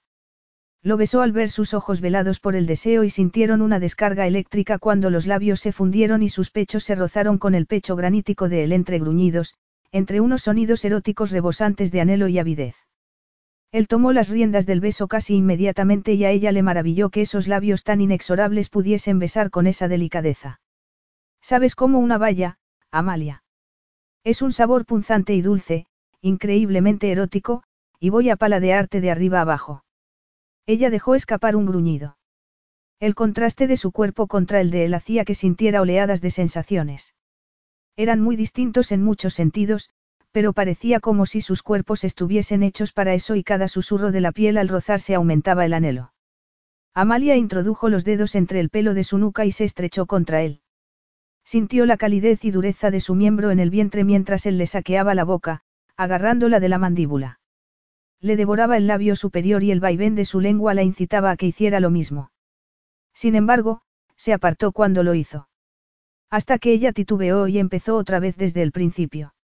Al cabo de unos minutos, notó que tenía los labios inflamados y los pechos aplastados contra el pecho de él, y que le abrasaban los pulmones.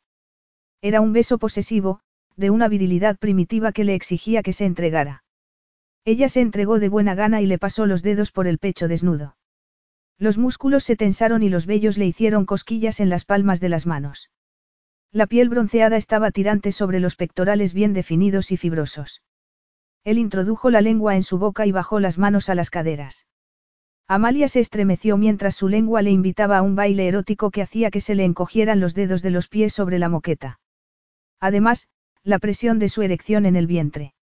Cuando introdujo una mano por debajo del top y le tomó un pecho, ella quiso hacer lo mismo.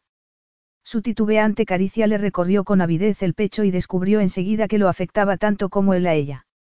Le tomó el lóbulo de la oreja con su boca ardiente y la bajó hasta la palpitación en el cuello, donde le mordió la piel con suavidad.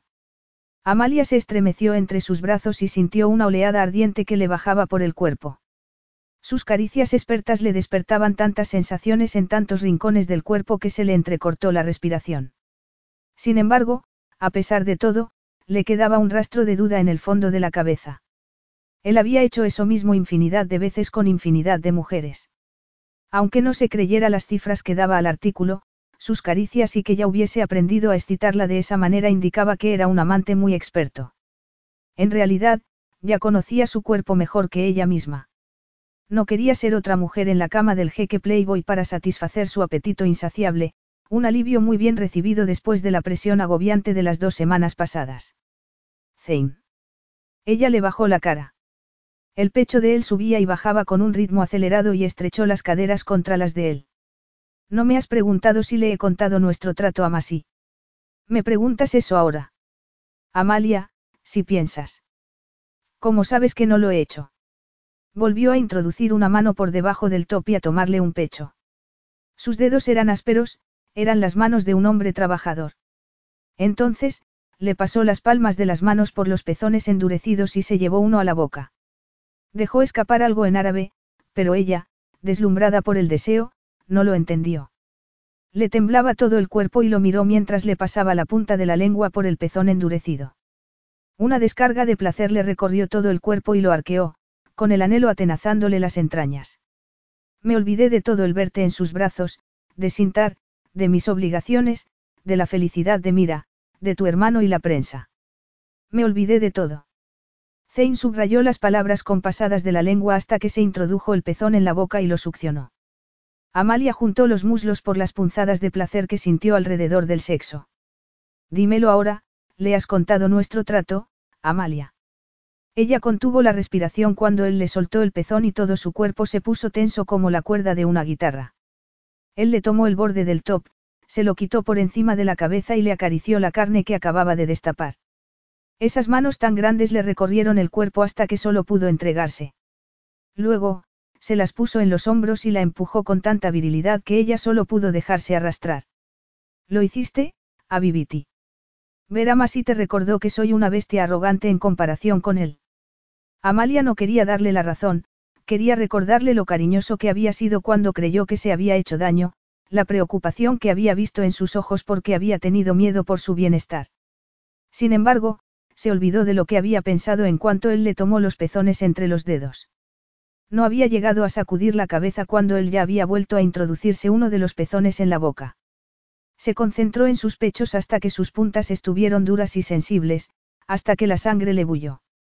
Parecía como si el dolor y el placer se hubiesen unido y le palpitaran al unísono por todo el cuerpo. Cuando dejó de acariciarla y le bajó las manos por todo el cuerpo, Amalia sintió como si se estuviese abrasando, como si hubiese pasado la vida esperando ese momento con ese hombre. Las palpitaciones que le había provocado entre los muslos se mitigaron tanto que tuvo que suplicar. Zane, por favor, necesito.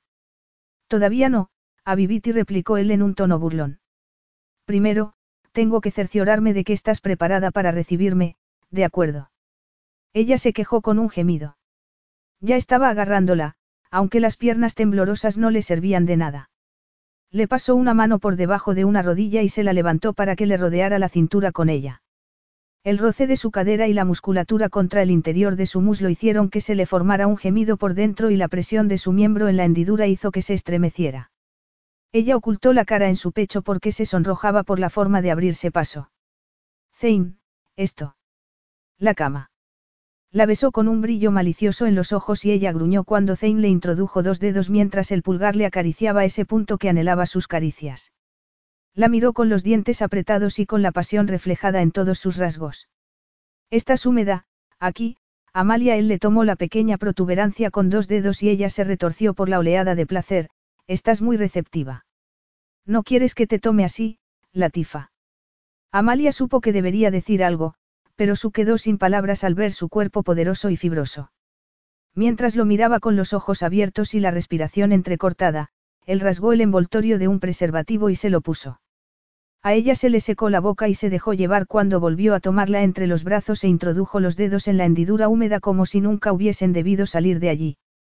La presión y las caricias insistentes de sus dedos le producían unas oleadas de placer tan deslumbrantes que se aferró a él. Estaba tan cerca de la cima, y anhelaba tanto alcanzarla, que le clavó los dientes en la carne y jadeó contra la piel. Acto seguido, la levantó como si fuese una pluma para que le rodeara las caderas con las piernas. Notaba la pared en la espalda mientras los músculos de él la presionaban por delante. Sacó los dedos justo cuando estaba al borde del clímax y entró con una poderosa acometida. Sintió un dolor desgarrador e intentó contener el gemido, pero no lo consiguió y se quedó rígida. Esa vez sí entendió las maldiciones que soltó por la boca. Maldita sea, Amalia, ¿por qué no me lo has dicho? Le pareció tan apesadumbrado que ella levantó la cabeza para mirarlo. Vio tanto cariño y preocupación en sus ojos que el dolor se mitigó por el anhelo. Debería habértelo dicho, lo sé, pero sí te dije que no había vivido gran cosa aparte de mi madre y Masí. Se quedó callada al ver que él apretaba los dientes. ¿Creíste que había estado con Masí? Sí. Estaba claro en su mirada que él quería más, Amalia.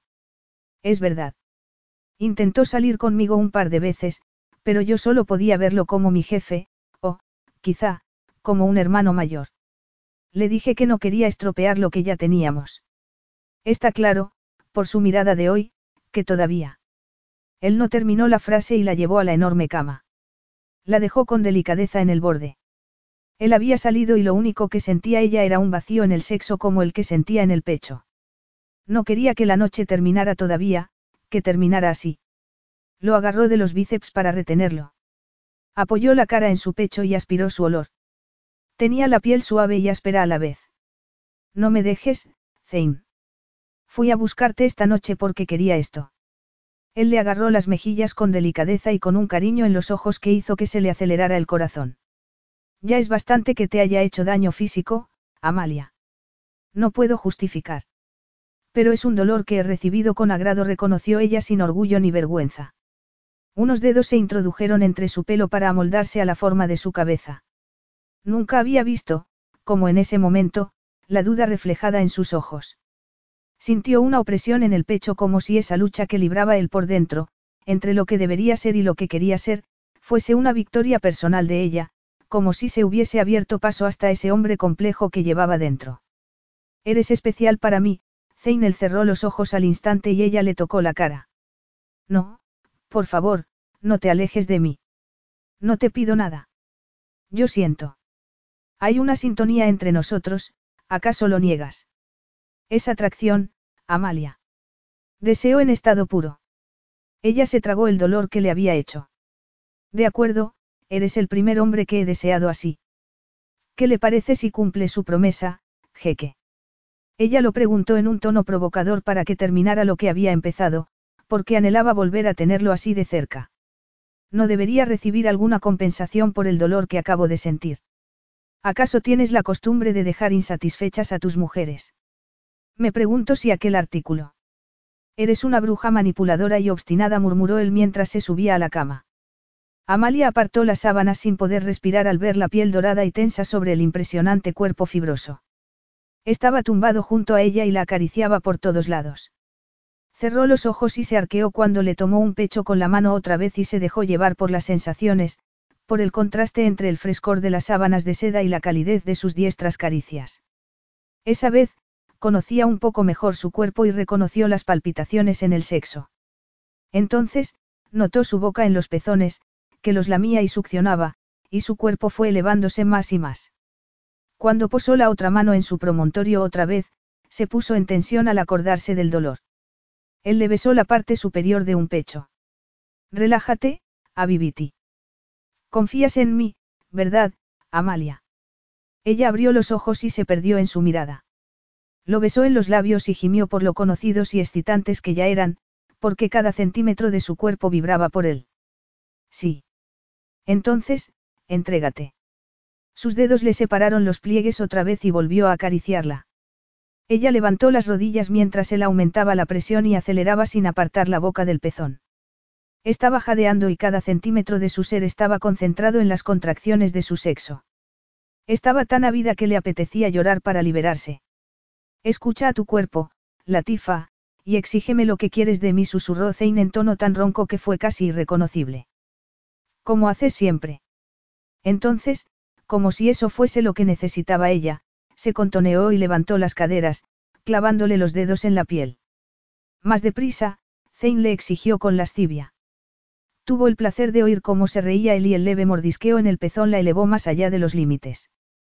El placer se hizo añicos en miles de destellos y él acometió dentro de ella antes de que dejara de estremecerse. El gruñido que salió de la boca de él aumentó la sensación de satisfacción. Esa vez, el dolor fue un recuerdo que se borraba. Completamente repleta, abrió los ojos mientras él la agarraba de los hombros y entraba tan profundamente que no sabía dónde acababa ella y dónde empezaba él. Le acarició todo el cuerpo. Sus músculos estaban tensos y una leve película de sudor le cubría la piel. Es maravilloso, Aviviti, no duraré mucho. A ella le encantaba ver sus ojos velados por el deseo y que perdía el dominio de sí mismo. Sabía que, en ese momento, era suyo. Sin embargo, esa saciedad indolente se esfumó cuando le dio la vuelta en un abrir y cerrar de ojos. Cada terminación nerviosa revivió cuando le levantó las piernas y se quedaron cara a cara. Veamos si podemos conseguir que grites otra vez, susurró él succionándole el cuello. Sintió tal avidez en el vientre que, instintivamente, se soltó de él y lo tumbó de espaldas. Esa vez, fue él quien gruñó, quien suplicó. Móntame, Amalia, soy tuyo. Fue todo el estímulo que necesitaba. Se restregó contra él una y otra vez hasta que se lo introdujo y subió y bajó hasta que un placer incontenible se extendió por todo su sexo. Cuando él también acometió hacia arriba, gritó por la oleada de placer que la devastó por dentro. Entonces, se encontró de espaldas otra vez y con el cuerpo de él encima mientras acometía cada vez más deprisa y la arrastraba a un placer desconocido. Lo rodeó con los muslos para apremiarlo con descaro. Él la besó sin contemplaciones mientras se cimbreaba encima de ella y explotaba con un gruñido gutural. Amalia lo abrazó. Se sentía renacida, renovada. En parte era por la experiencia de que la hubiese poseído ese hombre arrogante, pero también era porque estaba asombrada consigo misma, por haber aprovechado la ocasión con él, por haber arriesgado el corazón. A medida que se le apaciguaba la respiración y el cuerpo se le languidecía, el miedo fue superando a la euforia. Haber vivido esa intimidad, haberle abierto el cuerpo, haría que alejarse de él, cuando llegara el momento, fuese mil veces más doloroso. Sin embargo, si le dieran a elegir entre haber vivido eso con Zane y una vida sin dolor, sabía que elegiría eso una y otra vez. Capítulo 10. Vuestra prometida es hermosa e inteligente, Alteza. Eso se traducía como. Sabéis que es una de esas mujeres modernas e independientes. Vuestra prometida tiene algunas opiniones interesantes sobre la reforma de la educación, Alteza, eso, en realidad, quería decir, esa mujer piensa demasiado, controladla. Tu prometida, Zane, tiene unas ideas raras sobre Kaleeg. Dile cuál es su sitio antes de que sea un problema. Eso se lo advirtió su padre mirándolo fijamente a los ojos. Otro hombre que no se andaba por las ramas le advirtió, es una secretaria, Zane, puedes conservarla en el puesto que quieras y casarte con una mujer adecuada. Zane se había marchado antes de que explotara, antes de que se olvidara de que ese hombre era su padre y de que le debía respeto y lealtad. Le repugnaba la idea de convertir a Amalia en su amante mientras se casaba con otra, de reducir a eso la relación que tenían. ¿Por qué le repugnaba cuando siempre lo había aceptado como parte de su destino? Una desconocida que ocupase el mismo puesto en el futuro era más aceptable que una mujer con la que había compartido las partes más profundas y sinceras de sí mismo. Ese era el atractivo que tenía ella. Con Amalia, no tenía que ser o el jeque o Zane, podía ser los dos o ninguno y seguir sintiéndose cómodo consigo mismo, seguir sabiendo que podía confiar en ella plenamente. Saber que ella entendía por qué y cómo era quien era. Esa intimidad, en la que aprendían el uno del otro y en la que se daban cuenta de que les quedaba mucho por aprender, era aterradora y apasionante a la vez y adictiva. Las advertencias e indirectas eran como pedradas que hacían mella en ese estado soñador en el que había vivido durante un mes, desde que volvieron de París, y que despertaban en él las ganas de empezar a dar puñetazos a la pared que se encontrara más cerca.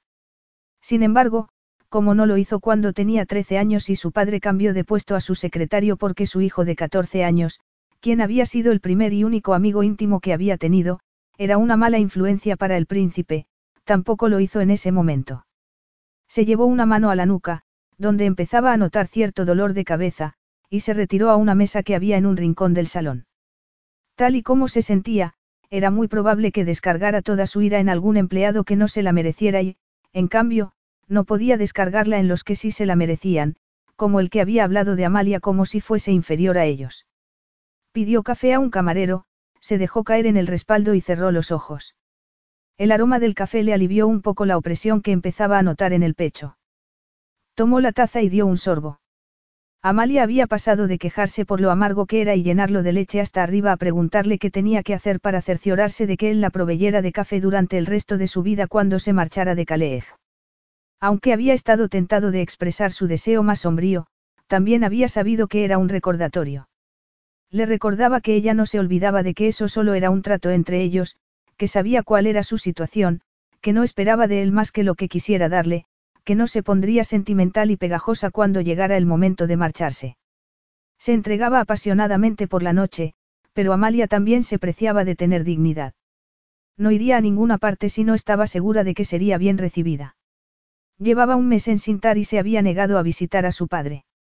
Él sabía, por su ayudante, que el catedrático Adid la había llamado muchas veces. Incluso, había ido al palacio, pero ella se había negado a recibirlo, lo había despedido con alguna excusa. Ahora le preocupa dónde puede acabar todo esto, y si puedo hacerle daño a su reputación, había replicado ella cuando Zane había argumentado que, naturalmente, estaba preocupado. La actitud inflexible de Amalia ocultaba mucho dolor. Sabía que se desmoronaría si se enfrentaba a su padre. También sabía que una Amalia vulnerable y dolorida podía ser como la kriptonita para él. Por eso, no hizo nada, aunque sabía que ella tenía que ver a su padre antes o después. Miró alrededor del enorme salón, donde la familia del prometido de Mira se mezclaba con su propia familia, y tomó aire. Tenía que acabar con esa sensación creciente de que estaba perdiendo el control, de que estaba atrapado en un remolino. Se recordó que todo estaba saliendo según el plan que él mismo había trazado. El riesgo que había corrido con Amalia había dado buen resultado. Aunque cuestionaran la elección, nadie dudaba de la relación que tenían. El palacio bullía con la familia del novio y los invitados a las celebraciones de tres días previas a la boda. Incluso después de ese desayuno, tenía que asistir a distintas ceremonias como hermano de la novia y jeque. El Nika de Mira con Farid era al día siguiente por la noche, y eso era lo único que importaba, al menos, por el momento, ni Amalia ni él ni su relación demasiado real. No sabía por qué el asombro y las pullas de amigos, invitados y hasta de sus padres le dejaban ese regusto amargo. Sabía lo que era Amalia y la reacción que provocaría en personas que decían desearle lo mejor. Él solo quería dejar claro que lo había acompañado en todo momento durante seis semanas y que se había comportado en público con una elegancia y una corrección comparables a las de cualquiera de las hijas de casas reales que estaban invitadas a la boda. Incluso cuando discrepaba de la opinión de alguien no se encontraba con prejuicios porque era una mujer y forastera, lo hacía con razonamientos, convicción y respeto, aunque a ella se lo negaban. Él también se había dado cuenta de que había indignado a más de un conservador del gobierno y de que no se había limitado a llevar una existencia insulsa y social. Aun en la farsa, se había implicado en algunas causas sociales y en obras de beneficencia. Era una sacudida, sus gobernantes no habían visto nunca a una mujer que se implicara en tantas cosas, y mucho menos que infringiera tantas reglas no escritas. Acababa de terminar el café cuando oyó un revuelo a la entrada del salón. Mira entró vestida con un vestido color crema de manga larga y hecho de seda y encaje con cuentas de cristal por valor de mil dólares. La acompañaba su prometida con un vestido de color verde menta. Unas mangas largas le tapaban los brazos y unas piezas de encaje le cubrían el pecho y el cuello. Se quedó sin respiración por su aire recatado y elegante, e increíblemente sensual. Sonrió a las mujeres de la familia del novio mientras su mirada color topacio rebuscaba por el enorme salón. Cuando se encontró con la de él, su boca dejó traslucir un placer sincero. Lo alcanzó como una ráfaga de aire frío en un día caluroso y le abrió de par en par algo por dentro. No había terminado de asimilar su reacción cuando su primo apareció en la mesa. Hola, Zane. Zane disimuló la sorpresa por la repentina aparición de su primo. Sabía que había vuelto a sintar, pero había estado eludiéndolo. Karim siempre había sido escurridizo y esquivo, y por eso estaba ahí precisamente ese día. Él estaba ocupado con la boda de Mira y los invitados y eso le permitiría escabullirse sin consecuencias. Miró la sonrisa falsa de su primo y se acordó de por qué nunca le había caído bien aunque eran de una edad parecida. De repente, parecía como si Karim disfrutara de todo, de los privilegios y placeres de pertenecer a la familia real sin ninguna de sus obligaciones y responsabilidades. Algo que nunca le había reprochado antes y que, sin embargo, tenía presente últimamente. Llegaste hace diez días a Sintar.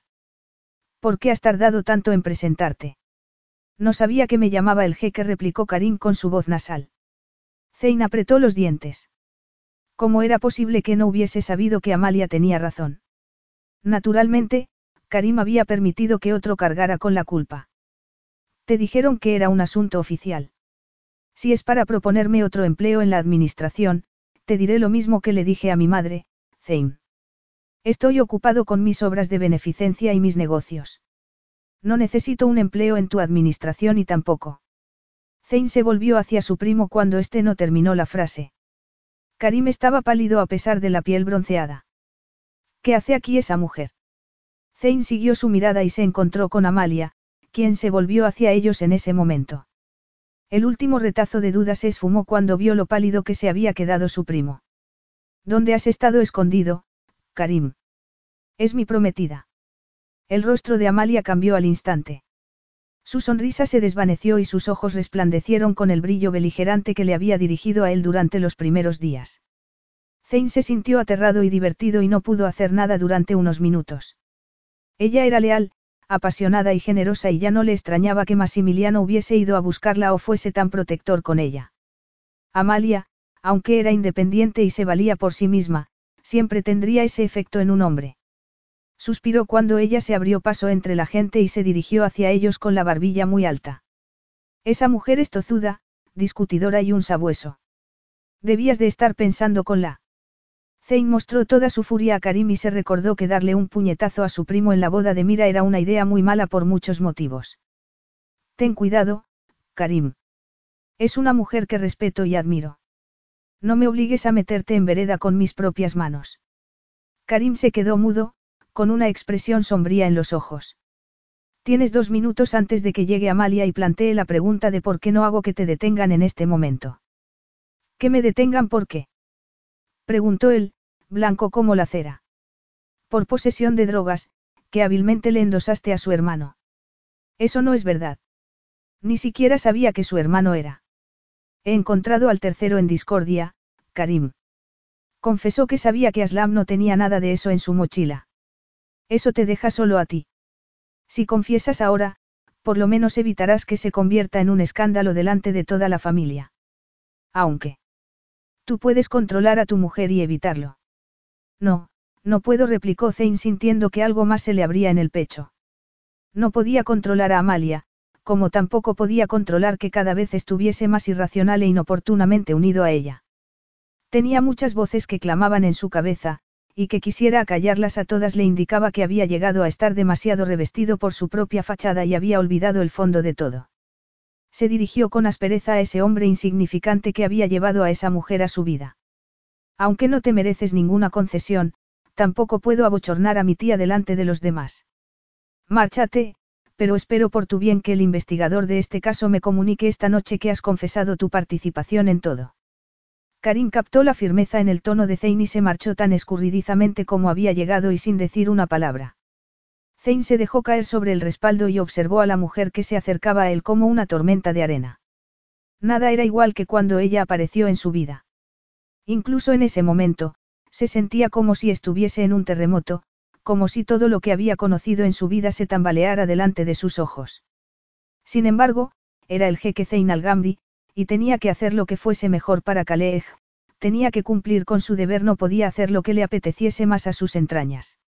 Había dejado atrás a su amigo de la infancia, a un arquitecto al que había admirado en la universidad, a una amiga con teorías revolucionarias sobre la medicina, a personas que habían sido sus amigos y confidentes, porque no eran una compañía recomendable para el jeque de Calej. Sin embargo, en cuestión de meses, si no de días, se habían convertido en recuerdos y él había seguido con su vida. Amalia también se marcharía en cuestión de unas semanas. Él volvería a seguir adelante y ella se convertiría en otro de esos recuerdos. Has dejado que se fuera. Amalia hizo un esfuerzo para que le salieran las palabras a pesar de la decepción. Se frotó la manga del vestido con los dedos por la inquietud. Se sentía como si estuviese todo el rato intentando aminorar el paso del tiempo con la mente y, sin embargo, cada segundo que pasaba, cada amanecer, tirara de ella e intentara partirla por la mitad. Solo faltaba una noche para que Mira se casara. Como si eso fuera fácil de asimilar, el hombre responsable de la situación de su hermano se había marchado tranquilamente, lo que le apretaba más el nudo que sentía en el estómago. Zane, con una sonrisa fría en los ojos, parecía impasible. Buenos días, Amalia. Es verdad que ayer por la tarde agarraste del cuello de la camisa a uno de los primos del prometido de Mira. Sí. ¿Por qué? Estaba siendo un bocazas. Contigo. ¿Acaso importa? Sí. Tuve que aplacar a sus padres y disculparme en tu nombre por el trauma emocional que le causaste al niño. Eso. Eres insoportable, Diste por supuesto al instante que yo era la culpable. Me puse un poco agresiva con él porque estaba diciendo cosas desagradables de ti y cuando le llamé la atención, empezó a decir de todo sobre nuestra relación. El niño era un matón en ciernes. Además, has visto lo grande que es. Al parecer, sus padres creen que nunca superará la conmoción porque las mujeres, sobre todo las mujeres guapas, altas y de aspecto angelical, puedan ser tan ofensivas. Estás riéndote de mí. Me hace gracia que creyeras que necesitaba que me defendieras. En ese momento, me había olvidado del majadero arrogante que eres, replicó ella, por decir algo. En realidad, le costaba respirar por lo impresionante que era, como le pasaba cada mañana, cada noche y cada vez que lo miraba. Su inmaculada camisa blanca contrastaba con el color bronce bruñido de su piel y resaltaba su virilidad. Sintió un cosquilleo en el bajo vientre y le miró el cuello.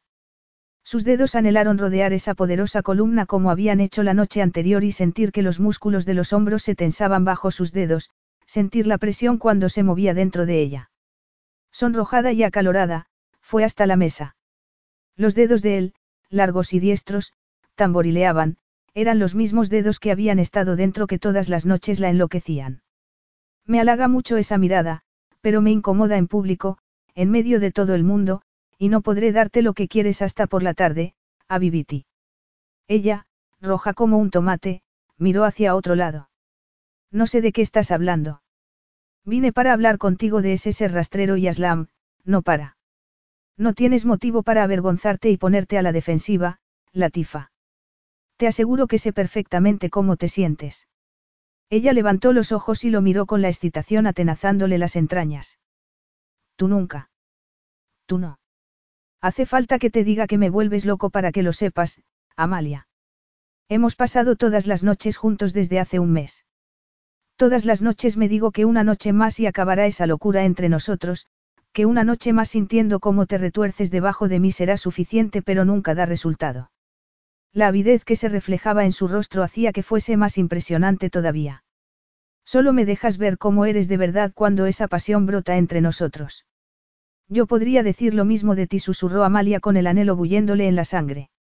Miró alrededor para concentrarse en algo que no fuesen las palabras que se le amontonaban en la boca, palabras que lo alejarían de ella antes de que estuviese preparada para soltarlo. Sin embargo, todos los invitados estaban mirándolos.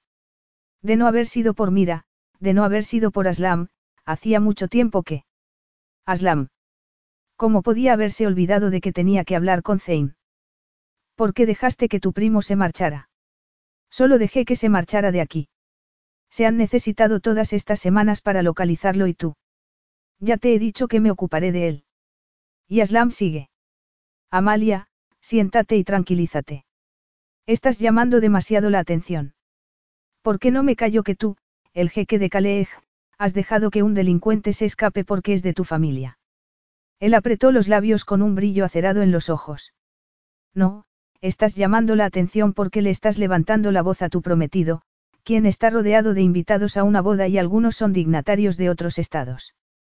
Además, todos ellos están deseando poder decir que careces de la sutileza y sofisticación que se necesita para lidiar esto de una manera adulta y sensata. Amalia se quedó sin respiración. Sus palabras le dolieron como si fuesen agujas muy afiladas.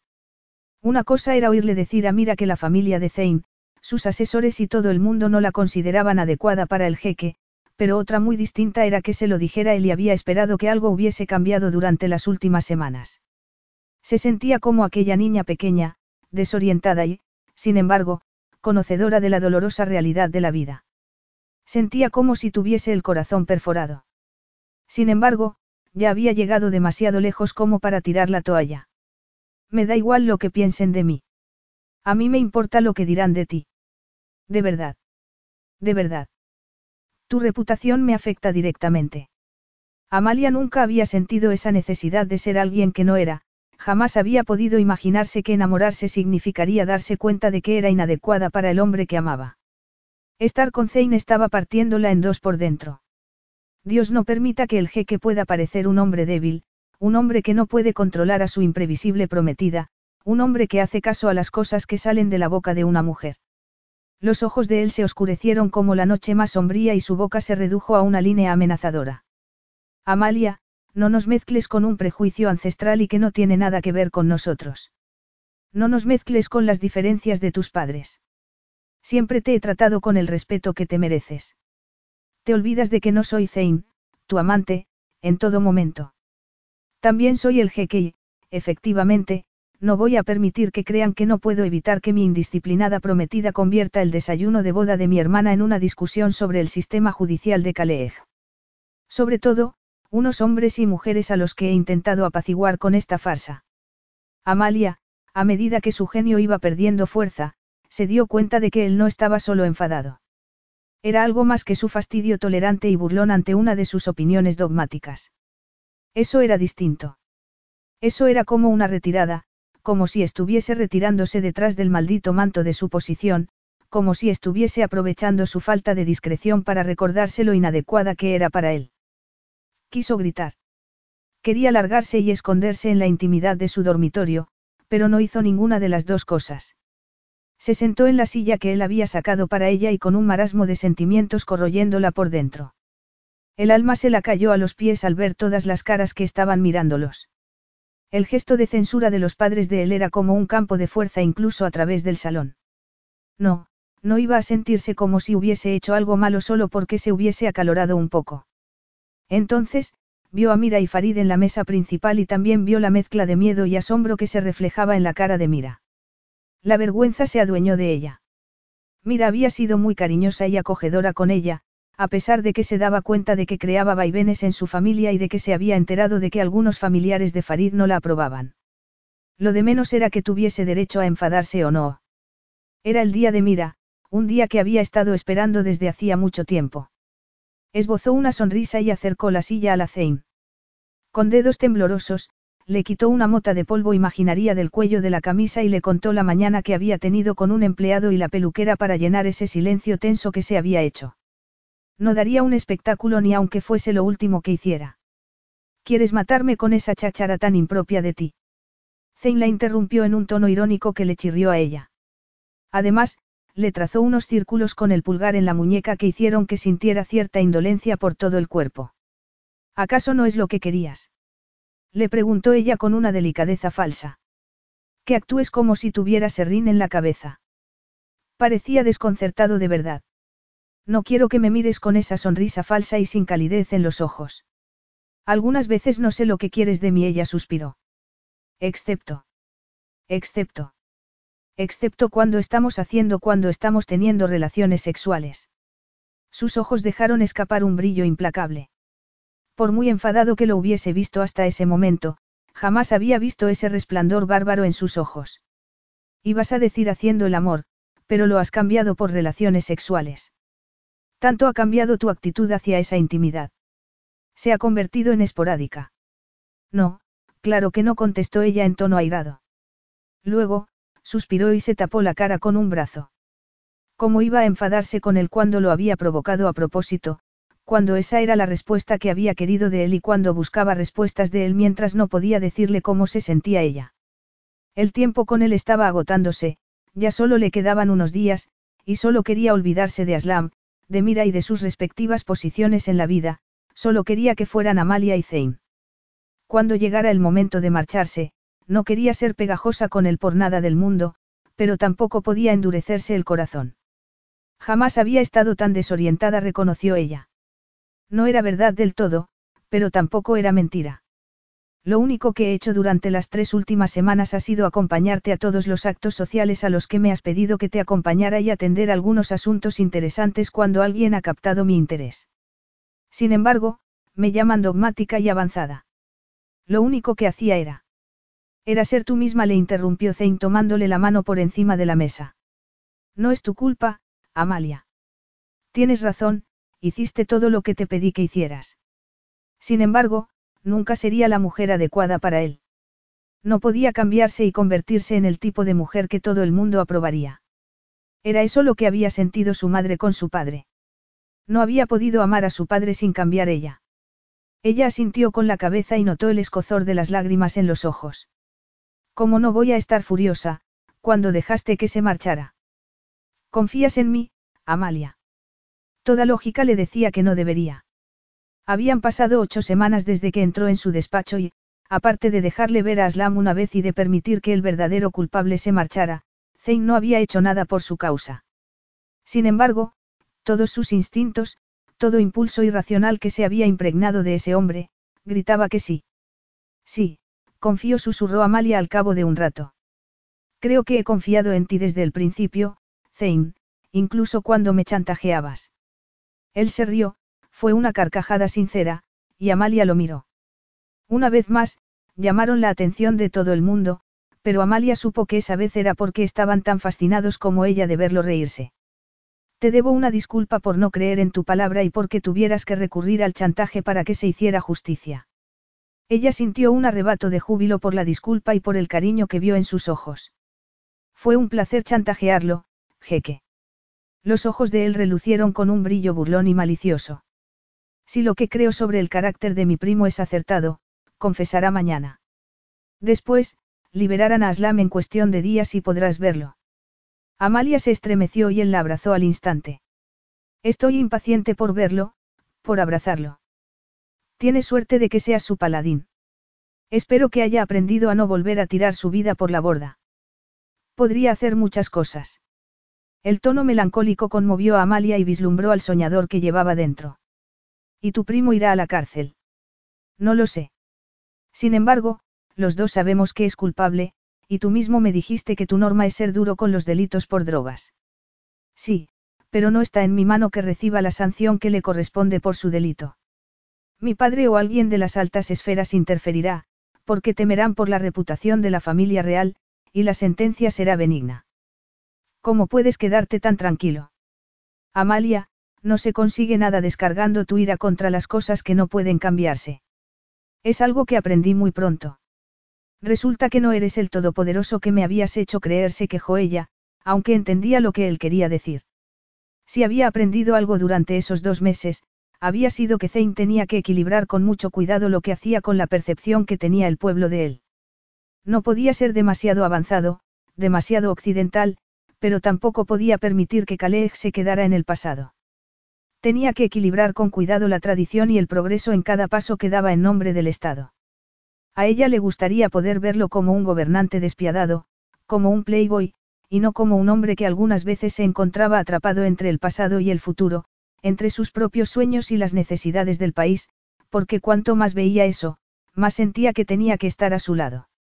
En vez de querer huir de las complicaciones que tendría que afrontar, se sentía estimulada por ellas, sentía como si eso fuese lo que debería hacer, como si debiese amar a ese hombre recto y ser su compañera en todo, aceptar por fin su propia cultura y sus propias raíces, porque Zane representaba lo mejor de ellas.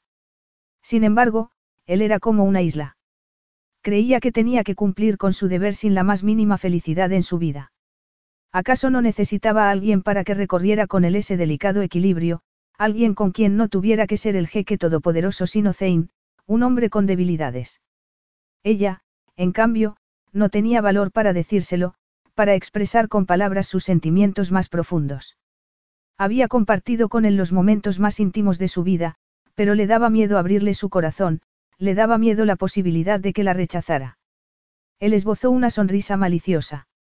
Ya sabes mi secreto más profundo, Abibiti.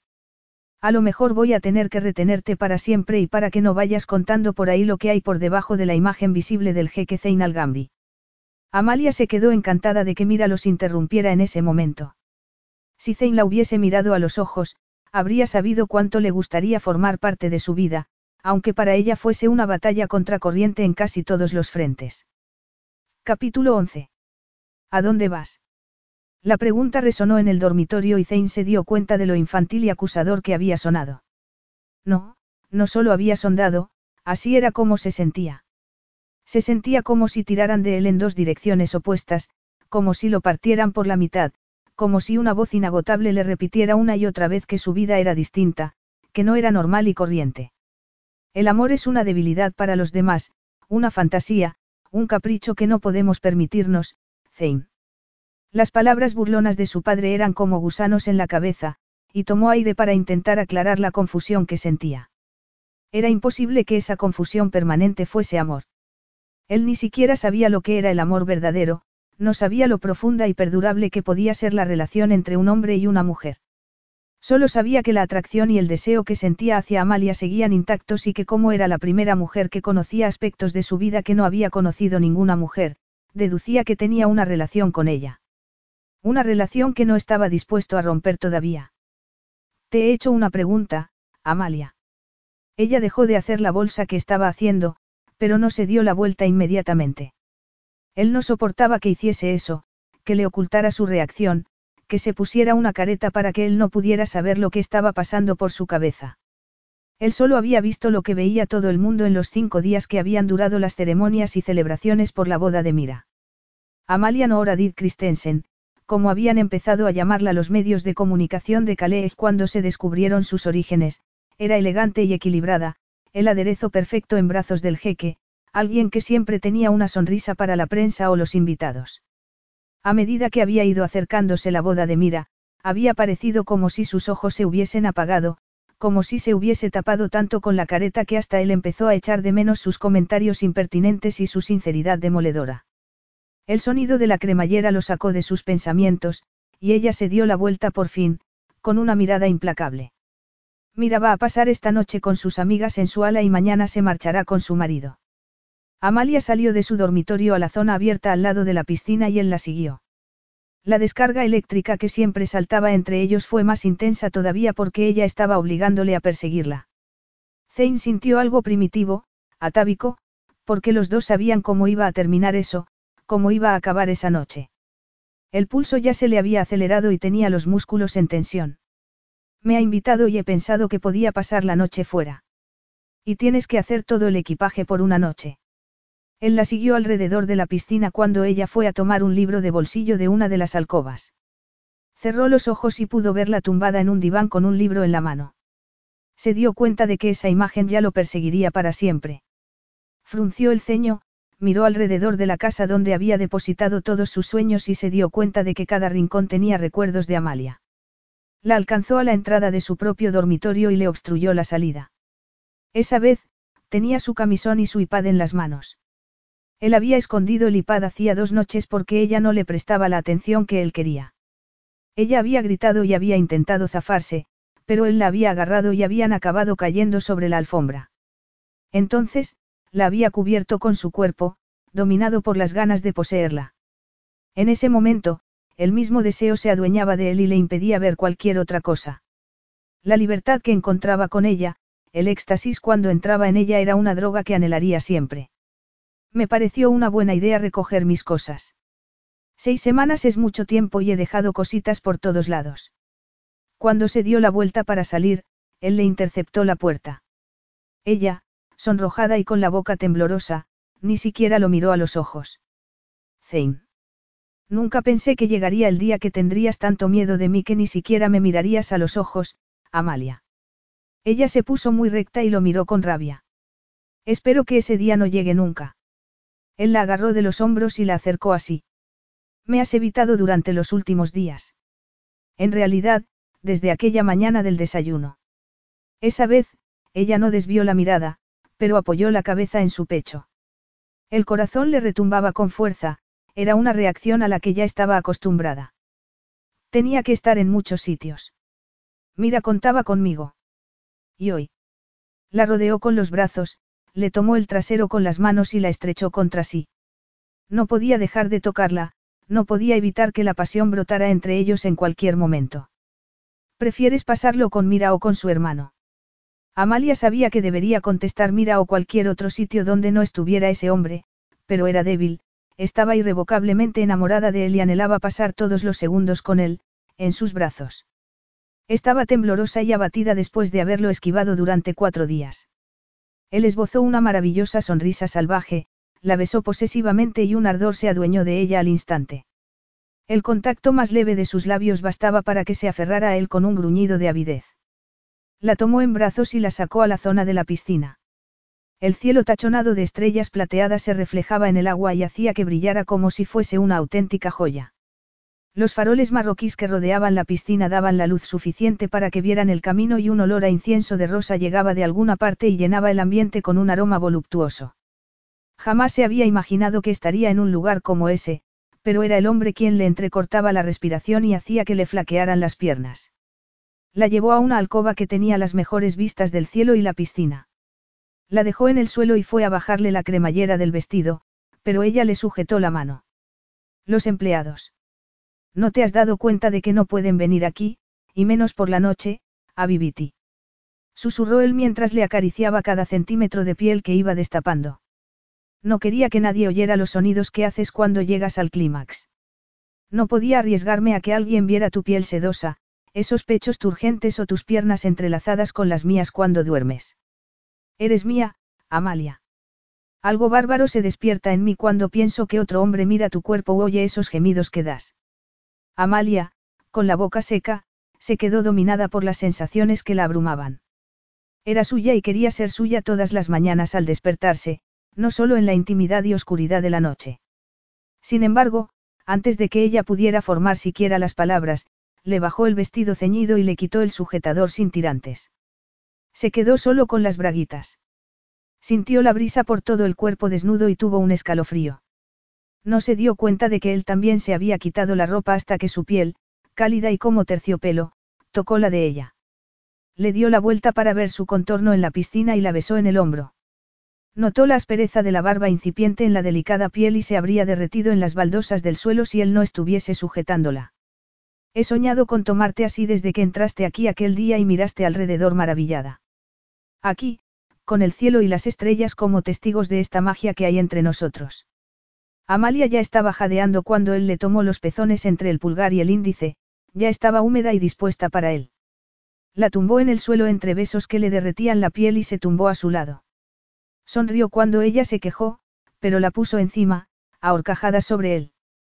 Unas sensaciones distintas y una excitación más intensa todavía se adueñaron de ella. Cerró los ojos cuando él bajó la mano desde los pechos hasta la entrepierna, pasando por el abdomen rebosante de anhelo. Dejó escapar un gruñido cuando él comprobó que estaba preparada. Móntame con tu pelo maravilloso cayéndote por encima y el cielo estrellado de fondo. Eso es lo que quiere el beduino que llevo dentro. Amalia, ávida de él, le tomó la erección gruesa y cálida y la introdujo dentro de ella. Él le agarró las caderas, pero dejó que ella marcara el ritmo. Echó la cabeza hacia atrás en cuanto notó la dureza de su miembro dentro de la hendidura. Dime lo que sientes, le pidió él con la voz ronca. Amalia no podía moverse todavía, ni abrir los ojos y mirarlo. Siento un placer intenso. Ceines. Es como si ocupases todo mi interior. Bajó lentamente las manos a su trasero, y Amalia se contoneó. Sus gruñidos surcaron el aire silencioso hacia el cielo. Ella apoyó las manos en su pecho y se inclinó hacia adelante, hasta que él casi se salió de ella. La agarró con tanta fuerza que las venas del cuello se le hincharon. Amalia comprendió el esfuerzo que estaba haciendo para dominarse, que era superior a las ganas que tenía de que ella llevara las riendas. Amalia, que disfrutaba con el poder que sentía al descontrolar a un hombre así, se puso recta y se movió arriba y abajo. Se estremeció al oír las palabras obscenas de y, con cada acometida, aprendía lo que quería ese hombre impresionante hasta decir basta, aprendía lo que hacía que ella disfrutara más. Entonces, puso un ritmo que liberaba todo el amor desenfrenado que reprimía. Allí, no había distancia entre ellos. Allí, no le daba miedo el rechazo. En ese momento, eran perfectos el uno para el otro y solo estaban completos el uno con el otro. Amalia, sudorosa, contrajo los músculos más íntimos mientras él le acariciaba el clítoris. Echó la cabeza hacia atrás y gritó mientras le caían lágrimas por las mejillas por lo intenso que era el placer. Le embestidas de él hacia arriba la llenaban plenamente, acompañaban las oleadas de su orgasmo. Hasta que acometió una última vez con un gruñido bárbaro. Cayó encima de él como si se hubiese deshecho en mil pedazos. Jadeaba sobre su piel húmeda mientras él la abrazaba con fuerza. Sus defensas también se hacían añicos cada vez que lo tenía dentro, cada vez que compartían esa pasión incontrolable. Cerró los ojos para intentar recordar la textura de su piel, el olor de su cuerpo húmedo, la tensión de sus músculos y la belleza de ese hombre duro que tenía un corazón muy grande. Había llegado la hora de que se marchara. Zane, tenemos que hablar. No, me da igual si Mira ha invitado a tu estrella de rock favorita, Amalia. Esta noche no vas a separarte de mi lado. No me refiero a esta noche. Quiero hablar de algo importante. Él le introdujo descaradamente la mano entre los muslos y ella volvió a humedecerse bochornosamente y a soltar un gemido contra su voluntad. Estaba dispuesta otra vez. Si él movía el pulgar que tenía indolentemente sobre la protuberancia de su sexo, ella sabía que no se repondría esa noche y que pasarían otras noches mientras los días interminables la corroían con ilusión y anhelo. Esperaba que llegara el momento en el que le dijeran que la farsa había terminado, que le dijeran que Zain al ya no la necesitaba, que sintiera que se le desgarraba el corazón. Tenía que marcharse mientras todavía conservaba intacto algo de sí misma, antes de que la machacara completamente. Quiero hablar de nosotros, de nuestra relación, y no puede esperar hasta mañana. Él la soltó tan bruscamente, el deseo desapareció de su cara tan de repente, que se habría reído si no hubiese estado a punto de llorar otra vez. Se sintió como si no solo su cuerpo estuviese desnudo y vulnerable ante él y se cubrió con la manta que Zane había puesto antes por encima de ellos. Él, evidentemente, no se sentía tan cohibido. Aún así, ella tenía que mantener esa conversación y no quería ver lo que estaba dejando atrás. Por eso, se levantó con la manta, tomó otra y se la tiró a él. Zane hizo una mueca pero, afortunadamente, no dijo nada sobre su timidez. Aunque hubiese despertado en ella los deseos más ardientes. Tenemos que hablarlo esta noche. Amalia tomó aire y contuvo la rabia que estaba adueñándose de ella. No hace falta que te asustes, solo quiero que hablemos de nuestros planes. No me asusto, es que... Él se llevó una mano a la nuca y los músculos del pecho se le tensaron tentadoramente. Es que es la primera noche, desde hace más de una semana, que estamos juntos y solos. Le pareció un niño pequeño y lo miró con cierta perplejidad. Zane. Sin embargo, el momento de vulnerabilidad había pasado. Dímelo, ¿qué pasa? Tengo. Tengo que hacer planes. Gracias a ti, Mira está casada con un hombre que la amará el resto de sus días. Y a ti añadió él apretando los labios. Ella se encogió de hombros. Hoy he oído a uno de tus asesores que decía que Aslam quedará libre un día de estos. Tengo que marcharme en cuanto me haya cerciorado de que está bien. Con Masí y la vida que te espera. ¿Sabes lo que siento por él y no paras? De repente, él la atrajo hacia sí con los ojos como ascuas. ¿Por qué estoy celoso de tu amistad con él? Eso es lo que me haces, Amalia. Se trata de nosotros. Una vez que los dos hemos conseguido nuestros objetivos, tengo que volver a mi vida. No puedo dejarla en punto muerto para siempre. Ni por Aslam ni por ti. Tengo que salir de esta fantasía en algún momento y volver a la realidad. No tienes que marcharte de Sintar todavía. Ni dejarlo a él. No lo dijo, pero las palabras quedaron flotando en el aire. La esperanza aleteó en su pecho como las alas de un pájaro diminuto. ¿Qué qué quieres decir? Tenías razón. Mira está casada y, según las encuestas sobre tu idoneidad para ser la próxima jequesa, Calais y su pueblo, mi familia, mis empleados y todo el mundo cree que estamos juntos, que me has cautivado por completo. Al parecer, eres la cenicienta de hoy en día. ¿Por qué íbamos a estropearlo si no hace ninguna falta? ¿Quieres que me quede en Sintar? Sí, conmigo, en el palacio. Amalia temió que el corazón le explotara si latía un poco más deprisa. Zane, no sé qué.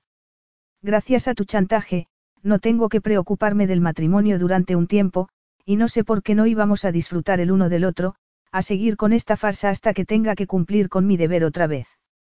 El dolor le atravesó el pecho como una lanza entre las costillas y las palabras no le pasaban por la garganta. ¿Sigues queriendo encontrar la candidata ideal? Sí. Puedo darme el capricho durante un tiempo breve, Amalia, pero, al final, necesitaré una jequesa. Amalia se levantó tan deprisa que la cabeza le dio vueltas un instante. Había tenido razón, jamás la consideraría idónea, jamás la daría la oportunidad. Levantó la barbilla y cubrió el corazón desgarrado con un manto de orgullo y dignidad. Aunque me alegra saber que lo tienes todo pensado según tus planes y tu vida, me temo que no me sirve, Zane. ¿Por qué? Verás. Yo, como tú, tengo mis expectativas, aunque no un reino. Como he empezado un poco tarde a vivir lejos de las sombras del pasado, estoy dispuesta a recuperar el tiempo perdido. Una relación predestinada a no llegar a ninguna parte mientras caigo cada vez más profundamente. Amalia titubeó cuando el dolor por perderlo fue mayor que su ridículo orgullo. Eso me recuerda demasiado al destino de mi madre.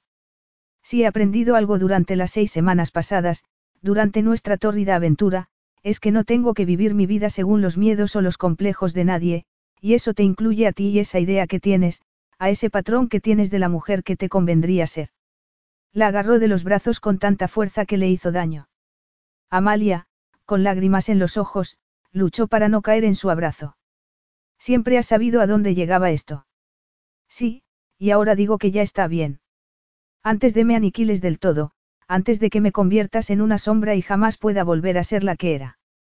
No me hagas esto, Zane, no hagas que me arrepienta de haberte conocido. Por favor, no hagas que me odie y que te odie. Un brillo bárbaro resplandeció en sus ojos, y Amalia se estremeció al captar que él lo había entendido. Los dos sabían que era incapaz de resistirse a él una y otra vez. Los dos sabían que ella se quedaría si él cubría la distancia que los separaba para buscar su boca. Sin embargo, fue soltándola despacio y se marchó sin decir una palabra. Amalia cayó de rodillas sobre las baldosas entre la decepción, el alivio y mil sentimientos que la aplastaban. Capítulo 12.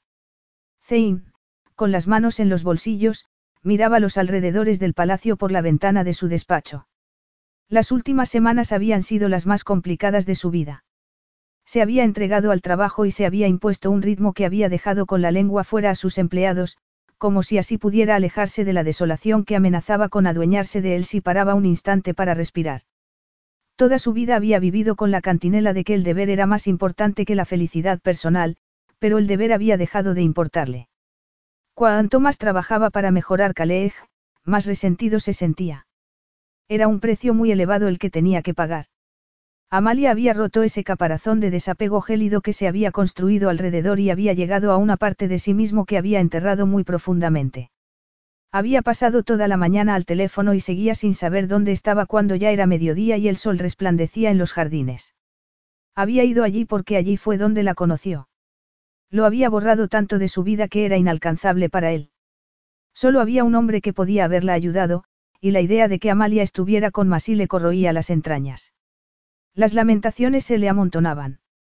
Para empezar, no debería haber dejado que lo abandonara. Tampoco debería haber tardado tanto en romper el caparazón, en darse cuenta de que su mundo estaba vacío sin ella a su lado, que ni siquiera podía digerir la idea de que una mujer dócil. La idea de que podría haberla perdido para siempre lo desgarraba y lo desasosegaba por completo. Nunca se había sentido tan solo y nunca le había parecido tan insoportable el peso de Kaleeg sobre sus espaldas. Ni siquiera quería ver a su padre. Nunca había sido jugador, pero, aún así, había apostado, había esperado que la idea de su boda le devolvería a Amalia de alguna manera. El crujido de la puerta hizo que se diera la vuelta con el corazón desbocado. Resopló cuando vio que era Benjamin Carter. El magnate de Nueva York, recién casado y vomitivamente enamorado, era el hombre que menos quería ver. Al menos, el resto del palacio y sus empleados no se atrevían a recordarle que iba a casarse al cabo de unas horas y la novia había desaparecido. Me he dado cuenta de que te falta una novia, que el americano hizo una mueca de indolencia. Es posible que nuestra querida señorita Young no haya podido convencer a una mujer para te acepte. Zane puso los ojos en blanco. Como eres mi invitado y tu novia se quedaría espantada, dominaré las ganas de partirte la cara, Carter. Ahora, déjame en paz. Cualquier otro hombre se habría acobardado por su mirada implacable, pero, como se había imaginado, el otro hombre no se inmutó por la advertencia. Sin embargo, al menos, borró esa sonrisa maliciosa. Tus empleados están enloquecidos y tu departamento de relaciones públicas no sabe si emitir un comunicado. Esto podría convertirse en otro escándalo descomunal, jeque. Aunque tu hermana esté felizmente casada, tu reputación podría. Como decís vosotros, Carter, me importa un rábano. ¿Dónde está la mujer con la que deberías casarte? A Zane no le costó nada contestar, a pesar del vacío que tenía en las entrañas, y quizá fuese porque Carter era una de las pocas personas del mundo que no se dejaba intimidar por el aura de poder que irradiaba. No es que debería, Carter, es que es la mujer con la que quiero casarme. De verdad. ¿Y dónde está? La expresión que vio en la cara del otro hombre hizo que Zane sonriera. No sé dónde está, y tampoco sé si se presentará. Pero ella sabe que hoy va a casarse contigo, ¿verdad? Carter lo preguntó como si Zane se hubiese vuelto loco, y era posible. Era posible que fuese un disparate esperar a una mujer a la que ni siquiera le había pedido que se casara con él, pero si esa cháchara sobre su boda no sacaba a Amalia de su madriguera, nada lo haría. Al día siguiente tendría que dar muchas explicaciones, pero, en ese momento, le daba igual. Sacudió la cabeza y Carter dejó escapar un improperio. Que el novio no sepa si la novia va a presentarse no es una costumbre rara de Calej, ¿verdad, jeque?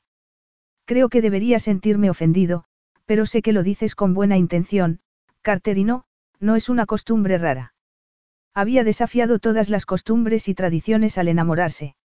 Ya no creía que Amalia fuese inadecuada, era él quien se quedaba corto para lo que se merecía ella. Tenía un poder inmenso y era uno de los hombres más ricos del mundo, pero no podría dedicarle todo el tiempo si vivía con él, y tampoco podría ofrecerle una familia cariñosa y acogedora. Estaba seguro de que casi toda su familia, excepto Mira, la trataría con frialdad, harían que se sintiera una intrusa durante toda su vida. Para estar con él, tendría que negociar muchas cosas que podría darle cualquier otro hombre. Si tuviera un poco de sentido común, la dejaría en paz. Sin embargo, se daba cuenta de que también era egoísta cuando se trataba de ella. Haber renunciado a la arquitectura, a amigos y a la felicidad personal no era nada si lo comparaba con lo vacía que sería su vida si no tenía a Amalia al lado. Entonces, tengo que beber algo y está claro que tú también, jeque.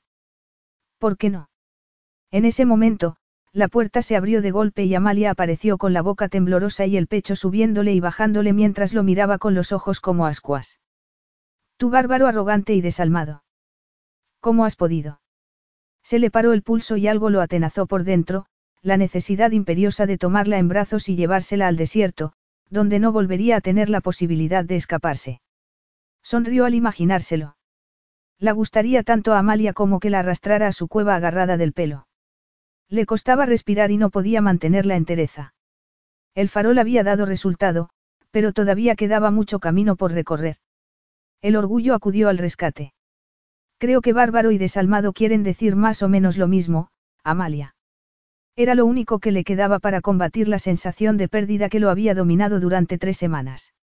No se encontraba a gusto con esa sensación de ser inadecuado, de dudar de sí mismo. Iba a tener que emplear mucha sutileza para negociar el trato de su vida, y tenía menos que ofrecer que la otra parte.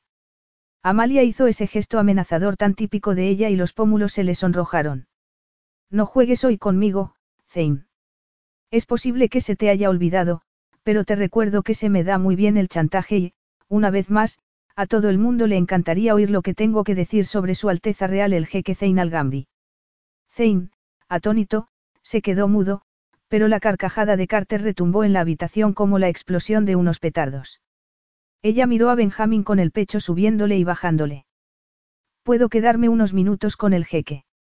Carter esbozó una sonrisa indolente y asintió con la cabeza antes de dirigirse a Zane. Doy por supuesto que la boda está en marcha, jeque. Aviso a los empleados. Él no dejó de mirar a Amalia, captó la rabia y sintió el apremio. Sí contestó él en tono irritado. No soportaba esa sensación de debilidad, de haber perdido el control. No estaba preparado para eso. La señorita Christensen, supongo Amalia asintió con la cabeza a la pregunta de Carter. Que se entere. Carter salió, la puerta se cerró y se quedaron en silencio mirándose el uno al otro. Él había pasado por muchas situaciones angustiosas en su vida, tanto económicas como políticas, y había tenido muchas vidas en sus manos, pero desconocía esa tensión que le vibraba por dentro. Amalia. Dijiste que ibas a esperar unos meses. No ha pasado casi ni un mes desde que me marché y esta fecha. Es la fecha cuando dijimos a todo el mundo que íbamos a casarnos. Es que. Se apartó un mechón de los ojos con una mano temblorosa y Zane se dio cuenta por fin. Fue como un puñetazo en el estómago, como una bofetada de rechazo. Se había cortado el pelo. Esos mechones largos y ondulados con los que le encantaba rodearse los dedos, que le habían acariciado el cuerpo con una caricia sedosa, en ese momento, acariciaban la cara y el mentón de ella y le daban un aspecto de duendecillo. Sin embargo, como estaba dispuesto a empezar el camino que iba a recorrer, arrugó la boca. La necesitaba en su vida como a nada en el mundo, pero no quería que su vida en común se convirtiera en una batalla detrás de otra. Ya tendrían que librar bastantes batallas juntos como para que su vida personal también lo fuera. Te has cortado el pelo, comentó él sin disimular el tono de acusación. Ella se pasó los dedos por los mechones que le llegaban a los hombros y el brillo desafiante de sus ojos hizo que parecieran unas piedras preciosas. Quería algo distinto, algo que no me hiciera pensar en ti todos los días. Otro puñetazo que lo dejó sin aliento. Y fue tan sencillo como cortarte el pelo. Algo que él había adorado. Ella se encogió de hombros y él, cuando se le pasó la furia que tenía en el pecho, se acordó de que era lo que hacía siempre que no quería decir toda la verdad. Se recordó a sí mismo que ella estaba allí y que había irrumpido como una furia porque iba a casarse. Ese era el inicio que él había querido. ¿Dónde? No he venido para contestar tus preguntas ni para que me incordies, le interrumpió ella. Porque había llegado a creer el que eso iba a ser fácil.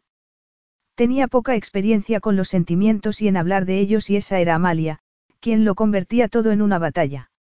Zane suspiró. Entonces, ¿por qué estás aquí? He venido para decirte cuatro cosas.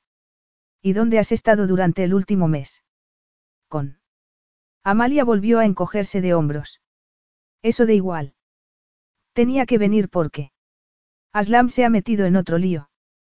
¿Te importaría dejar de interrumpirme como si fuese uno de tus empleados? Ya es bastante complicado. Entonces, se dio cuenta de que tenía ojeras y de la tensión en su rostro. Solo tenía curiosidad por Aslam. Pensé vigilarlo un poco por ti, pero mis empleados ni siquiera pudieron encontrarlo. Ella lo miró fijamente y con los ojos entrecerrados. La incredulidad de que pudiera preocuparse por algo tan insignificante como el bienestar de su hermano hizo que le aumentara la rabia. ¿Tanto te cuesta creértelo? Sí. No. Amalia bajó las pestañas y se alejó, pero él vio que antes tragaba saliva. Él está haciendo cambios en su vida, los acertados. Tenías razón. Creo que el tiempo que pasó en la cárcel hizo que se diera cuenta de que estaba dirigiéndose hacia el desastre. Está pensando en volver a la universidad. Me alegro. Más por ti que por él. Sé cuánto lo quieres. Ella se encogió de hombros y se le empañaron los ojos.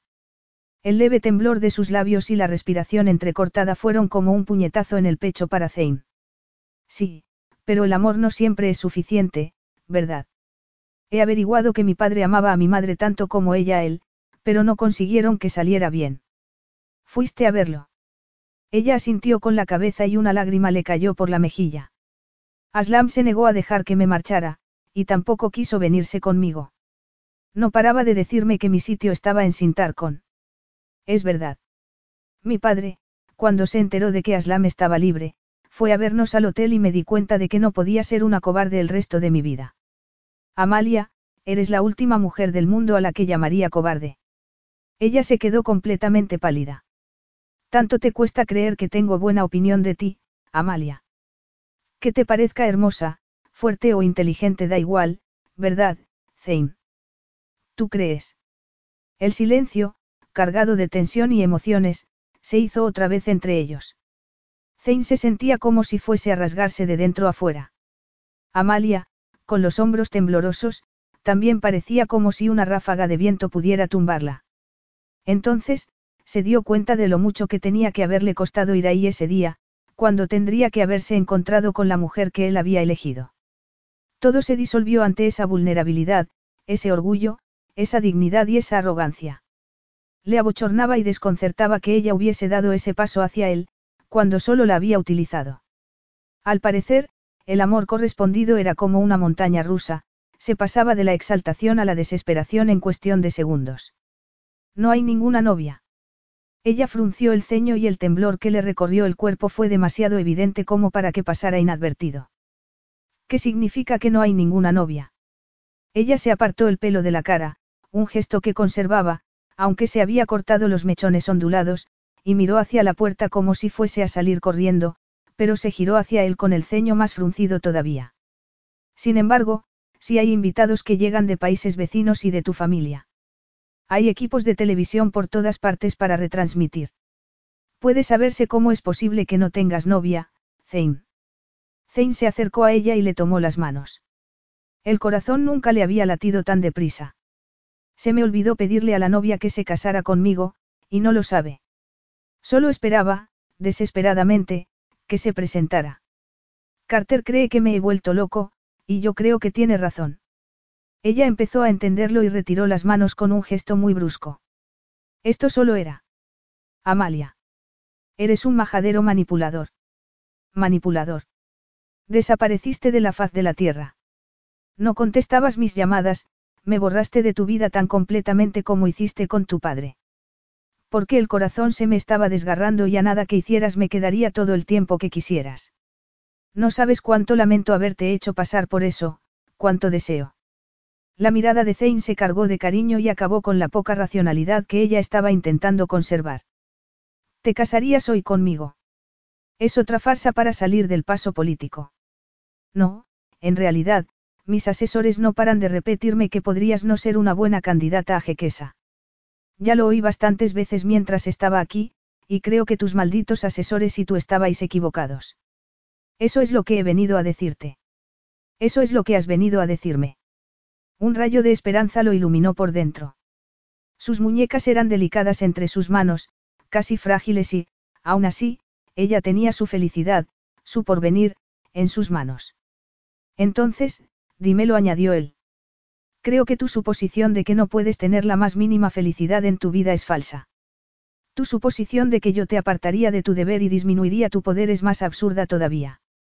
Sé mejor de lo que te crees lo que es el deber y la entrega. Dejé mi vida en punto muerto durante muchos años para cuidar a mi madre, y no flaqueé ni una vez ni se lo reproché. Jamás te debilitaría, Zane. ¿Cómo iba a hacerlo? Ha habido reyes, presidentes y jefes de Estado por todo el mundo y a lo largo de la historia que se han casado por amor, que han decidido conseguir cierta felicidad personal y que les ha ido mejor todavía. Si crees que podría convertirme en una carga para ti. La voz se le entrecortó por la emoción entonces, no eres el hombre que creía que eras. Los ojos de él dejaron escapar un destello dorado que hizo que ella sintiera una alegría incontenible. ¿Y si yo te dijera que he llegado a la misma conclusión, aunque un poco más despacio que tú, que podría cargar con cualquier responsabilidad si te tengo al lado y haces que todo tenga sentido y sea alegre? Ella ya no contuvo las lágrimas y el corazón cobró vida, como si lo único que hubiese hecho hasta ese momento hubiese sido bombear sangre. Me engañaste. Sigues creyendo que esto es como una lucha de poder entre nosotros. Tú. No me dejaste otra alternativa que engañarte. No podía encontrarte y me volví loco al imaginarme todo tipo de situaciones. No me metí en ningún problema, Zane. ¿Problema? No, eres la mujer más resolutiva que he conocido, Amalia. Algunas noches me encuentro deseando con toda mi alma que no fueses tan fuerte e independiente, tan obstinada que... Ya sé lo que te gustaría que fuese, le interrumpió ella, pero soy como soy. Me has entendido mal. Te tomé, tu fuerza, tu ánimo y tu independencia, te tomé entera para desbloquear mi corazón, hasta el punto de que tengo la sensación insoportable de que yo soy el que no está a tu altura. Lo que me preocupaba era que te hubieses dado cuenta de que te merecías un hombre que lo supiera, que te amara como había que amarte. Me aterraba que hubieses vuelto con Masí y me hubieses borrado por completo de tu vida. Amalia solo pudo quedarse mirándolo fijamente por la vulnerabilidad que se traslucía en cada palabra que decía. Fue hacia él y toda la rabia que podía haber sentido como defensa se derritió por la calidez de sus palabras. Él la abrazó con tanta fuerza que la dejó sin respiración, aunque le dijo más que con palabras. Supo que la amaba aunque todavía tenía que decirlo, pero los sentimientos eran una asignatura pendiente para él. Le habían enseñado que eran una debilidad y que no necesitaban ni a nada ni a nadie. Ese hombre que no daba un paso si creía que podía perjudicar a Calejo a la percepción que tenían de él se había arriesgado mucho por ella.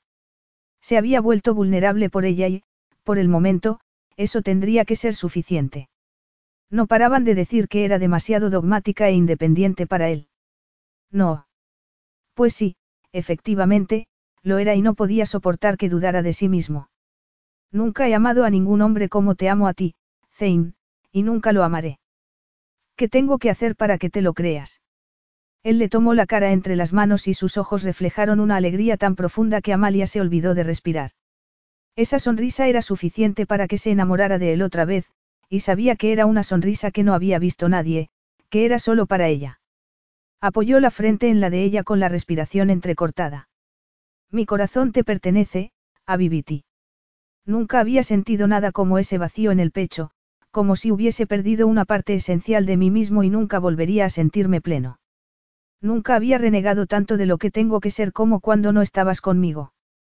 Me has abierto el corazón, te amo, Amalia. La besó en la boca y ella se derritió. Entrelazó los dedos alrededor de su nuca y se movió con avidez bajo sus expertas caricias, se abrió a él como una flor se abre al sol. Nunca se había sentido tan fuerte, nunca se había deleitado tanto de estar viva. Se estremeció cuando él separó las piernas y ella sintió su erección en el vientre. Habían pasado un mes separados y la necesidad de tenerlo íntimamente era más intensa todavía, aunque también le daba miedo porque solo en la cama, Cuando compartían esa intimidad tan profunda, Zane se abría a ella. Lo agarró de las caderas con avidez de tenerlo dentro otra vez. Él se rió sobre sus labios y se apartó después de haber hecho que su cuerpo reaccionara. Nada me gustaría más que tomarte aquí, Latifa, pero... Él parecía tan aturdido que Amalia se rió. Ya me acuerdo. ¿Dónde has estado, Amalia? Con Aslam y mi padre. Me habría gustado estar allí contigo, me habría gustado que me hubieses dejado ser tu fuerza. Sin embargo, hiciste que me viera con unos ojos distintos, hiciste que me cuestionara todo lo que había creído siempre. Estaba muy enfadada por lo que me había hecho mi padre al mandarme con ella, tanto que hice propias todas las quejas de mi madre hacia él y dejé que nutrieran mi odio. Si lo odiaba, no tendría que hacer frente al dolor. Cuando me fui de aquí, estaba muy enfadada contigo y con él, y conmigo misma. Esa rabia fue buena, positiva. ¿Qué dijo él? Sigo enfadada porque renunció a mí muy fácilmente, pero entiendo por qué lo hizo. Mi madre pasaba periodos de euforia absoluta que dejaban paso a otros periodos sombríos de los que nada podía sacarla. Además, sus diferencias y las presiones del matrimonio no ayudaron. Cuando él le indicó que necesitaba ayuda médica, se puso como una fiera. Hasta yo recuerdo el día en el que bloqueé todo lo demás. Me dijo que se daba cuenta de que la vida con él solo complicaba mucho las cosas a ella.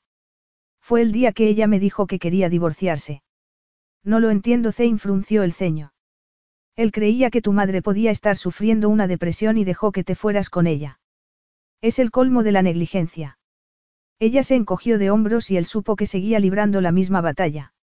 La abrazó y deseó poder aliviarle el dolor de alguna manera. No quería que nada le hiciese daño y, sin embargo, vivir con él iba a ser una complicación para ella. Sin embargo, estaba decidido a compensarlo, a amarla mucho más. Nunca dejaría que ella dudara de cuánto la amaba, de lo importante que era para él. No estás obligada a perdonarlo o a ofrecerle un sitio en tu vida. Odialo si lo sobrellevas mejor. No volveremos a verlo otra vez. Ella lo miró con los ojos resplandecientes por las lágrimas. Duele, pero lo entiendo, Zane. Ella le prometió que buscaría ayuda si le dejaba que uno de nosotros se fuera con ella y si él no volvía jamás a su vida. Me entregó a mí en vez de a Aslam. Porque tú eras la más estable parecía tan enfadado por ella que Amalia casi se preocupó por su padre. Él sabía cuánto se iba a apoyar ella en ti. Te convirtió en una adulta mucho antes de que lo fueras. Creo que no tuvo más remedio y que la amaba mucho, más de lo que nos amaba Aslam o a mí. Cuando me marché, él se conformó con Aslam y su familia nueva. Creo que ella, aunque cumplió su palabra y buscó ayuda médica, nunca le perdonó que renunciara a ella, que no luchara por ella tomó aire y apoyó la cara en su pecho. Él. Él se disgustó cuando se enteró de lo que había pasado entre nosotros. Zane se puso rígido y ella siguió enseguida. No le dije lo del chantaje, solo le dije que, que me había enamorado de ti. Estuvimos hablando toda la noche. Creo que él esperaba que me alejara de ti. Dijo que solo veía problemas para nosotros. Yo le dije que nosotros no éramos como ellos, pero él me replicó que nosotros lo tenemos mucho más complicado. Tiene razón, Amalia. No puedo mentirte sobre lo que nos espera. Fue como si el suelo se hubiese abierto debajo de sus pies otra vez. ¿Qué quieres decir? Que te amo tanto que que tendría que poner tu felicidad por encima de la mía. Una vida conmigo no será fácil para ti. Una vida real nunca está carente de presiones, pero... ¿Crees que no lo sé? Vine dispuesta a llevarte y a llevarme por delante a quien se pusiera en mi camino, Zane. Creo que si nos amamos de verdad. No hay, sí, posible, Latifa. Estoy perdido sin ti. Amalia lo besó con todas sus fuerzas. Entonces, deberíamos poder con todo lo que nos salga al paso. Sé que quiero estar contigo más que cualquier otra cosa que haya querido en mi vida. Entonces, serás mi esposa, Amalia. Serás mi jequesa. Te casarás conmigo esta noche porque no puedo estar separado de ti ni una noche más. Amalia asintió con la cabeza y él le dio un beso cariñoso que fue una promesa del hombre y una capitulación del jeque. Epílogo. Cinco años más tarde. Las estrellas se reflejaban en el agua oscura y parecía que pertenecían a la tierra, a esa piscina, a la casa donde Amalia había creado su hogar con su marido, el jeque Zein al-Gamdi. Después de haber pasado un mes por Europa con su marido, su hija, su hijo y todo el séquito, se alegraba de estar en casa otra vez. Era arduo viajar con un programa tan repleto, con niños, con niñeras y con asesores, pero no lo cambiaría por nada del mundo. Prefería ver a su marido, aunque fuera de refilón, en una cena con políticos, que no verlo durante semanas. Algunas veces discutían acaloradamente y otras transigían con delicadeza, pero nunca estaban separados más de lo necesario para zanjar sus diferencias y compartir sus sueños. Nunca se había imaginado que amaría tan profundamente, tan completamente, y que sería correspondida.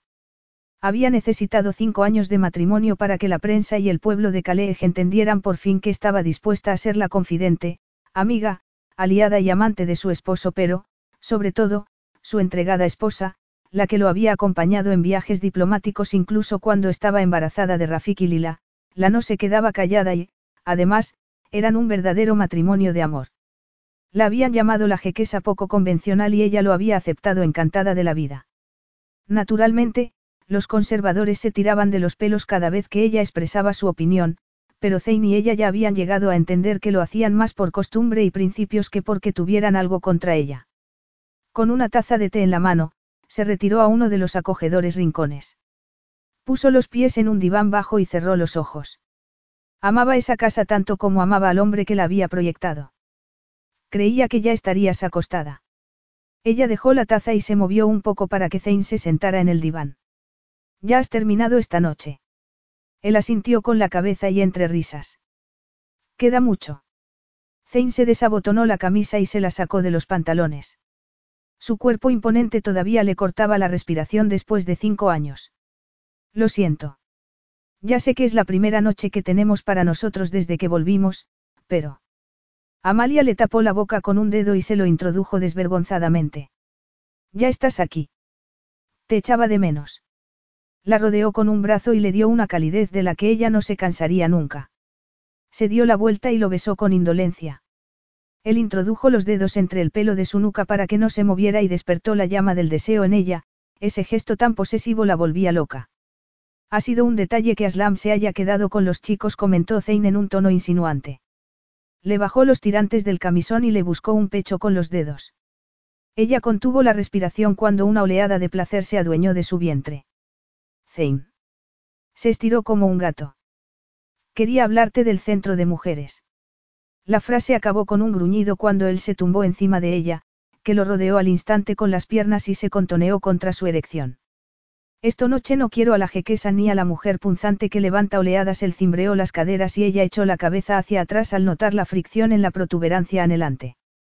Esta noche quiero a mi esposa. Amalia asintió con la cabeza y sin poder hablar por el beso adictivo de su esposo. Unas manos muy grandes fueron subiendo por las pantorrillas, las rodillas y los muslos hasta que llegaron a la entrepierna.